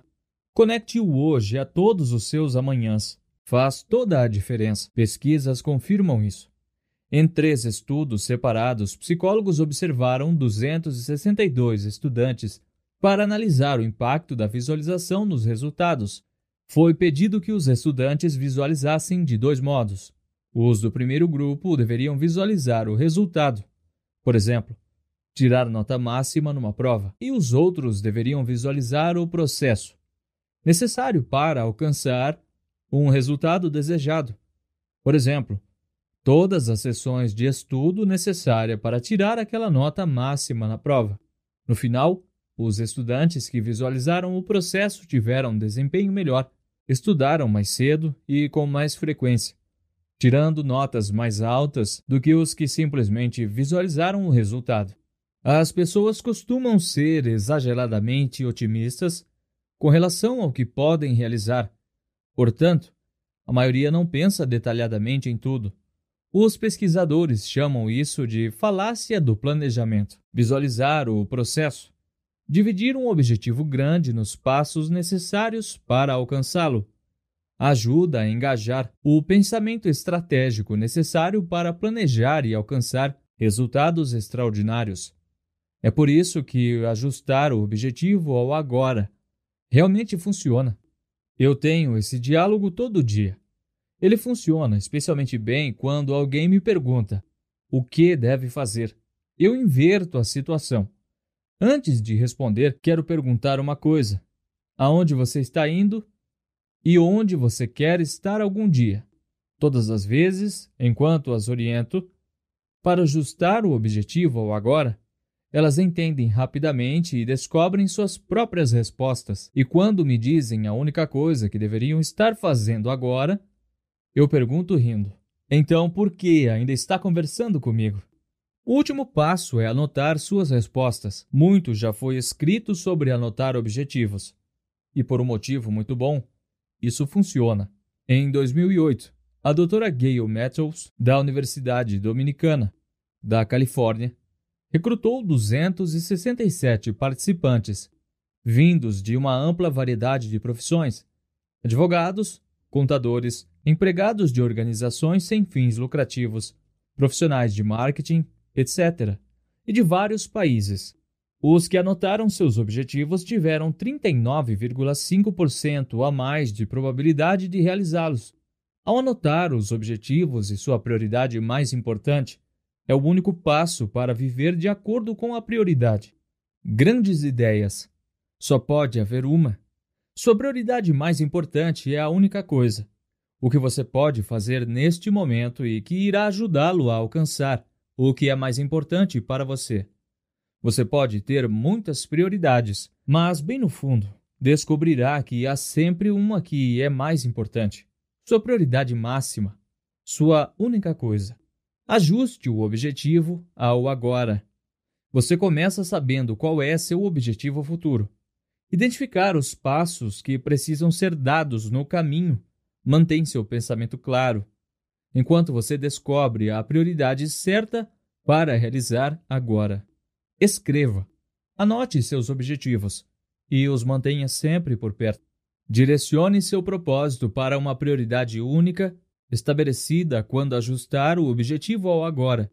E essa prioridade, a única coisa que você poderia fazer de modo que, ao fazê-la, todo o resto se torne mais fácil ou desnecessário vai lhe mostrar o caminho para resultados extraordinários. E é assim que você souber o que fazer, só vai faltar passar do saber para o fazer.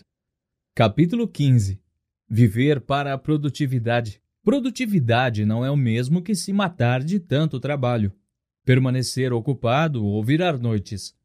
Tem mais a ver com prioridades, planejamento e a proteção feroz do seu tempo. Margarita Tartakovsky a história de Ebenezer Scrooge poderia ser uma nota de rodapé na história literária, não fosse o seguinte.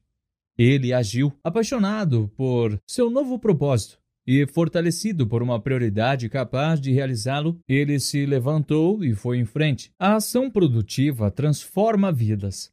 Você nunca vai ouvir alguém gritar: Vamos ser produtivos num filme enquanto a cavalaria avança sobre a colina. Não é a primeira frase que um treinador, um gerente ou um general escolhe usar como estímulo para provocar uma emoção profunda e inspirar as tropas. Não é o que você diz a si mesmo quando respira fundo e mergulha num desafio ou enfrenta a concorrência. E Dickens jamais fez Scrooge dizer essas palavras enquanto assumia o comando da sua vida transformada. No entanto, produtivo é exatamente o que Scrooge passou a ser, e não existe palavra melhor do que a produtividade para descrever o que você deseja obter a partir do que você faz, quando o resultado é importante. Sempre estamos fazendo alguma coisa, trabalhando, brincando, comendo, dormindo, andando, respirando. Se estamos vivos, estamos fazendo alguma coisa. Mesmo não fazer nada é fazer alguma coisa. A questão nunca, jamais, é se estamos fazendo alguma coisa, e sim o que estamos fazendo. E quando isso acontece, o que fazemos define nossa vida mais do que qualquer coisa. No fim das contas, Construir uma vida de resultados extraordinários é simplesmente obter o máximo a partir do que você faz quando o que você faz importa. Viver para a produtividade produz resultados extraordinários. Sempre que ensino sobre produtividade, eu começo perguntando: que tipo de sistema de gestão do tempo vocês usam? As respostas são tão variadas quanto o número de pessoas na sala. Agenda de papel, agenda eletrônica, planner, aplicativos, tudo o que você imaginar.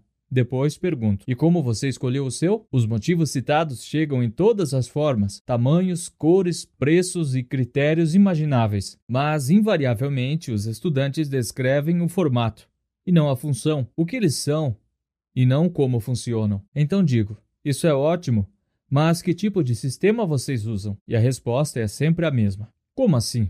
E aí?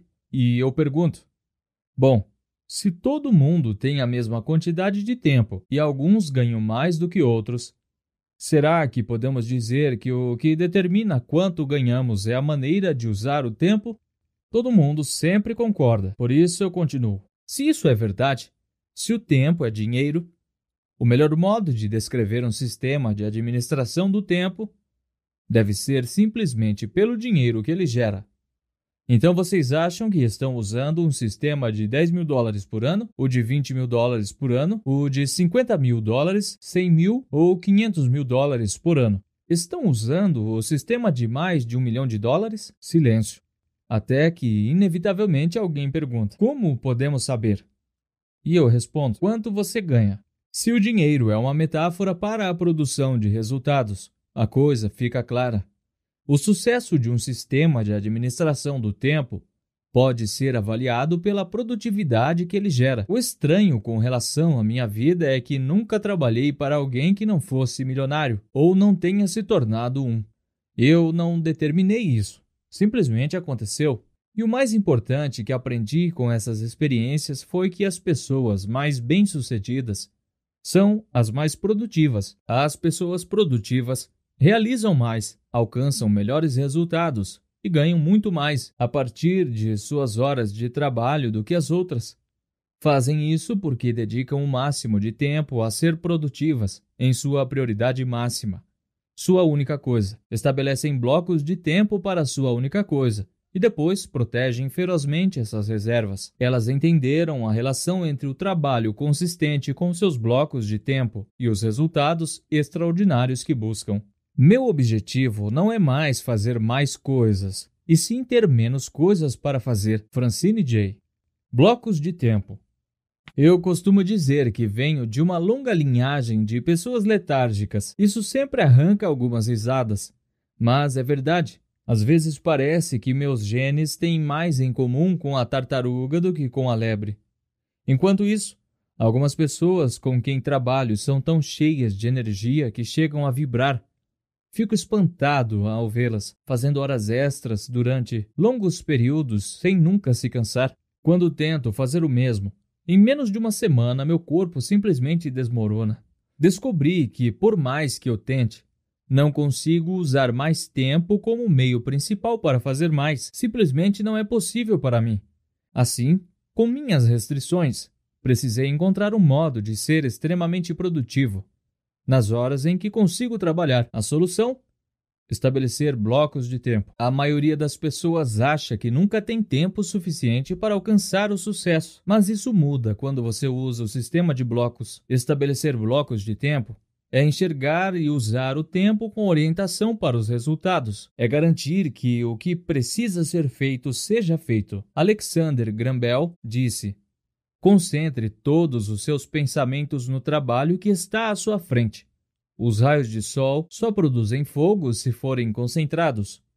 O sistema de blocos de tempo reúne sua energia e a centraliza em seu trabalho mais importante. É o melhor recurso de produtividade. Pegue sua agenda e reserve em blocos todo o tempo necessário para realizar sua única coisa. Se é uma única coisa a ser feita apenas uma vez, reserve as horas e os dias. Se for algo a ser feito regularmente, Reserve o tempo adequado todos os dias, de modo a se tornar um hábito. Todo o resto, outros projetos, papelada, e-mails, telefonemas, correspondências, reuniões, todas as outras coisas, precisam esperar.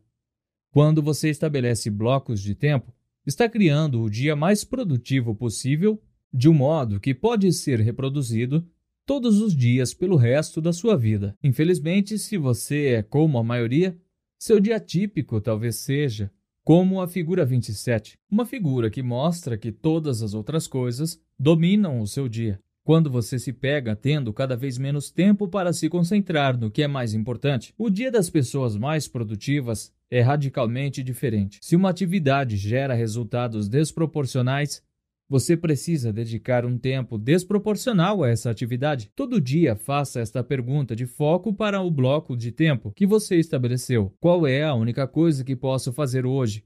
Por minha única coisa, de modo que, ao fazê-la, todo o resto se torne mais fácil ou desnecessário. Quando encontrar a resposta, você estará realizando a atividade mais fundamental para o seu trabalho mais fundamental. É assim que os resultados se tornam extraordinários. Pela minha experiência, as pessoas que fazem isso são as que não somente se tornam mais realizadas, mas as que também têm mais oportunidades de carreira, aos poucos, porém com segurança. Elas passam a ser conhecidas em sua organização por sua única coisa, e se tornam insubstituíveis. Ninguém consegue imaginar nem tolerar o custo de perdê-las. Por sinal, o oposto é igualmente verdadeiro para os que se perdem na terra de todas as outras coisas. Assim que tiver feito sua única coisa do dia, você pode dedicar o resto do tempo a todo o resto. Só use a pergunta de foco para identificar a prioridade seguinte e dar a ela o tempo merecido. Repita essa estratégia até o fim do seu dia de trabalho. Fazer todas as outras coisas pode ajudar você a dormir melhor à noite, mas é improvável que lhe garanta uma promoção. O sistema de blocos de tempo funciona seguindo a premissa de que uma agenda registra compromissos, mas não se importa com a pessoa com quem você tem aquele compromisso. Assim, quando você souber qual é a sua única coisa Marque um compromisso consigo mesmo para realizá-la.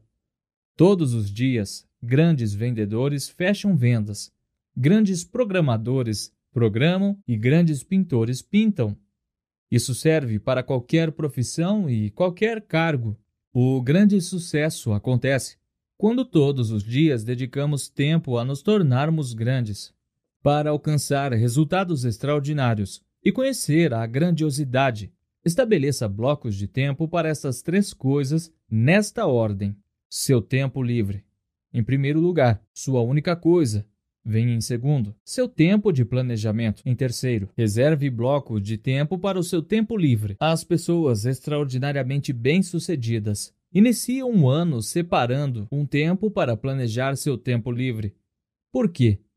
Elas sabem que vão precisar dele e que poderão se dar a esse luxo. Na verdade, as pessoas mais bem-sucedidas simplesmente se veem como alguém que trabalha entre dois períodos de férias. Já os menos bem-sucedidos Não reservam tempo de folga porque acham que não merecem ou não poderão se dar a esse luxo. Ao planejar antecipadamente o tempo livre, você está, na verdade, administrando o seu tempo de trabalho a partir do seu tempo de folga, e não o contrário. Além disso, você faz com que todo mundo saiba antecipadamente quando estará fora, de modo que as pessoas possam fazer planos de acordo com isso. Quem pretende alcançar o sucesso começa protegendo o tempo necessário para se recarregar e se recompensar. Tire tempo de folga. Crie blocos de fins de semana prolongados e férias prolongadas e os aproveite.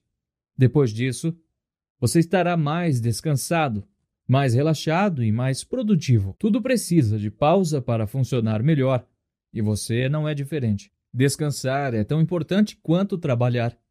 Existem alguns exemplos de pessoas bem-sucedidas que violam esse princípio, mas elas não são os nossos modelos de comportamento. Elas têm sucesso apesar do tempo para descansar e se renovar, e não por causa disso. Reserve blocos de tempo para a sua única coisa, depois dos blocos de tempo para o tempo livre, estabeleça blocos de tempo para sua única coisa. Sim, você leu certo. Seu trabalho mais importante vem em segundo lugar. Por quê? Porque você não pode sustentar o sucesso com felicidade em sua vida profissional se negligenciar seu tempo de recreação pessoal. Estabeleça blocos de tempo para seu tempo de folga e depois crie tempo para sua única coisa. As pessoas mais produtivas as que obtêm resultados extraordinários programam os dias a partir da sua única coisa. O compromisso mais importante a cada dia é consigo mesmas, e elas jamais deixam de cumpri-lo. Se completarem sua única coisa antes que o bloco de tempo esteja terminado, não encerram necessariamente o dia. Usam a pergunta de foco para saber como podem usar o tempo que sobra. De modo semelhante, se tem um objetivo específico para a sua única coisa, elas o terminam independentemente do tempo.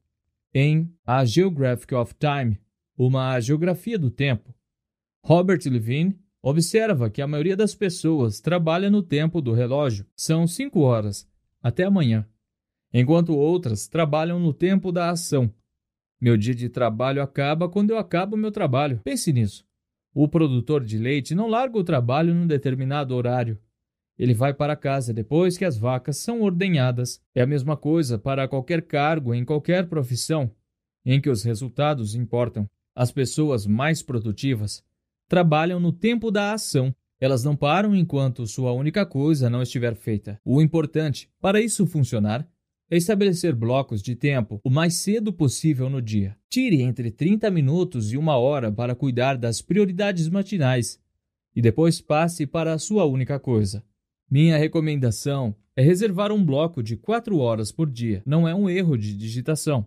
Repito, 4 horas por dia. Sinceramente, esse é o mínimo. Se puder fazer mais, faça. Em Sobre a Escrita, Stephen King descreve seu fluxo de trabalho. Minha programação é bastante simples. As manhãs são para o trabalho novo, a criação atual. As tardes são para cochilos e cartas. As noites, para a leitura, a família, os jogos de Red Sox na TV e qualquer revisão que não possa esperar. Basicamente, as manhãs são meu principal horário para escrever. Quatro horas por dia podem assustar você mais do que os romances de King, mas não é possível questionar o resultado dele. Stephen King é um dos escritores mais bem-sucedidos e prolíficos de nosso tempo. Quando conta essa história, sempre aparece alguém para dizer: Para o Stephen King é fácil, ele é o Stephen King. E eu simplesmente respondo: Acho que a pergunta que você deve se fazer é a seguinte: ele faz isso porque é o Stephen King ou é o Stephen King porque faz isso? E assim se encerra a discussão. Como muitos outros escritores de sucesso, no início da carreira, King precisou encontrar blocos de tempo onde fosse possível. De manhã, à tarde, até durante o almoço, porque o trabalho que pagava suas contas não dava espaço para a ambição da sua vida. Assim que os resultados extraordinários começaram a aparecer, e foi possível ganhar a vida com sua única coisa, ele conseguiu transferir seus blocos de tempo para um horário mais sustentável. Uma assistente executiva da nossa equipe passou recentemente a estabelecer grandes blocos de tempo para um determinado projeto. No início foi estressante. Alertas de e-mails soavam, colegas chegavam, membros da equipe viviam requisitando seu tempo, e essas coisas nem eram distrações, eram seu trabalho. No final, ela precisou pegar um laptop emprestado e reservar uma sala de reuniões para escapar dos focos de incêndio constantes e dos pedidos aleatórios sem urgência. Mas, em apenas uma semana, todo mundo se acostumou com o fato de que ela não estaria disponível. E todos se ajustaram a isso. Levou uma semana, não um mês ou um ano. Uma semana.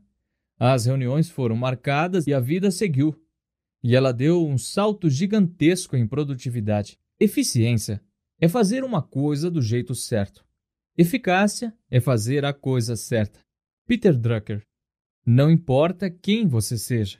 Os blocos de tempo grandes funcionam. O artigo Maker's Schedule, Manager Schedule, Agenda do Executor, Agenda do Gestor, publicado por Paul Graham em 2009, enfatiza a necessidade de blocos de tempos grandes um dos fundadores da inovadora empresa de capital de risco, Y Combinator, Graham, argumenta que a cultura empresarial normal atrapalha a própria produtividade que ela busca por causa de como as pessoas programam tradicionalmente o seu tempo ou têm permissão para programar. Graham divide todo o trabalho em dois baldes: do executor, fazer ou criar, e do administrador, supervisionar ou dirigir. O tempo do executor exige grandes blocos do relógio para escrever códigos, desenvolver ideias, gerar avanços, recrutar pessoas, produzir produtos ou executar projetos e planos. Esse tempo costuma ser observado em incrementos de meio-dia. O tempo do gestor, por outro lado, é dividido em horas.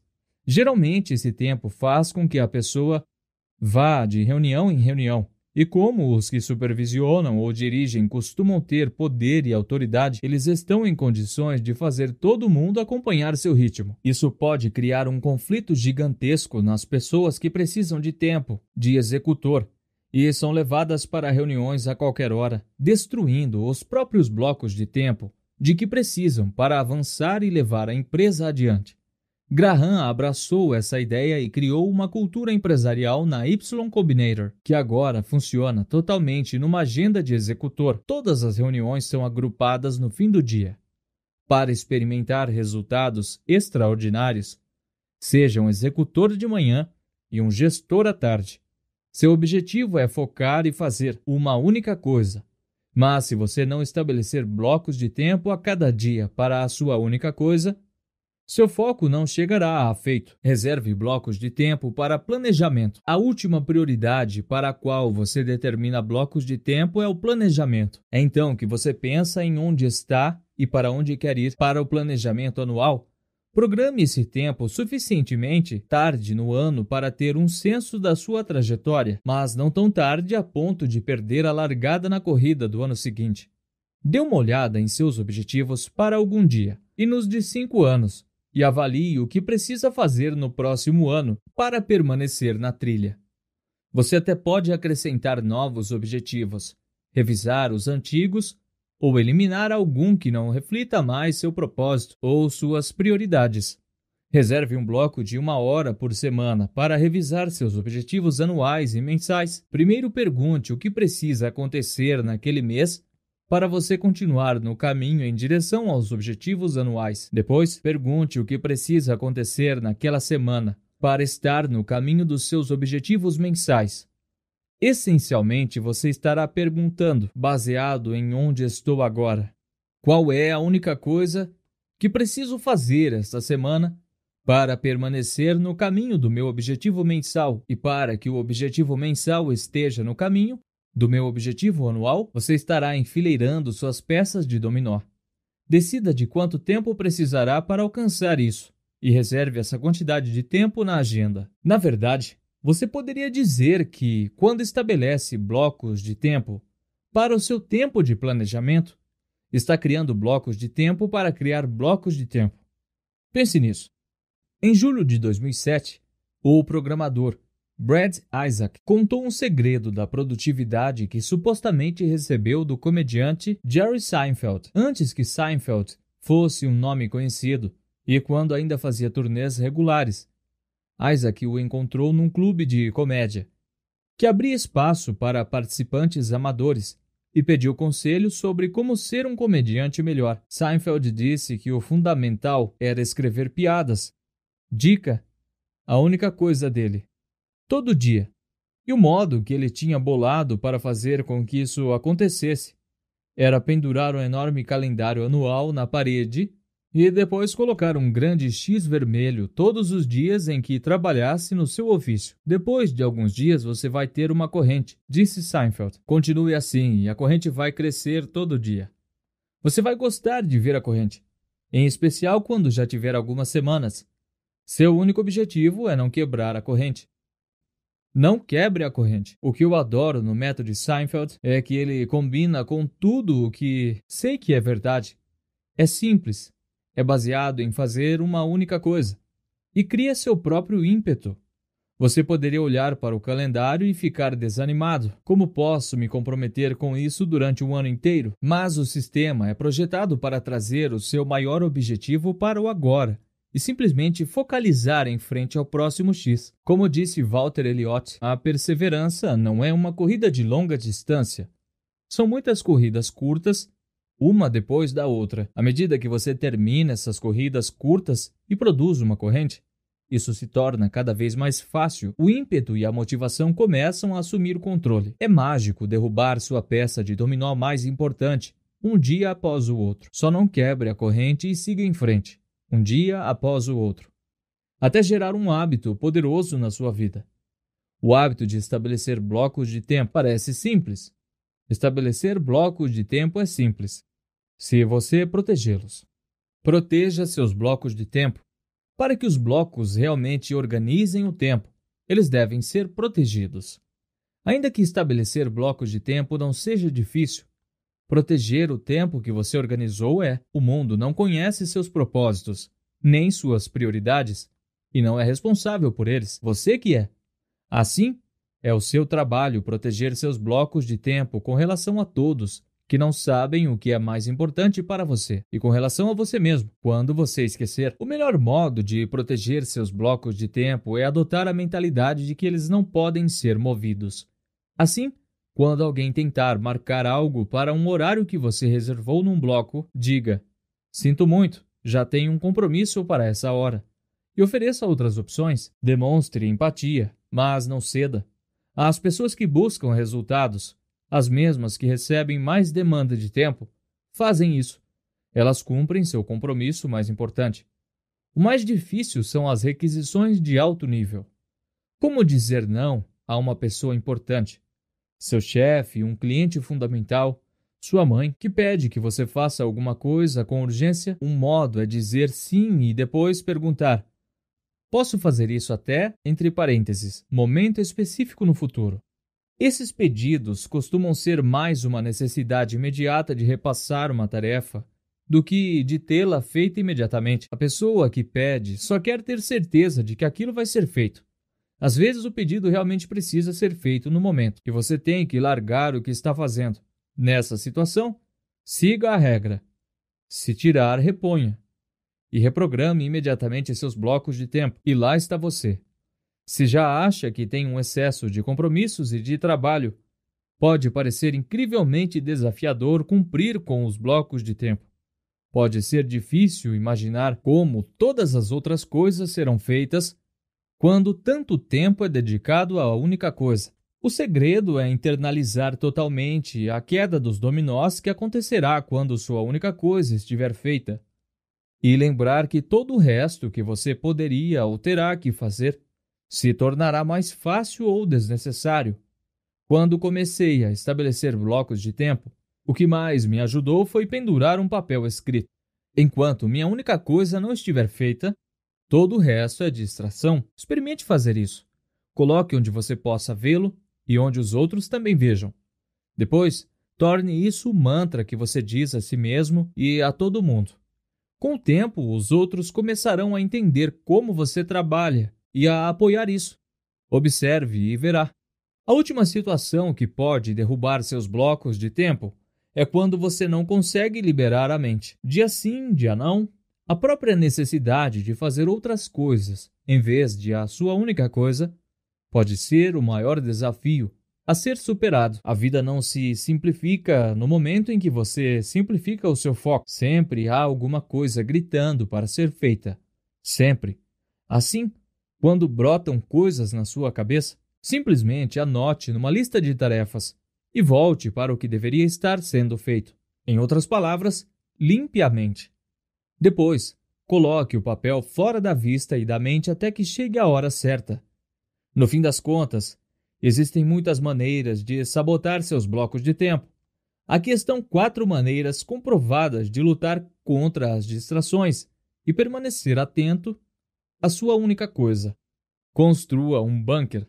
Encontre um lugar para trabalhar que o tire do caminho das distrações e interrupções. Se você tem uma sala própria, ponha uma placa de não perturbe. Se ela tem paredes de vidro, instale persianas se você trabalha num cubículo, consiga permissão para colocar uma divisória dobrável. Se for necessário, vá para outro lugar. O imortal Ernest Hemingway tinha uma programação rígida para escrever, começando às sete horas da manhã em seu quarto. O mortal, mas ainda assim imensamente talentoso, autor de livros de gestão, Dan Heath, comprou um laptop velho, apagou todos os navegadores de internet e, para completar, deletou os drivers de rede sem fio e ia com sua máquina do passado até um café, para evitar distrações. Entre os dois extremos, você pode simplesmente encontrar uma sala vazia e fechar a porta. Armazene provisões. Tenha à mão qualquer suprimento, material, lanche ou bebida de que você precise. E a não ser por alguma pausa para ir ao banheiro, evite sair do seu bunker uma simples ida à maquininha de café pode botar o seu dia a perder, caso você encontre alguma pessoa que deseja torná-lo parte do dia dela. Elimine armadilhas. Desligue o telefone, feche o programa de e-mails e saia do navegador da internet. Seu trabalho mais importante merece 100% da sua atenção. Consiga apoio. Diga às pessoas que teriam mais probabilidade de procurá-lo o que você está fazendo e quando estará disponível. É incrível como os outros aceitam quando enxergam o quadro geral e sabem quando podem fazer contato com você. Se, em última instância, você continua travando um cabo de guerra para fazer com que os blocos de tempo funcionem, use a pergunta de foco. Qual é a única coisa que eu posso fazer para proteger meus blocos de tempo todos os dias, de modo que com isso todas as outras coisas que eu poderia fazer se tornem mais fáceis ou desnecessárias? Grandes ideias. Ligue os pontos. Os resultados extraordinários se tornam possíveis quando o lugar aonde você quer ir está completamente alinhado com o que você faz hoje. Conecte-se ao seu propósito e permita que a clareza determine suas prioridades. Com as prioridades claras, o único caminho lógico é partir para o trabalho. Estabeleça blocos de tempo para a sua única coisa. O melhor modo de fazer sua única coisa funcionar é marcar compromissos regulares com você mesmo. Estabeleça blocos de tempo no início do dia e que sejam blocos grandes. Nada menos do que quatro horas. Pense nisso do seguinte modo: se os blocos de tempo estivessem sob julgamento, sua agenda teria provas para condená-lo? Proteja seus blocos de tempo a todo custo. Os blocos de tempo só funcionam se o seu mantra for: Nada nem ninguém tem permissão de me distrair da minha única coisa. Infelizmente, sua decisão não impedirá que o mundo tente. Por isso, seja criativo quando puder e firme quando precisar. Seu bloco de tempo é o compromisso mais importante do seu dia. Portanto, você precisa fazer o que for preciso para protegê-lo. As pessoas que alcançam resultados extraordinários não os alcançam trabalhando um número maior de horas, Conseguem isso fazendo mais nas horas em que trabalham. Bloco de tempo é uma coisa, bloco de tempo produtivo é outra. Capítulo 16 Os Três Compromissos. Ninguém jamais se arrependeu de ter dado o melhor de si. George Halas. Alcançar resultados extraordinários com o sistema de blocos, existe três compromissos. Primeiro, você precisa adotar a mentalidade de alguém que busca a excelência. A excelência é um compromisso de se tornar o melhor possível. Assim, para alcançar resultados extraordinários, você deve abraçar o esforço extraordinário que isso representa. Segundo, você deve buscar continuamente os melhores modos de fazer as coisas. Nada é mais inútil do que dar o máximo de si usando uma abordagem incapaz de entregar resultados equivalentes ao seu esforço. E, finalmente, você precisa estar disposto a se responsabilizar por tudo que pode fazer para alcançar sua única coisa. Viva segundo esses compromissos e se dê uma chance de experimentar o extraordinário. Os três compromissos com sua única coisa. Primeiro, Siga o caminho da excelência. Segundo, mude de E para P. Terceiro, viva o ciclo de responsabilidade. Siga o caminho da excelência. Excelência não é uma palavra que ouvimos com frequência ultimamente, mas continua fundamental, como sempre, para a obtenção de resultados extraordinários, por mais intimidante que possa parecer a princípio. Quando você consegue ver a excelência como um caminho para percorrer em vez de um destino, ela começa a parecer alcançável. A maioria das pessoas presume que a excelência é um resultado final. Mas, no fundo, ela é um modo de pensar, um modo de agir e uma jornada que você vive. Quando o que você escolheu dominar é a coisa certa, buscar a excelência nessa coisa tornará todo o resto que você faz mais fácil ou desnecessário. É por isso que aquilo em que você escolhe ser magistral é importante. A excelência tem um papel fundamental na derrubada de dominós. Acredito que o ponto de vista saudável da excelência é dar o máximo de que você é capaz para o seu trabalho mais importante. É o caminho de um aprendiz aprendendo e reaprendendo o básico, numa interminável jornada de experiência e perícia cada vez maiores. Pense assim: em determinado ponto, os alunos de faixa branca que treinam para avançar no karatê conhecem os mesmos movimentos dos faixas pretas. Apenas não treinaram o suficiente para realizá-los bem. A criatividade que a gente vê no nível de faixa preta resulta do domínio dos fundamentos da faixa branca, uma vez que sempre há outro nível para aprender. A excelência significa que você é mestre do que conhece e aprendiz do que não conhece. Em outras palavras, nós nos tornamos mestres do que está atrás de nós e aprendizes do que está à frente. Por isso, a excelência é uma jornada. Alex Van Halen contou que, quando saía à noite, seu irmão Ed ficava sentado na cama praticando guitarra e, quando ele chegava em casa, várias horas depois, Ed estava no mesmo lugar, ainda praticando. Assim é o caminho da excelência. Ela jamais termina. Em 1993, o psicólogo K. Anders Ericsson publicou, entre parênteses, o papel do treino deliberado na aquisição de desempenho com perícia, no período de Psychological Review, como um marco para o entendimento da excelência. Esse artigo derrubou a ideia de que alguém que desempenhava de modo excepcional era talentoso, tinha um dom natural ou era mesmo um prodígio.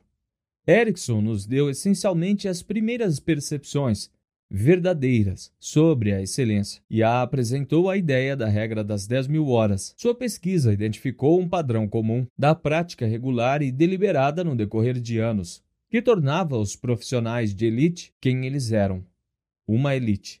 Num estudo, violinistas de elite haviam se destacado de todos os outros acumulando mais de 10 mil horas de treino antes de completar 20 anos. Daí veio a regra. Muitos profissionais de elite completam a jornada em cerca de 10 anos, o que, se você fizer as contas, dá uma média de cerca de 3 horas de treino deliberado por dia. Todos os dias. 365 dias por ano. Agora, se a única coisa se relaciona com o trabalho, e você trabalha 250 dias por ano, 5 dias por semana, durante 50 semanas, para manter o ritmo da sua jornada para excelência, você precisará de uma média de 4 horas por dia. Soa familiar não é um número aleatório. É a quantidade de tempo que você precisa separar diariamente num bloco para a sua única coisa. A expertise depende mais do que qualquer outra coisa da quantidade de horas investidas. Michelangelo disse: Se as pessoas soubessem quanto precisei trabalhar para chegar à excelência, não parecia uma coisa nem um pouco maravilhosa. Seu argumento é óbvio. O tempo investido numa tarefa durante determinado período acaba sendo mais importante do que o talento. Eu diria que você pode anotar isso, mas, na verdade, você deve colocar isso num bloco. Quando você se comprometer em estabelecer blocos de tempo para a sua única coisa, pense nisso com a mentalidade de excelência.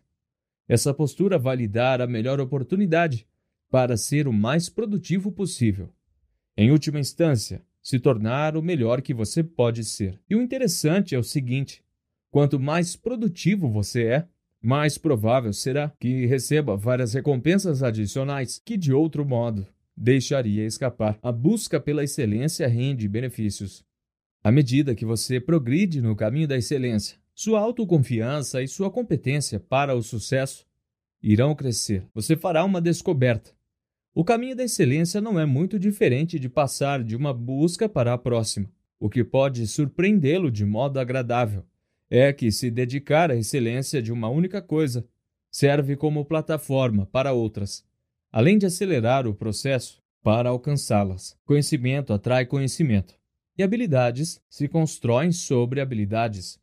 É isso que faz com que os dominós futuros caiam mais facilmente. Excelência é uma busca que sempre dá retorno, porque é um caminho que não termina jamais. Em seu livro Maestria, que representou um marco divisório, George Leonard conta a história de Jigoro Kano, criador do judô. Segundo a lenda, quando estava perto da morte, Kano chamou seus alunos e pediu para ser enterrado com sua faixa branca. O simbolismo não passou despercebido. O artista marcial de maior nível em sua disciplina abraçou o emblema do principiante para sua vida e mais além, porque para ele a jornada de quem aprende durante toda a vida jamais termina. Estabelecer blocos de tempo é essencial para a excelência. E a excelência é essencial para estabelecer blocos de tempo. As duas coisas andam de mãos dadas. Quando você faz uma, faz outra. Mude de E para P. Quando estou dando treinamento para realizadores de alto nível, costumo perguntar: você está simplesmente fazendo o melhor que pode ou do melhor modo que pode ser feito? A intenção da pergunta não é capciosa, mas mesmo assim as pessoas tropeçam. Muitas percebem que, apesar de empenharem o máximo de esforço, não estão fazendo o melhor que pode ser feito, porque não estão dispostas a mudar o que estão fazendo. O caminho para a excelência em alguma coisa é não somente fazer o melhor que você pode, mas também fazer o melhor que pode ser feito. Melhorar continuamente o modo como você faz uma coisa é fundamental para obter o máximo dos blocos de tempo. Chamo isso de mudar de E para P, quando saímos da cama de manhã, podemos enfrentar o dia de dois modos: empreendedor, entre aspas, e, ou com propósito, entre aspas, P. Nosso natural é o modo empreendedor. Vemos alguma coisa que queremos fazer ou que precise ser feita e partimos para fazê-la com entusiasmo, energia e nossas capacidades naturais.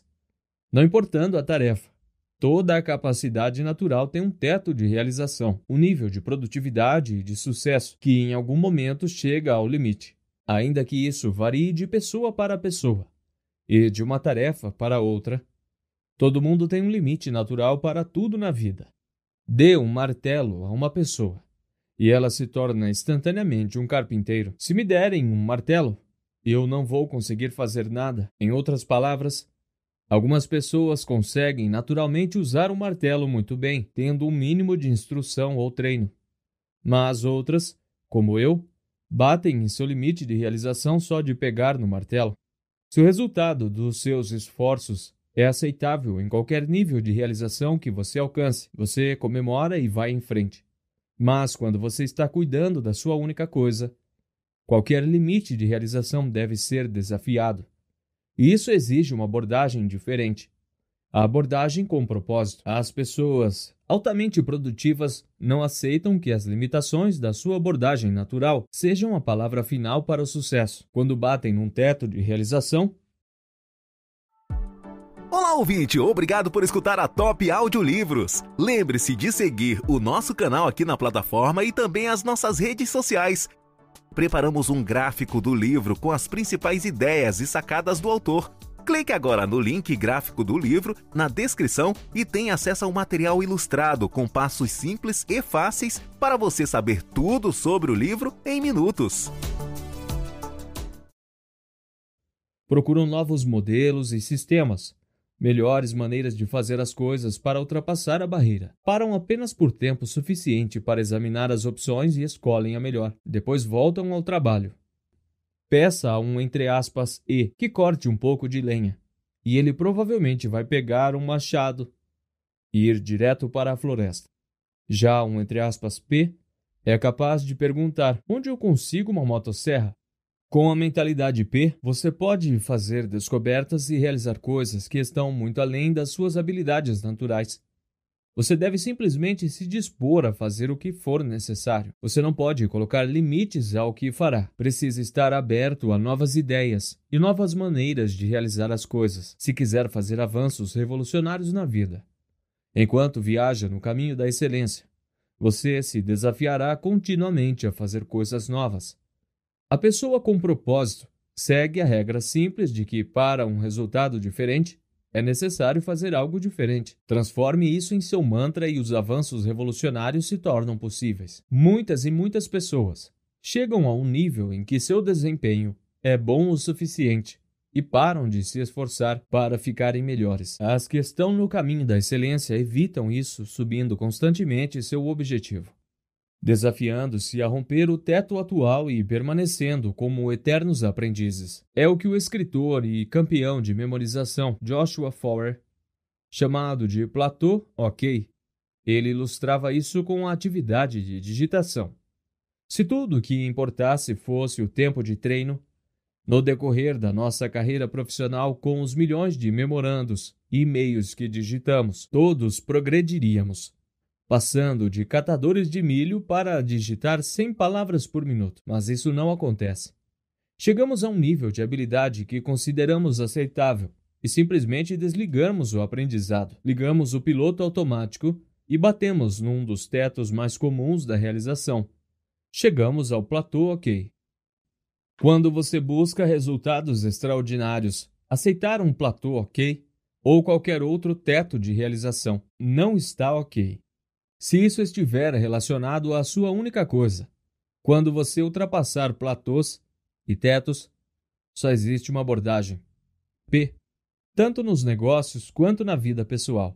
Todos nós começamos de um modo empreendedor. Vamos atrás de alguma coisa. Com o nosso nível atual de capacidade, energia, conhecimento e esforço.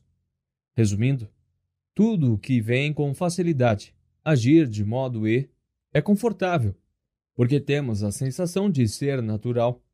Afinal, é quem somos no momento e como gostamos de agir no momento. Mas também é limitador quando só agimos no modo E. Criamos limites artificiais para o que podemos realizar e quem podemos nos tornar. Se partirmos para fazer uma coisa de modo totalmente, entre aspas, E e batemos num teto de realização, simplesmente Quicamos e batemos no teto de novo, e de novo. Isso continua até que simplesmente não suportamos mais a frustração. Nos resignamos, achando que isso é o máximo que poderemos alcançar, e acabamos procurando pastos mais verdes em outros locais. Quando achamos que chegamos ao máximo do nosso potencial, numa determinada situação. Pensamos que o modo de ir em frente é recomeçar. O problema é que isso se torna um círculo vicioso partindo para a próxima novidade com entusiasmo, energia, habilidade natural e esforço renovados, até que batemos em um teto e a frustração e a resignação acontecem de novo. E então é ir, você adivinhou, para o próximo pasto mais verde. Se você levantar o pé para o mesmo teto, As coisas parecem diferentes. O modo com o propósito diz: Ainda estou decidido a crescer. Então, quais são minhas opções? Aí você usa a pergunta de foco para estreitar essas escolhas. Até a próxima coisa que deve fazer. Pode ser seguir um novo modelo, obter um novo sistema ou as duas coisas. Mas se prepare, porque implementar essas coisas talvez exija uma mente nova, habilidades novas e até mesmo relacionamentos novos. No início, provavelmente nada disso parecerá natural. Tudo bem? Ter um propósito implica, geralmente, fazer o que não é natural. Mas quando você está comprometido em alcançar resultados extraordinários, simplesmente faz o que for necessário. Quando você fez o melhor que pôde, mas tem certeza de que os resultados não são os melhores possíveis, saia do E e vá para o P. Procure os melhores modelos e sistemas, os caminhos que podem levá-lo mais longe. Então adote novos pensamentos, novas habilidades e novos relacionamentos que o ajudem a colocá-los em ação. Tenha propósitos. Tenha propósito durante seu bloco de tempo e realize seu potencial. Viva o ciclo de responsabilidade. Existe uma ligação inegável entre o que você faz e aonde chega. As ações determinam os resultados, e os resultados sugerem as ações. Tenha responsabilidade, e com esse ciclo de feedback você descobrirá as coisas que precisa fazer para alcançar resultados extraordinários. É por isso que o seu compromisso definitivo é viver o ciclo de responsabilidade pelos resultados, ser completamente dono dos seus resultados, considerando-se o único responsável por eles. É a coisa mais poderosa que você pode fazer para alcançar seus objetivos. Assim, a prestação de contas é provavelmente o compromisso mais importante dos três. Sem ela, sua viagem pelo caminho da excelência será interrompida no momento em que você encontrar um desafio. Sem ela, você não vai descobrir como romper os tetos de realização que encontrará pelo caminho. As pessoas responsáveis pelos próprios resultados absorvem os contratempos e continuam em frente. As pessoas responsáveis são orientadas para os resultados e jamais defendem ações, níveis de capacidade, modelos, sistemas ou relacionamentos que simplesmente não estão dando conta do recado. Elas colocam o melhor de si naquilo que for necessário, sem reservas. Pessoas responsáveis obtêm resultados com os quais as outras apenas sonham. Você pode ser o autor ou a vítima da sua vida. São as duas únicas opções. Ser responsável ou não pode parecer cruel, mas é verdade. Todo dia escolhemos uma abordagem ou a outra, e as consequências nos acompanham para sempre. Para ilustrar a diferença, veja a história de dois gerentes de duas empresas concorrentes que enfrentaram uma súbita mudança no mercado. No mês, há uma fila de clientes na porta. No outro, ninguém aparece. A resposta de cada gerente faz toda a diferença. A gerente responsável pergunta imediatamente: O que está acontecendo aqui? Investiga exatamente o que está enfrentando. O outro gerente se recusa a admitir o que está acontecendo. É uma bobagem. É uma falha minúscula. Uma anomalia. Ele descarta o problema como apenas um mês ruim. Enquanto isso, a gerente responsável, tendo descoberto que um concorrente está ganhando uma fatia de mercado, trinca os dentes, diz: É isso aí, e assume a responsabilidade pelo problema. Se é para ser que seja comigo, ela pensa. O fato de se dispor a encarar a realidade lhe dá uma vantagem enorme. Isso a coloca em condições de começar a pensar sobre o que pode fazer de modo diferente. O responsável procura a realidade, admite a realidade, assume o problema, encontra a solução e vai em frente. E a vida acontece. A vítima foge da realidade, resiste a admitir a realidade, busca culpados, se exime espera e torce pelo melhor. O outro gerente continua lutando contra a realidade. Ele tem um ponto de vista alternativo, não assumindo a responsabilidade. Diz: Não é assim que eu vejo a situação. Se as pessoas fizessem o trabalho delas, não teríamos problemas desse tipo. A gerente responsável procura soluções. Mais importante, ela se julga parte da solução. O que posso fazer? No momento em que encontra a tática certa, ela age. As circunstâncias não vão mudar sozinhas, pensa. Por isso, vamos adiante. O outro gerente, depois de culpar os outros, se desculpa completamente. Não é o meu trabalho, declara, e decide esperar que as coisas mudem para melhor. Contada desse modo, a diferença é bastante nítida, não é? Uma está tentando agir ativamente para ser autora do seu destino. O outro simplesmente vai sendo levado pela correnteza. Uma está agindo como responsável, o outro está sendo vítima. Uma mudará o resultado, o outro não. Certo, vítima é uma palavra forte. Por favor, saiba que estou descrevendo a atitude, não a pessoa. Se bem que, se continuarem por muito tempo, as duas coisas podem acabar sendo a mesma. Ninguém nasce vítima. É simplesmente uma postura ou uma forma de agir. Mas, se tiver permissão para continuar assim, o ciclo se torna um hábito. O oposto também é verdade. Qualquer pessoa pode ser responsável a qualquer momento. E quanto mais você escolhe o ciclo de responsabilidade, mais será provável que se torne sua reação automática a qualquer adversidade. As pessoas muito bem-sucedidas têm clareza quanto ao papel que representam nos acontecimentos de sua vida. Não têm medo da realidade. Elas a procuram, reconhecem e a tomam para si. Sabem que esse é o único modo de descobrir novas soluções, aplicá-las e viver uma realidade diferente. Por isso, assumem a responsabilidade e seguem com ela. Veem os resultados como informações que podem ser usadas para enquadrar ações melhores com o objetivo de alcançar resultados melhores. É um ciclo que elas entendem e usam para alcançar resultados extraordinários. Uma das maneiras mais rápidas de se responsabilizar pela sua vida é encontrar um parceiro de prestação de contas. Pode ser um mentor, um colega de trabalho ou um coach, seja quem for. É fundamental que você tenha alguém a quem prestar contas e dê a essa pessoa permissão para lhe dizer a verdade nua e crua um parceiro de prestação de contas. Não está lá para torcer por você e enaltecê-lo, ainda que ele possa animar você. Um parceiro de prestação de contas fornece feedback franco e objetivo sobre o seu desempenho.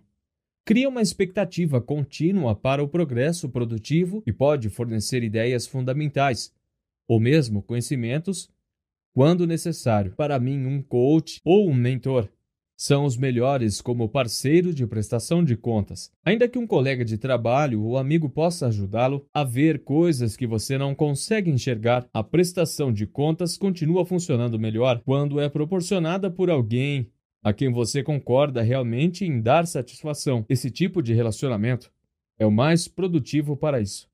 Já falei da pesquisa de Gail Matthews revelando que os indivíduos que escreviam seus objetivos tinham 39,5% a mais de probabilidade de alcançar o sucesso. Mas esse estudo traz mais descobertas interessantes. Os indivíduos que anotavam seus objetivos e mandavam relatórios do progresso para amigos tinham 76,7% a mais de probabilidade de alcançá-los, por mais que anotar seus objetivos seja eficaz. Simplesmente compartilhar regularmente seu progresso com alguém até mesmo com um amigo, torna você duplamente eficaz. Prestar contas funciona. A pesquisa de Erickson sobre o desempenho de alto nível confirma o mesmo relacionamento entre o desempenho de alto nível e a orientação recebida. Ele observou que a diferença mais importante entre esses amadores e os três grupos de realizadores de elite é que os futuros realizadores de elite procuravam professores e orientadores e fazem treinamento supervisionado, ao passo que os amadores raramente se envolvem em práticas semelhantes. Um parceiro de prestação de contas vai elevar sua produtividade, vai manter você nos trilhos e honesto em relação aos resultados. Só de saber que ele está esperando o seu próximo relatório de progresso pode estimular você a alcançar resultados melhores em termos ideais, um mentor pode orientar você sobre como maximizar o desempenho no correr do tempo. É assim que os melhores se tornam os melhores de todos. O mentor vai ajudar você em todos os compromissos com sua única coisa. No caminho para a excelência, na viagem do E ao P, e para viver o ciclo de responsabilidade, um mentor é algo valiosíssimo. Na verdade, você acharia difícil encontrar grandes realizadores que não tenham orientadores ajudando-os nas principais áreas da vida. Nunca é cedo demais nem tarde demais para arranjar um mentor. Comprometa-se a alcançar resultados extraordinários e você descobrirá que o mentor lhe dá a melhor chance possível. Grandes ideias. Comprometa-se a ser o melhor que puder. Os resultados extraordinários só acontecem quando você dá o máximo de si para se tornar o melhor que puder em seu trabalho mais importante. Em essência, esse é o caminho para a excelência. E como leva tempo para alcançar a excelência, é necessário comprometimento. Tenha propósito com relação à sua única coisa. Passe do E para o P. Parta numa busca dos modelos e sistemas que possam levá-lo mais longe. Não se acomode com o que vem naturalmente. Esteja aberto a novos pensamentos, novas habilidades e novos relacionamentos. Se o caminho para a excelência é um compromisso com ser o melhor possível, ter propósito é um compromisso com adotar a melhor abordagem possível. Seja o dono dos seus resultados. Se o que você quer são resultados extraordinários, ser vítima não funcionará. A mudança só ocorre quando você é responsável. Portanto, saia do banco do carona e assuma o volante. Encontre um coach ou um mentor. É difícil encontrar alguém que tenha alcançado resultados extraordinários sem um mentor. Lembre-se que não estamos falando de resultados comuns. Estamos atrás dos extraordinários. A maioria das pessoas não consegue esse tipo de produtividade, mas não precisa ser assim. Quando você estabelecer blocos de tempo para sua prioridade mais importante, proteger seus blocos de tempo e trabalhar com o bloco de tempo de modo mais eficaz possível, alcançará o máximo de produtividade. Estará vivendo o poder da única coisa. Agora, você só precisa evitar os assaltos. Capítulo 17 os Quatro Ladrões. Ter foco é uma questão de decidir o que não fazer. John Carmack. Em 1973, um grupo de alunos de um seminário participou, sem saber, de um estudo grandioso.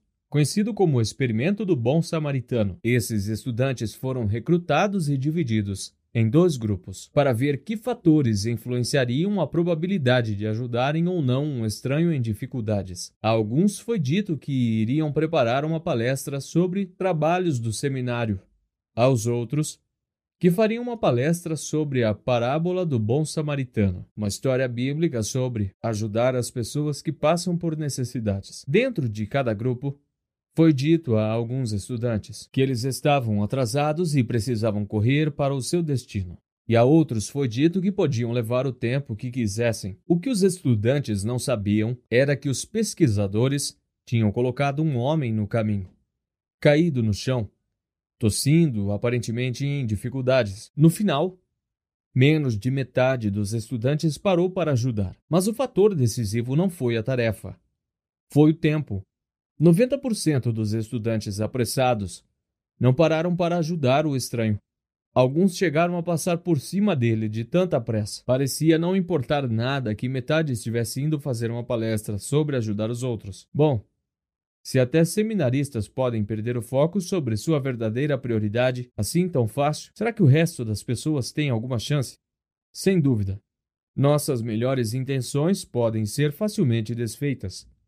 Assim como existem as seis mentiras que irão enganar você e tirá-lo do caminho, existem os quatro ladrões que podem sequestrar você e roubar sua produtividade. E como não há ninguém a postos para protegê-lo, fica por sua conta impedir esses ladrões. Os quatro ladrões da produtividade. Primeiro, incapacidade de dizer não. Segundo, medo do caos. Terceiro, maus hábitos de saúde. Quarto, ambiente que não apoia seus objetivos. O primeiro, no que se refere à incapacidade de dizer não. Uma vez me disseram que um sim precisa ser protegido ao longo do tempo por mil nãos. No início da minha carreira, eu não entendia isso. Hoje em dia, acho que mil é pouco. Uma coisa é ser distraído quando você está tentando se concentrar. Outra, totalmente diferente, é ser sequestrado antes mesmo de começar. Para proteger seu sim e se manter produtivo, você tem que dizer não a qualquer pessoa ou qualquer coisa capaz de afastá-lo do que você está fazendo. Conhecidos vão lhe pedir conselho e ajuda. Colegas de trabalho vão querer sua colaboração. Amigos pedirão uma mãozinha. Estranhos vão procurá-lo. Convites e interrupções virão de todos os lugares imagináveis. O modo como você lida com tudo isso determina o tempo que pode dedicar à sua única coisa e os seus resultados. O negócio é o seguinte: quando você diz sim a uma coisa, é fundamental entender a que coisas você está dizendo não.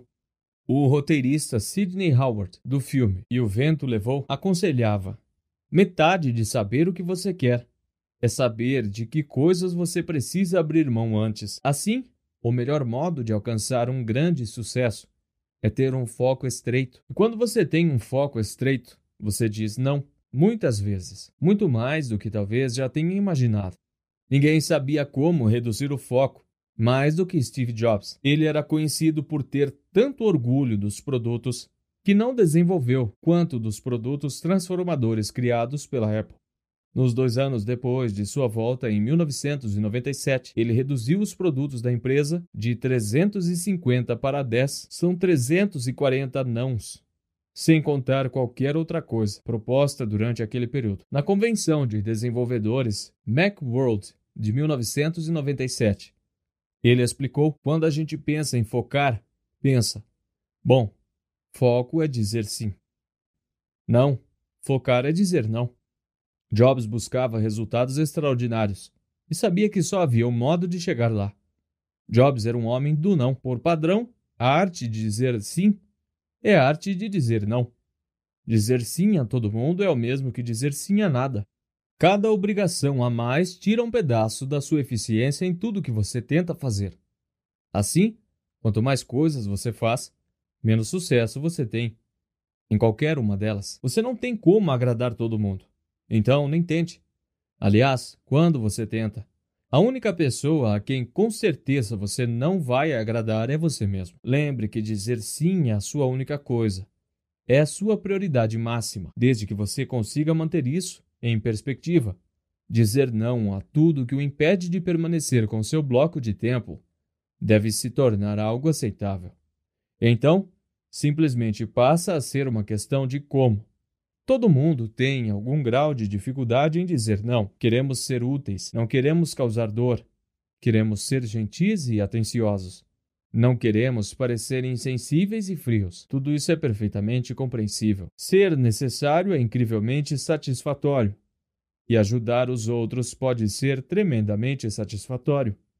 Concentrar-se em nossos objetivos, excluindo os outros, especialmente as causas e as pessoas que mais valorizamos, pode parecer egoísta e egocêntrico, mas não precisa ser assim. O grande profissional de marketing, Seth Godin, ensina o seguinte: você pode dizer não com respeito, pode dizer não imediatamente e pode dizer não sugerindo a alguém que talvez diga sim, mas simplesmente dizer sim porque você não suporta a dor de curto prazo de dizer não não vai ajudá-lo a fazer o trabalho. Godin entende. Você pode manter seu sim e dizer não de tal forma que satisfaça a si e os outros. Claro, você sempre pode dizer não e seguir com a sua vida. Não há nada de errado com isso. Pelo contrário, essa deve ser sua primeira opção todas as vezes. Mas se você acha que às vezes precisa dizer não de um modo que ajude o outro, Existem muitas maneiras de fazer isso e ainda assim guiar as pessoas em direção aos objetivos delas. Você pode fazer uma pergunta que as leve a encontrar a ajuda necessária em outro local. Pode sugerir outra abordagem que não exija nenhuma ajuda. Talvez você não saiba o que mais a pessoa pode fazer. Então pode ajudá-lo instigando-a gentilmente a ser criativa. Pode educadamente redirecionar o pedido a outras pessoas, com mais condições de ajudá-lo naquele momento. Agora, se você disser sim, Existem vários modos criativos de entregar esse sim. Você pode alavancar o sim. Sem esse tipo de pensamento estratégico, não existiriam as centrais de ajuda e de informações, roteiros, arquivos de perguntas frequentes, explicações escritas, instruções gravadas, informações postadas, checklists, catálogos, listagens e sessões de treinamento pré-programadas. Podem ser usados para dizer sim ao mesmo tempo em que você preserva seu bloco de tempo. Foi o que fiz em meu primeiro emprego como gerente de vendas. Programei sessões de treinamento para pensarmos logo nas perguntas mais frequentes. Depois as imprimi ou as gravei. Criei uma biblioteca de respostas que minha equipe podia acessar quando eu não estivesse pessoalmente por perto.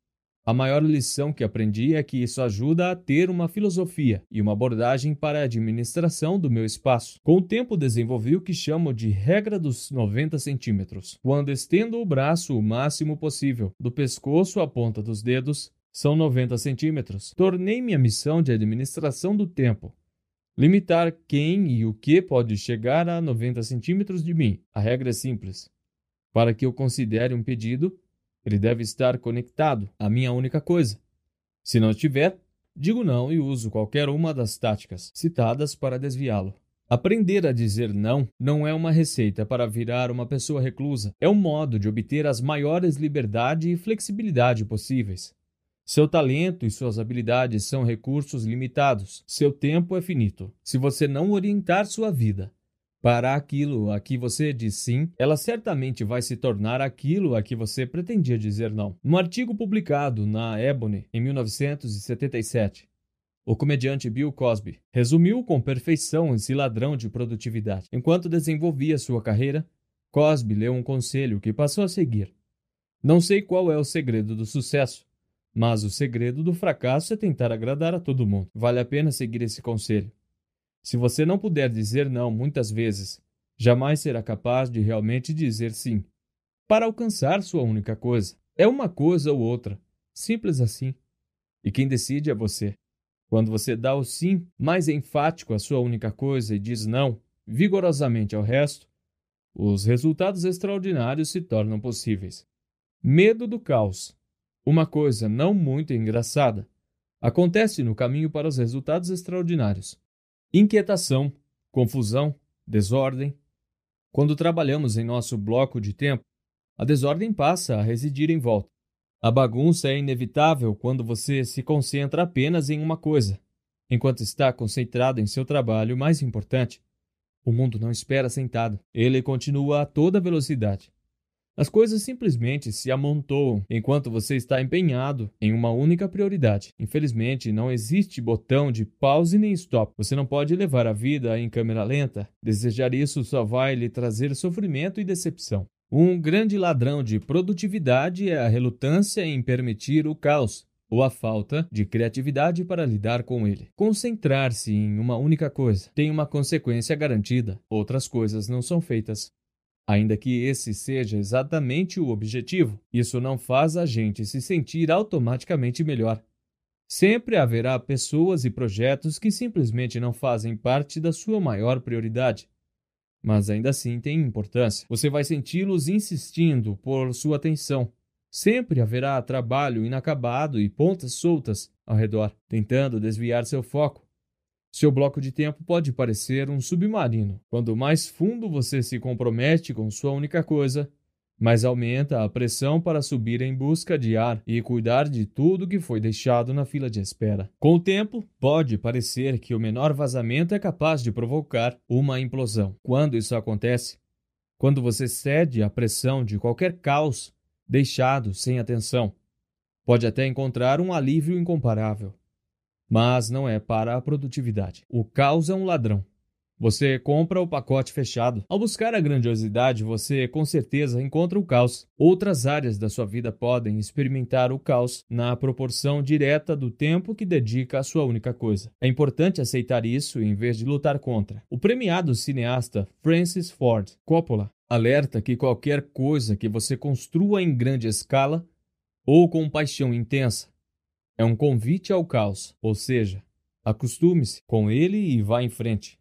Mas na vida ou no trabalho de qualquer pessoa, existem coisas que não podem ser ignoradas: família, amigos, animais de estimação, compromissos pessoais ou projetos profissionais críticos. A qualquer momento, você pode ter alguma coisa dessas, ou todas elas cutucando o seu bloco de tempo. Você não pode abrir mão das suas horas de maior produtividade. Isso é fato. Então, o que fazer? Sempre me perguntam isso. Estou dando uma aula e sei que assim que terminar, várias pessoas vão levantar a mão. O que eu faço se tenho filhos pequenos para criar? E se eu tiver pais idosos que dependem de mim? Tenho obrigações que preciso cumprir? O que faço? São perguntas obviamente justas. O que eu digo? Dependendo da situação, Inicialmente, seus blocos de tempo podem parecer diferentes dos blocos dos outros. Cada situação é única, dependendo do ponto em que você está na vida Talvez não seja possível imediatamente separar todas as manhãs para ficar sozinho. Você pode ter um filho. Um pai ou uma mãe a reboque pode ter que cumprir seu bloco de tempo numa creche, num lar de idosos ou em algum outro lugar onde precise estar durante um período. Seu tempo a sós pode ser num horário diferente a cada dia Talvez você precise pedir ajuda a outras pessoas para que elas protejam seu bloco de tempo e você, por sua vez, proteja os deles. Você até pode conseguir que seus filhos ou pais ajudem durante seu bloco de tempo, porque eles simplesmente precisam ficar com você. Ou você, na verdade, precise da ajuda. Se precisar pedir, peça. Se precisar trocar, troque. Se precisar ser criativo, seja. Só não seja vítima das circunstâncias. Não sacrifique seu bloco de tempo no altar do não consigo. Minha mãe sempre dizia: quando você defende suas limitações, acaba ficando com elas, mas esse é um luxo ao qual você não pode se dar. Dê um jeito, faça acontecer. Se uma mesa entulhada é sinal de uma mente entulhada, uma mesa vazia é sinal do quê? Albert Einstein. A arte de ser sábio é a arte de saber o que deixar de lado. William James. Quando você se compromete com sua única coisa a cada dia, os resultados extraordinários acabam acontecendo. Com o tempo, isso gera o dinheiro ou as oportunidades para administrar o caos. Assim, não permita que esse ladrão afane sua produtividade. Ultrapasse o medo do caos. Aprenda a lidar com ele e confie que o trabalho em sua única coisa dará resultados. Maus hábitos de saúde. Uma vez me perguntaram: se você não cuidar do próprio corpo, Onde vai viver? Era uma pergunta verdadeira. Eu estava lutando com os dolorosos efeitos colaterais de uma cistite intersticial. Você não quer saber o que é. E minhas pernas tremiam o tempo todo, resultado debilitante da ação das estatinas contra o colesterol. Minha capacidade de funcionar e, mais ainda, de me concentrar estava extremamente comprometida e o desafio de superar isso era gigantesco. Meu médico me deu algumas opções e perguntou o que eu queria fazer. Minha resposta foi mudar meus hábitos de saúde. Foi quando descobri uma das maiores lições dos resultados extraordinários: a má gestão da energia pessoal. É um ladrão de produtividade sorrateiro. Quando pedimos emprestado um pedaço do nosso futuro, protegendo mal nossa energia, o resultado é previsível. Ficar lentamente sem combustível ou entrar em colapso e se exaurir prematuramente. Vemos isso acontecer o tempo todo quando as pessoas não entendem o poder da única coisa, tentam fazer demais, e como isso nunca funciona por muito tempo, elas acabam fazendo um acordo terrível consigo mesmas. Buscam o sucesso sacrificando a saúde. Ficam acordadas até tarde, pulam refeições ou se alimentam mal e não fazem nenhuma atividade física. A energia pessoal se transforma em algo para depois, Permitir que a saúde e a vida pessoal sejam prejudicadas se torna aceitável por padrão. Impelidas a alcançar objetivos, pensam que vale a pena trapacear consigo mesmas. Mas essa aposta não vence o jogo. Isso não somente cria um curto-circuito no seu melhor trabalho. É perigoso achar que a saúde e a felicidade estarão esperando que você volte para aproveitá-las no futuro. As grandes realizações e os resultados extraordinários exigem muita energia. O truque é aprender como obtê-la e mantê-la. O que fazer? Pense em si mesmo como a incrível máquina biológica que você é e considere este plano diário de energia para a alta produtividade. Comece cedo com meditação e oração para obter energia espiritual. Iniciar o dia se conectando com o seu propósito maior alinha seus pensamentos e suas ações com algo mais amplo. Depois, vá direto para a refeição mais importante do dia, a pedra fundamental para a energia física, um café da manhã nutritivo, destinado a ser o combustível para o seu dia de trabalho. Você não vai conseguir ir longe abastecido com calorias vazias e não pode se movimentar com o tanque vazio. descubra maneiras fáceis de se alimentar direito e depois planeje todas as refeições diárias para a semana. Com o tanque cheio, vá para o seu local de exercícios físicos para aliviar o estresse e reforçar o corpo. O condicionamento lhe dá o máximo de capacidade, o que é fundamental para a produtividade máxima. Se você tiver um tempo limitado para se exercitar, o mais simples é usar um pedômetro no fim do dia se não tiver dado pelo menos 10 mil passos, faça com que sua única coisa em termos de exercício seja alcançar o objetivo de 10 mil passos antes de ir dormir. Esse único hábito mudará a sua vida. Mas se você não tiver passado um tempo com seus entes queridos no café da manhã ou durante a malhação, vá procurá-los. Abrace, converse e ria. Você vai lembrar porque está trabalhando e ficará motivado para ser o mais produtivo possível, de modo a voltar para a casa mais cedo. As pessoas produtivas prosperam com a energia emocional. Ela enche o coração de alegria e as deixa leves. Em seguida, pegue sua agenda e planeje seu dia. Tenha em mente as tarefas mais importantes e garanta que sejam cumpridas. Veja o que precisa fazer, avalie o tempo necessário e planeje seu horário de acordo com isso. Saber o que você precisa fazer e arranjar tempo para isso é o modo de colocar a energia mental mais incrível em sua vida. Programar seu dia desse modo liberta a mente da preocupação com o que talvez não seja feito e, ao mesmo tempo, o inspira com o que será feito. Só quando você arranja tempo para os resultados extraordinários é que eles têm chance de aparecer. Quando começar a trabalhar, dedique-se à sua única coisa. Se você é como eu e tem algumas prioridades matinais que precisam ser feitas antes, dedique-se no máximo uma hora a elas. Não embrome e não diminua a velocidade. Libere o caminho e parta para o que é mais importante. Por volta do meio-dia, faça uma pausa, almoce e dê atenção a todas as outras coisas que puder antes de encerrar o expediente. Por fim, à noite, Tenha oito horas de sono. Os motores poderosos precisam esfriar e descansar antes de ser ligados de novo. E você não é diferente. Você precisa de sono para que a mente e o corpo descansem e se recarreguem para a produtividade extraordinária do dia seguinte. Se você conhece alguma pessoa que dorme pouco e parece se sair muito bem, ela é uma aberração da natureza ou está adoecendo ou está escondendo as consequências desse tipo de vida. Seja qual for a explicação, ela não é o seu modelo de comportamento. Proteja seu sono determinando quando precisa ir à cama a cada noite. E não se permita ser atraído para longe disso. Se você está comprometido com a hora de acordar, só poderá dormir tarde certo número de noites antes de cair na cama, em um horário decente. Se sua resposta é que você tem muita coisa para fazer, Pare agora mesmo, volte para o início deste livro e recomece. Pelo jeito você deixou escapar alguma coisa. Quando associar o sono adequado ao sucesso, você terá um bom motivo para se levantar e ir a dormir na hora certa. O plano diário de energia da pessoa altamente produtiva. Medite e ore para obter energia espiritual. Alimente-se direito, faça exercícios e durma o suficiente para obter energia física. Para obter energia emocional, abrace e beije seus entes queridos. Ria com eles. Para obter energia mental, defina metas e se planeje. Estabeleça blocos de tempo para sua única coisa, para obter energia profissional. O segredo da produtividade desse plano é o seguinte: quando você passa as primeiras horas da manhã se energizando, consegue atravessar o resto do dia com pouco esforço adicional. Você não se concentra em ter um dia perfeito o dia inteiro, e sim em ter um início energizado a cada dia. Se conseguir ser altamente produtivo até o meio-dia, o restante do dia transcorre com facilidade. Isso é energia positiva. Criando ímpeto positivo.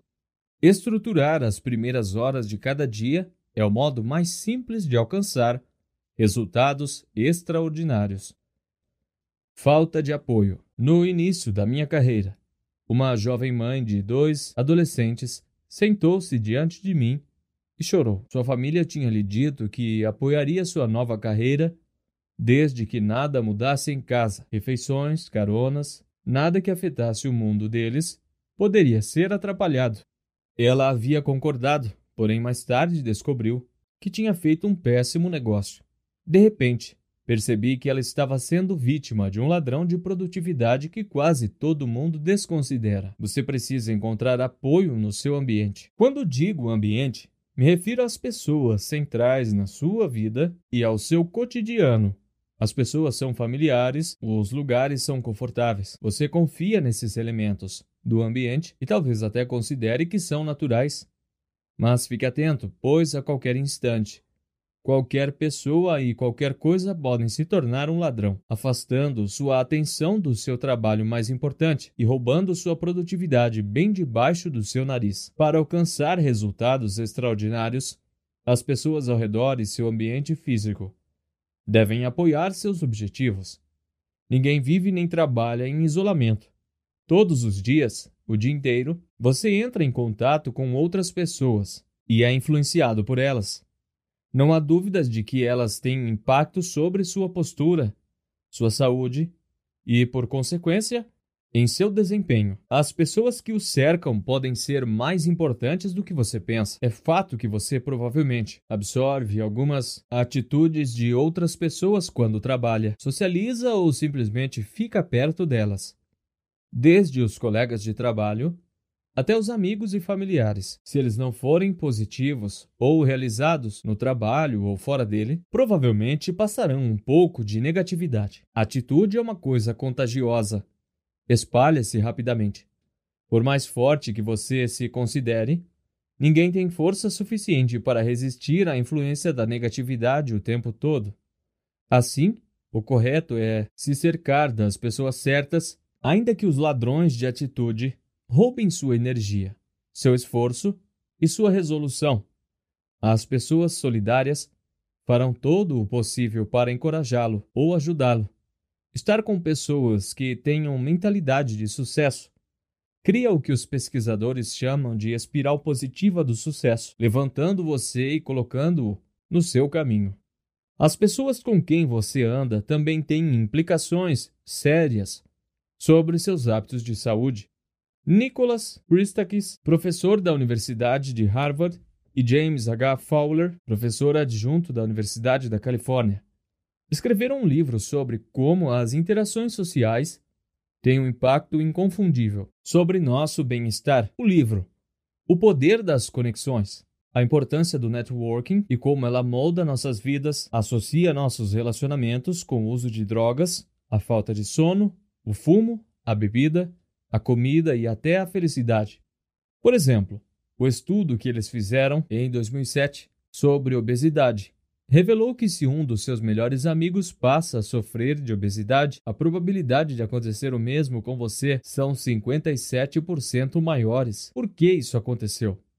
As pessoas com quem nos relacionamos costumam determinar nosso padrão para o que é adequado. Com o tempo, você começa a pensar e agir como as pessoas com quem anda e até mesmo a se parecer um pouco com elas.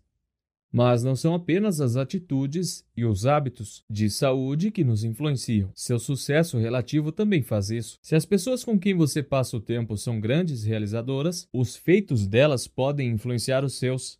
Um estudo publicado no período de psicologia Social Development mostra que entre quase 500 colegiais participantes que tinham relacionamentos recíprocos com melhores amigos, as crianças que estabelecem e mantêm relacionamentos com estudantes de alto rendimento aumentam as notas nos boletins.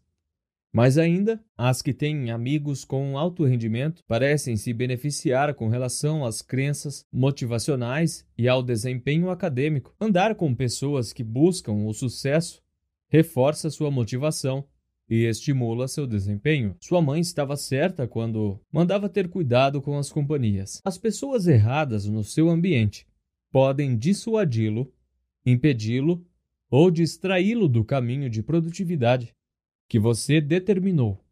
Mas o oposto também é verdade. Ninguém tem sucesso sozinho e ninguém fracassa sozinho. Preste atenção às pessoas que estão ao seu redor.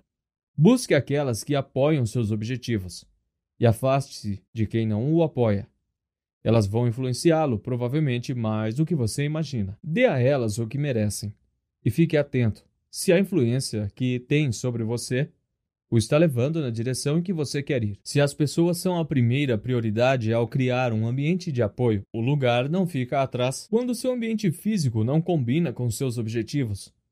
Isso pode impedi-lo de começar a ir na direção deles, para começo de conversa.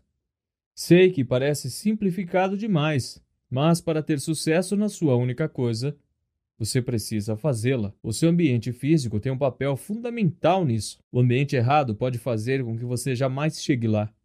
Se o ambiente é tão cheio de distrações que antes que possa se conter você acaba fazendo algo que não deveria, você não chegará onde precisa. É como se você precisasse passar o dia todo por um corredor de supermercado cheio de doces quando está tentando perder peso. Algumas pessoas talvez enfrentam isso com facilidade, mas a maioria de nós vai pegar umas guloseimas no caminho. O que está ao redor vai ou direcionar você para o seu bloco de tempo, ou afastá-lo dele.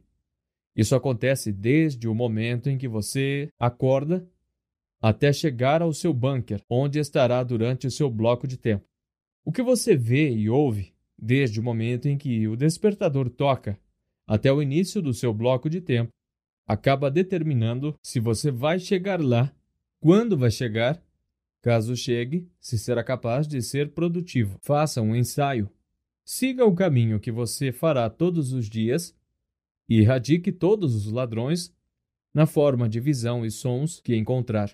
Para mim, em casa, são coisas simples, como e-mails, o jornal, os noticiários na TV, os vizinhos passeando com os cachorros.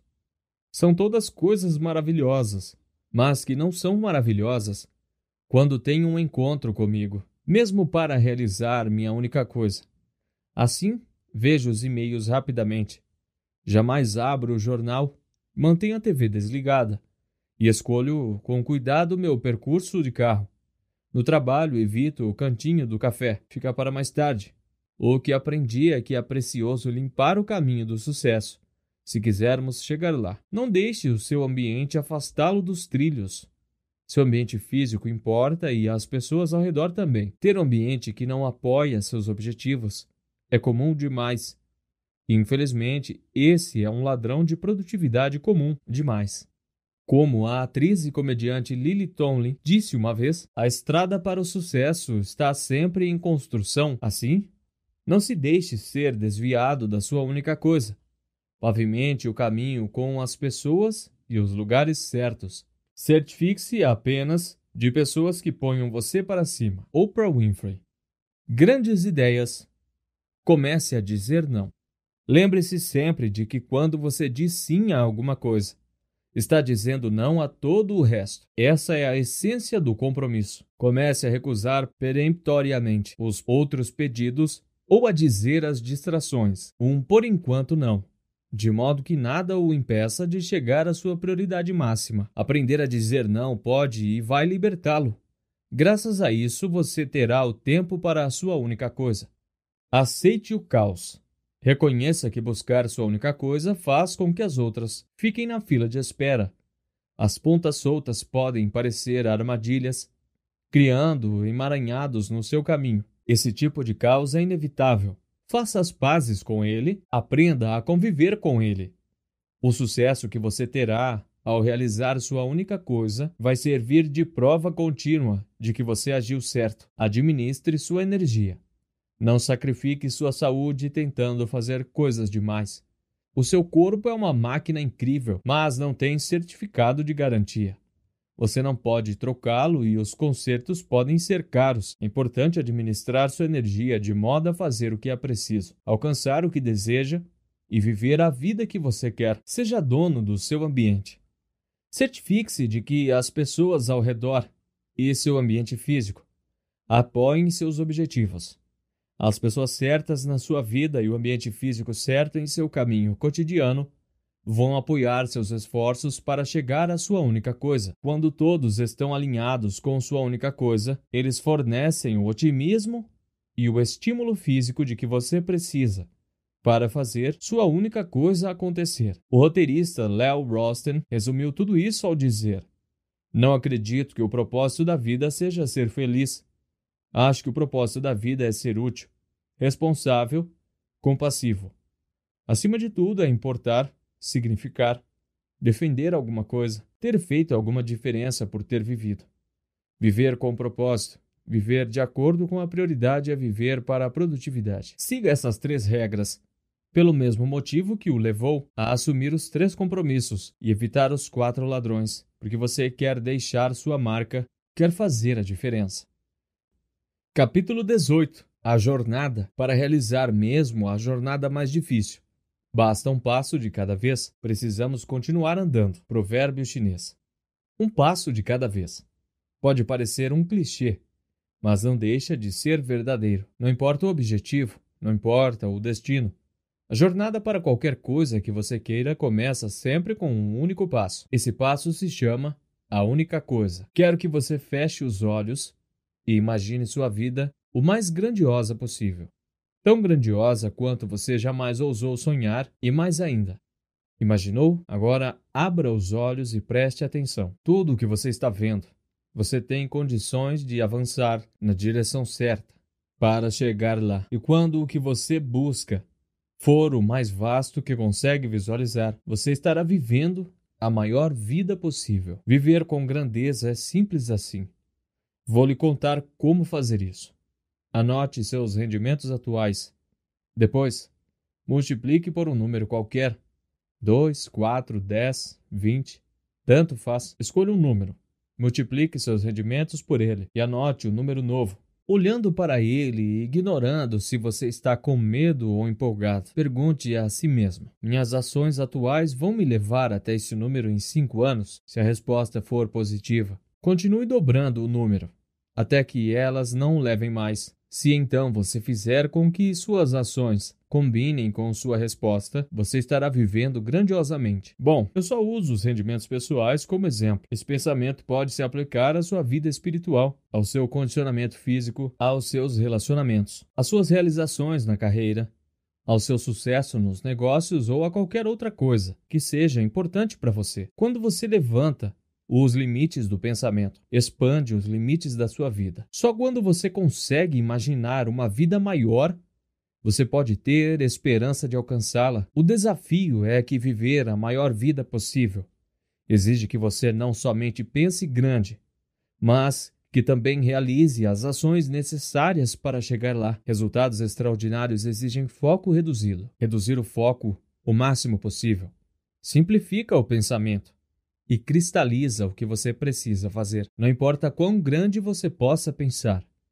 Quando sabe aonde vai e recua até pensar na primeira coisa necessária para chegar lá, você sempre descobre que ela começa com algo pequeno. Há anos eu queria ter uma macieira no meu terreno. Por acaso não é possível comprar uma totalmente adulta. Minha única opção era comprar uma pequena e cultivá-la. Eu podia pensar grande, mas a única opção era começar pequeno. Fiz isso e em cinco anos tínhamos maçãs. Mas como eu pensei o mais grandioso que podia, Adivinhe só, isso mesmo, não plantei só uma, e hoje temos um pomar. Sua vida é assim. Você não recebe uma totalmente amadurecida. Recebe uma vida pequena e a oportunidade de cultivá-la se quiser. Se você pensar pequeno, sua vida provavelmente permanecerá pequena. Pense grande e sua vida terá chances de crescer. A escolha é sua.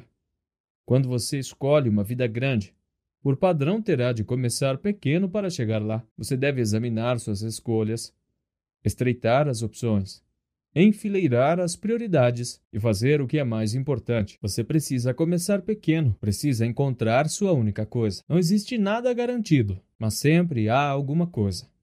Uma coisa que importa mais do que todas as outras. Não estou dizendo que só haverá uma coisa, nem mesmo que é a mesma coisa para sempre. Estou dizendo que em qualquer momento determinado só pode haver uma coisa, uma única coisa. E quando essa única coisa está alinhada com o seu propósito e se acomoda no topo das suas prioridades, ela será a coisa mais produtiva que você pode fazer para lançá-lo na direção do melhor que você pode ser. Ações se desenvolvem a partir de ações. Hábitos se desenvolvem a partir de hábitos. Sucesso se desenvolve a partir de sucesso. A peça certa do a peça certa do dominó derruba outra e outra e mais outra. Assim, sempre que você desejar resultados extraordinários, Procure a ação alavancada, que dará início a uma derrubada de dominós. As grandes vidas surfam na onda poderosa das reações, em cadeia, e são construídas sequencialmente. O que significa que quando você está mirando no sucesso, não pode simplesmente saltar para o final. O extraordinário não funciona assim. O conhecimento e o ímpeto que crescem à medida que você vive. A única coisa a cada dia, a cada semana, a cada mês e a cada ano são o que lhe dá a capacidade de criar uma vida extraordinária. Só quem se arrisca a ir longe demais pode descobrir até onde é possível ir. T.S. Eliot. Mas isso não acontece do nada. Você precisa fazer acontecer. Certa noite, um velho índio Cherokee contou ao neto sobre uma batalha que acontece dentro de todas as pessoas. Ele disse: Meu filho, a batalha acontece entre dois lobos dentro de nós. Um é o medo. Ele carrega ansiedade, preocupação, incerteza, hesitação, indecisão e inação. O outro é a fé. Ele traz calma, convicção, confiança, entusiasmo decisão, empolgação e ação. O menino pensou por um momento e perguntou humildemente: Que lobo ganha? O avô respondeu: Aquele que você alimentar. A jornada em direção aos resultados extraordinários será construída acima de tudo sobre a fé. Só quando tiver fé no seu propósito e em suas prioridades, você buscará sua única coisa. E assim que tiver certeza de que a conhece, você terá a força pessoal necessária para superar qualquer hesitação em realizá-la. Em última instância, a fé leva à ação, e quando agimos, evitamos a própria coisa, que poderia solapar ou desfazer tudo porque trabalhamos, o arrependimento. Conselho de amigo: por mais satisfatório que seja o sucesso, por mais agradável que pareça a jornada, existe um motivo ainda melhor para se levantar a cada dia e agir segundo sua única coisa, no caminho de uma vida que valha a pena, fazer o máximo para ter sucesso no que é mais importante para você, não apenas o recompensa com o sucesso e a felicidade, mas também com algo ainda mais precioso, não ter arrependimentos. Se você pudesse voltar no tempo e falar com o seu eu de 18 anos, ou saltar adiante e visitar seu eu de 80 anos, de quem você gostaria de receber conselhos. É uma proposta interessante. Para mim, seria meu eu mais velho. A visão a partir da popa do barco vem com a sabedoria acumulada com uma lente mais aberta e de foco mais longo. E o que você gostaria que seu eu mais velho e mais sábio dissesse? Vá viver sua vida. Viva-a plenamente, sem medo, viva com propósito, dê tudo de si jamais desista. Esforço é importante, já que sem ele você jamais terá sucesso em seu nível mais alto. Realização é importante, já que sem ela você jamais vai realizar seu verdadeiro potencial. Buscar o propósito é importante, já que, a não ser que você faça isso, talvez jamais encontre a felicidade duradoura. Parta acreditando que essas coisas são verdadeiras Vá viver uma vida que valha a pena e que no final você possa dizer: que bom, que bom que eu fiz e não eu gostaria de ter feito. Por que eu penso assim? Porque há muitos anos comecei a tentar entender como seria uma vida que valesse a pena. Decidi partir com o objetivo de descobrir o que poderia ser. Foi uma viagem que valeu a pena. Visitei pessoas mais velhas do que eu, mais bem-sucedidas do que eu. Pesquisei, li, busquei conselhos. Em cada fonte digna de crédito, busquei pistas e sinais. Acabei encontrando, sem querer, um ponto de vista simples. Uma vida que vale a pena pode ser medida de muitos modos, mas o único que se destaca acima de todos os outros é viver sem arrependimentos. A vida é curta demais para acumularmos uma pilha de seria, poderia ou deveria. Isso se tornou ainda mais claro quando me perguntei quais poderiam ser as pessoas, com maior clareza, com relação à vida. Decidi que eram as que estavam se aproximando do final. Se é boa a ideia de começar tendo um final em mente, então não existe local mais distante do que o próprio fim da vida para procurar pistas sobre como viver. Imaginei o que as pessoas a quem não restasse mais o que fazer a não ser olhar para trás me diriam sobre como avançar. Sua voz coletiva foi avassaladora. A resposta foi clara: Viva para minimizar os arrependimentos que poderia ter no final. Que arrependimentos seriam esses? Pouquíssimos livros me fazem chorar, um número ainda menor exige um lenço. Mas, antes de partir, os cinco principais arrependimentos que as pessoas têm antes de morrer, escrito por Bronnie Ware e publicado em 2012, conseguiu as duas coisas. Ware passou muitos anos cuidando de pessoas que enfrentavam a própria mortalidade. Ao perguntar aos agonizantes sobre algum arrependimento que tinham ou sobre alguma coisa coisa que eles fariam de modo diferente. Bronnie descobriu temas comuns que surgiam de novo e de novo. Em ordem descendente, os cinco mais comuns eram eu gostaria de ter me permitido ser mais feliz. As pessoas percebiam tarde demais que a felicidade era uma escolha. Eu gostaria de ter mantido contato com meus amigos. Deixavam de dedicar aos amigos o tempo e o esforço que mereciam. Eu gostaria de ter tido coragem de expressar meus sentimentos. Boca fechada e sentimentos trancados pesavam demais. Eu gostaria de não ter trabalhado tanto.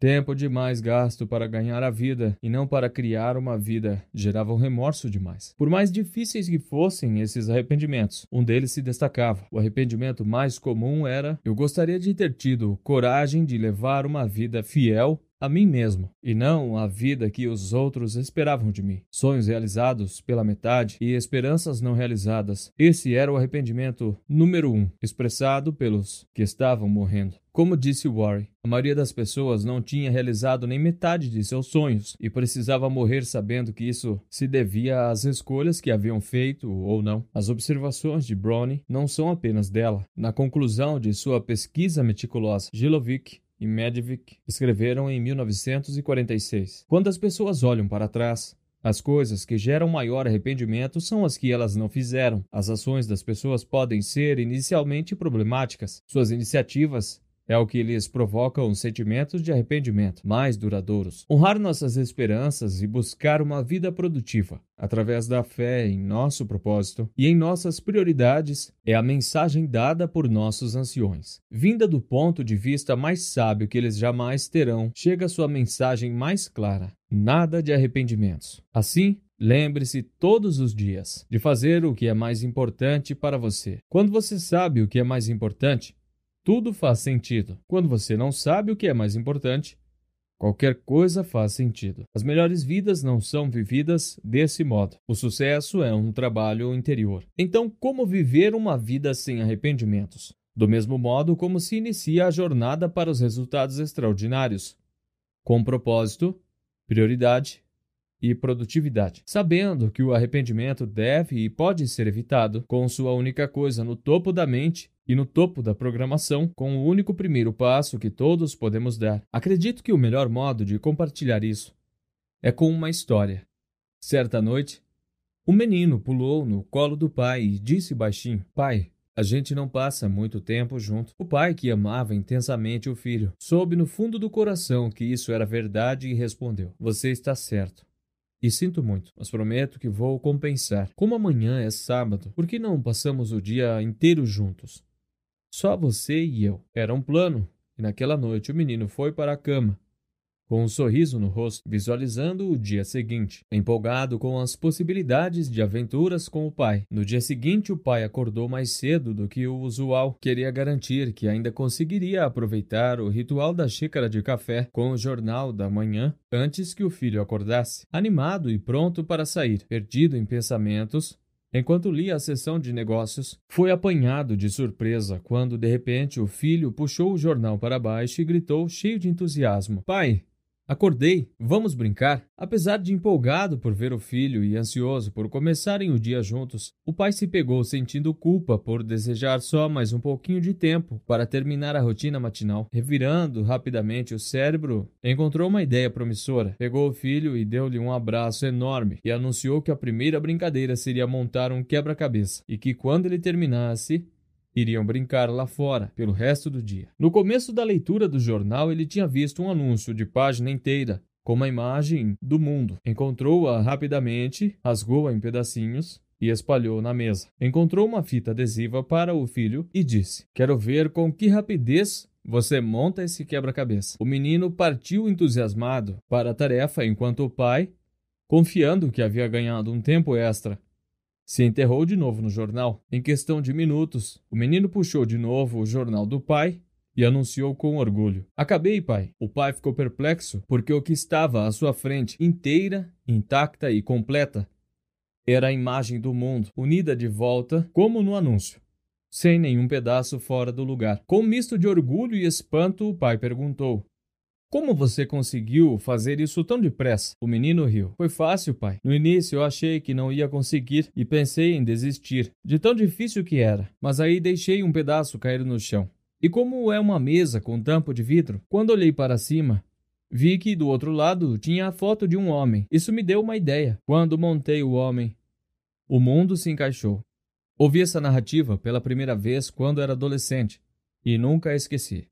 Eu sempre recontava mentalmente essa história, que acabou virando um tema central na minha vida. O que me impressionou não foi o problema aparente que o pai tinha para equilibrar a vida, Apesar de eu ter entendido isso, o que me pegou e ficou comigo foi a solução inspirada do filho. Ele decifrou o código mais profundo, uma abordagem mais simples e mais direta da vida, um ponto de partida para qualquer desafio que enfrentamos pessoal ou profissionalmente. A única coisa que todos precisamos entender, se quisermos alcançar resultados extraordinários no nosso maior nível possível, indubitavelmente, Inquestionavelmente, o sucesso é um trabalho interior. Monte a si mesmo e o mundo vai se encaixar. Quando você leva propósito à sua vida, sabe quais são suas prioridades e alcança grande produtividade na prioridade mais importante de cada dia, sua vida faz sentido. E o extraordinário se torna possível. Todo sucesso começa dentro de você. Você sabe o que fazer sabe como fazer. Seu próximo passo é simples. Você é a primeira peça do dominó. Colocando em prática. Não existe fartura no adiamento. William Shakespeare. E agora? Você leu o livro. Entendeu?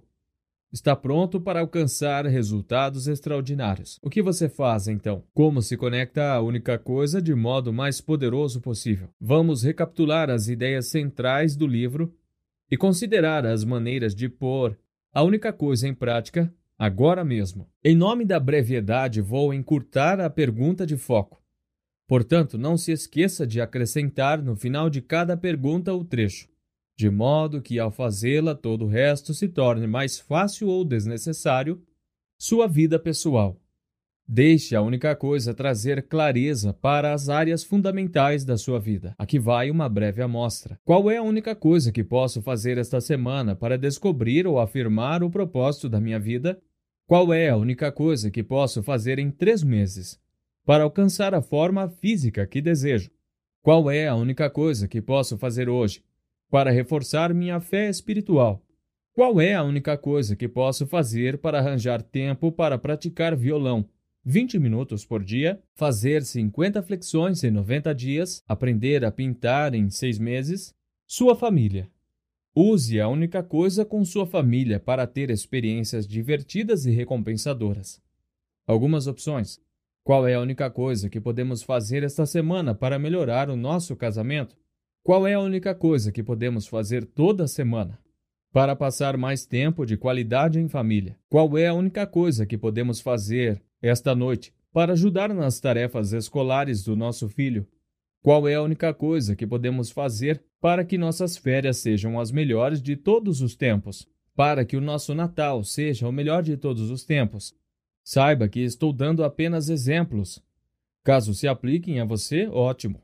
Se não, use-os para instigá-lo a encontrar áreas importantes que você pode explorar.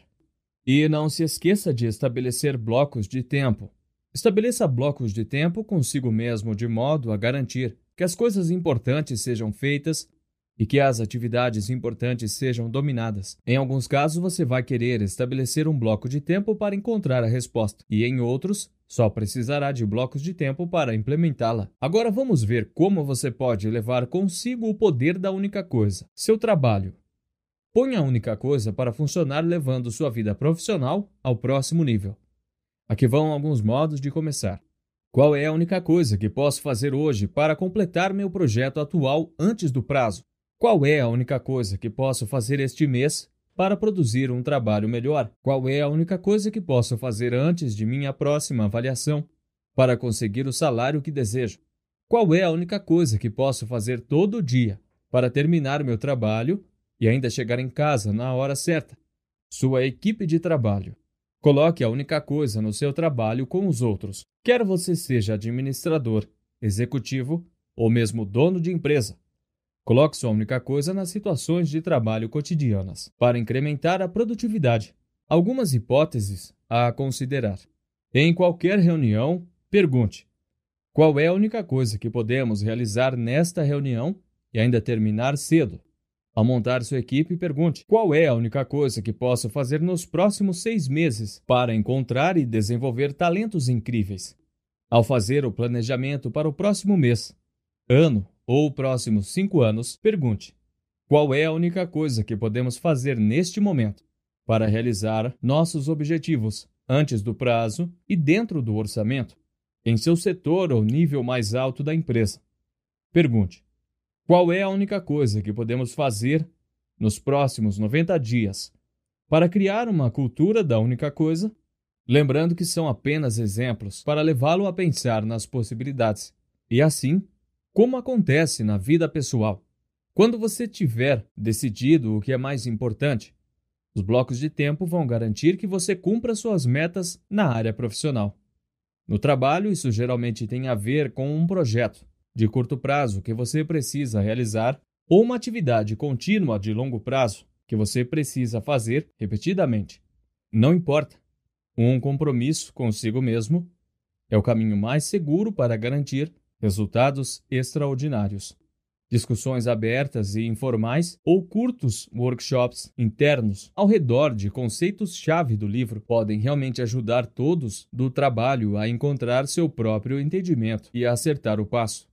Se a implementação da única coisa numa determinada área exige que você envolva outras pessoas, pense em arranjar para elas um exemplar do livro. Compartilhar suas descobertas é um ótimo ponto de partida e você pode ter surpresas agradáveis com as ideias que receber de volta quando os outros tiverem a chance de ler o livro sozinhos. É preciso mais do que ler o livro e algumas conversas para tornar a única coisa um novo hábito na sua vida ou na vida das pessoas ao redor.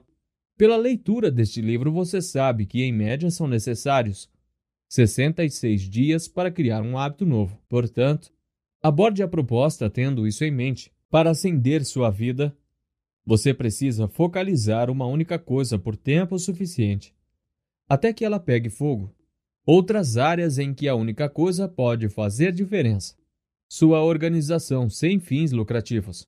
Qual é a única coisa que podemos fazer para financiar nossas necessidades anuais? Atender ao dobro de pessoas, duplicar o número de voluntários. Sua escola, qual é a única coisa que podemos fazer para reduzir a zero nossa taxa de evasão? Aumentar as notas das provas em 20%? Aumentar a taxa de conclusão de curso em 100%? Dobrar a participação dos pais? Seu local de culto? Qual é a única coisa que podemos fazer para melhorar nossa experiência de culto? Duplicar o alcance de nossa missão?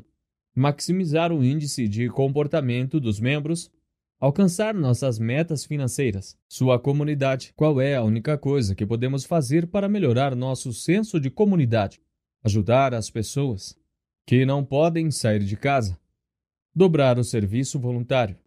Depois que minha esposa Mary leu este livro, eu por acaso pedi um favor qualquer a ela. Sabe o que ela me disse? Gary, no momento essa não é a minha única coisa. Nós rimos, e eu mesmo fui fazer o que tinha pedido. A única coisa força você a pensar grande, trabalhar na criação de uma lista, priorizar essa lista, de modo que a progressão geométrica possa acontecer e depois começar pela primeira coisa, a única coisa que inicia sua derrubada de dominós. Assim, esteja preparado para viver uma vida nova e lembre-se de que o segredo para alcançar resultados extraordinários é fazer uma pergunta muito grande e específica que o leva a uma resposta pequena e muito bem focada. Se você tentar fazer tudo, pode acabar sem nada. Se tentar fazer uma única coisa, a única coisa certa, pode acabar tendo tudo o que sempre quis. A única coisa é real. Se você colocá-la em ação, ela vai funcionar. Portanto, não adie. Faça a pergunta: qual é a única coisa que eu posso fazer neste momento para começar a usar a única coisa na minha vida, de modo que ao fazê-la, todo o resto se torne mais fácil ou desnecessário? E faça com que responder a isso seja a sua primeira única coisa. Sobre a pesquisa. Apesar de já fazer algum tempo que eu vivia segundo as lições deste livro, começamos a pesquisar a única coisa a sério em 2008. Desde então, arquivamos bem mais de mil artigos, estudos científicos e textos acadêmicos, centenas de matérias de jornais e revistas e uma grande biblioteca de livros escritos pelos maiores especialistas em suas áreas de atuação. Pastas e mais pastas de descobertas, fatos e relatos cobriam cada centímetro de nosso espaço de escrita. Se você quiser mergulhar mais fundo no que aprendeu com este livro, pode encontrar uma extensa lista do material de referência que usamos, organizado por assuntos e capítulos, na página deste livro, no site www.sextante.com.br. O site theonething.com, em inglês, é um portal para nossas mentes, onde mencionamos os escritores que nos inspiraram, fornecemos links para artigos disponíveis na internet e citamos os documentos oficiais que ajudaram a formar nosso pensamento. Também colocamos alguns factoides interessantes e até mesmo um vídeo divertido aqui e ali. Aproveite! Leitor, a narração chegou ao fim, mas se você quer continuar impulsionando a sua jornada, inscreva-se e lembre-se de comentar qual o próximo livro quer ouvir. E em retribuição ao vídeo, nós contamos sempre com o seu like. Obrigado e até o próximo livro.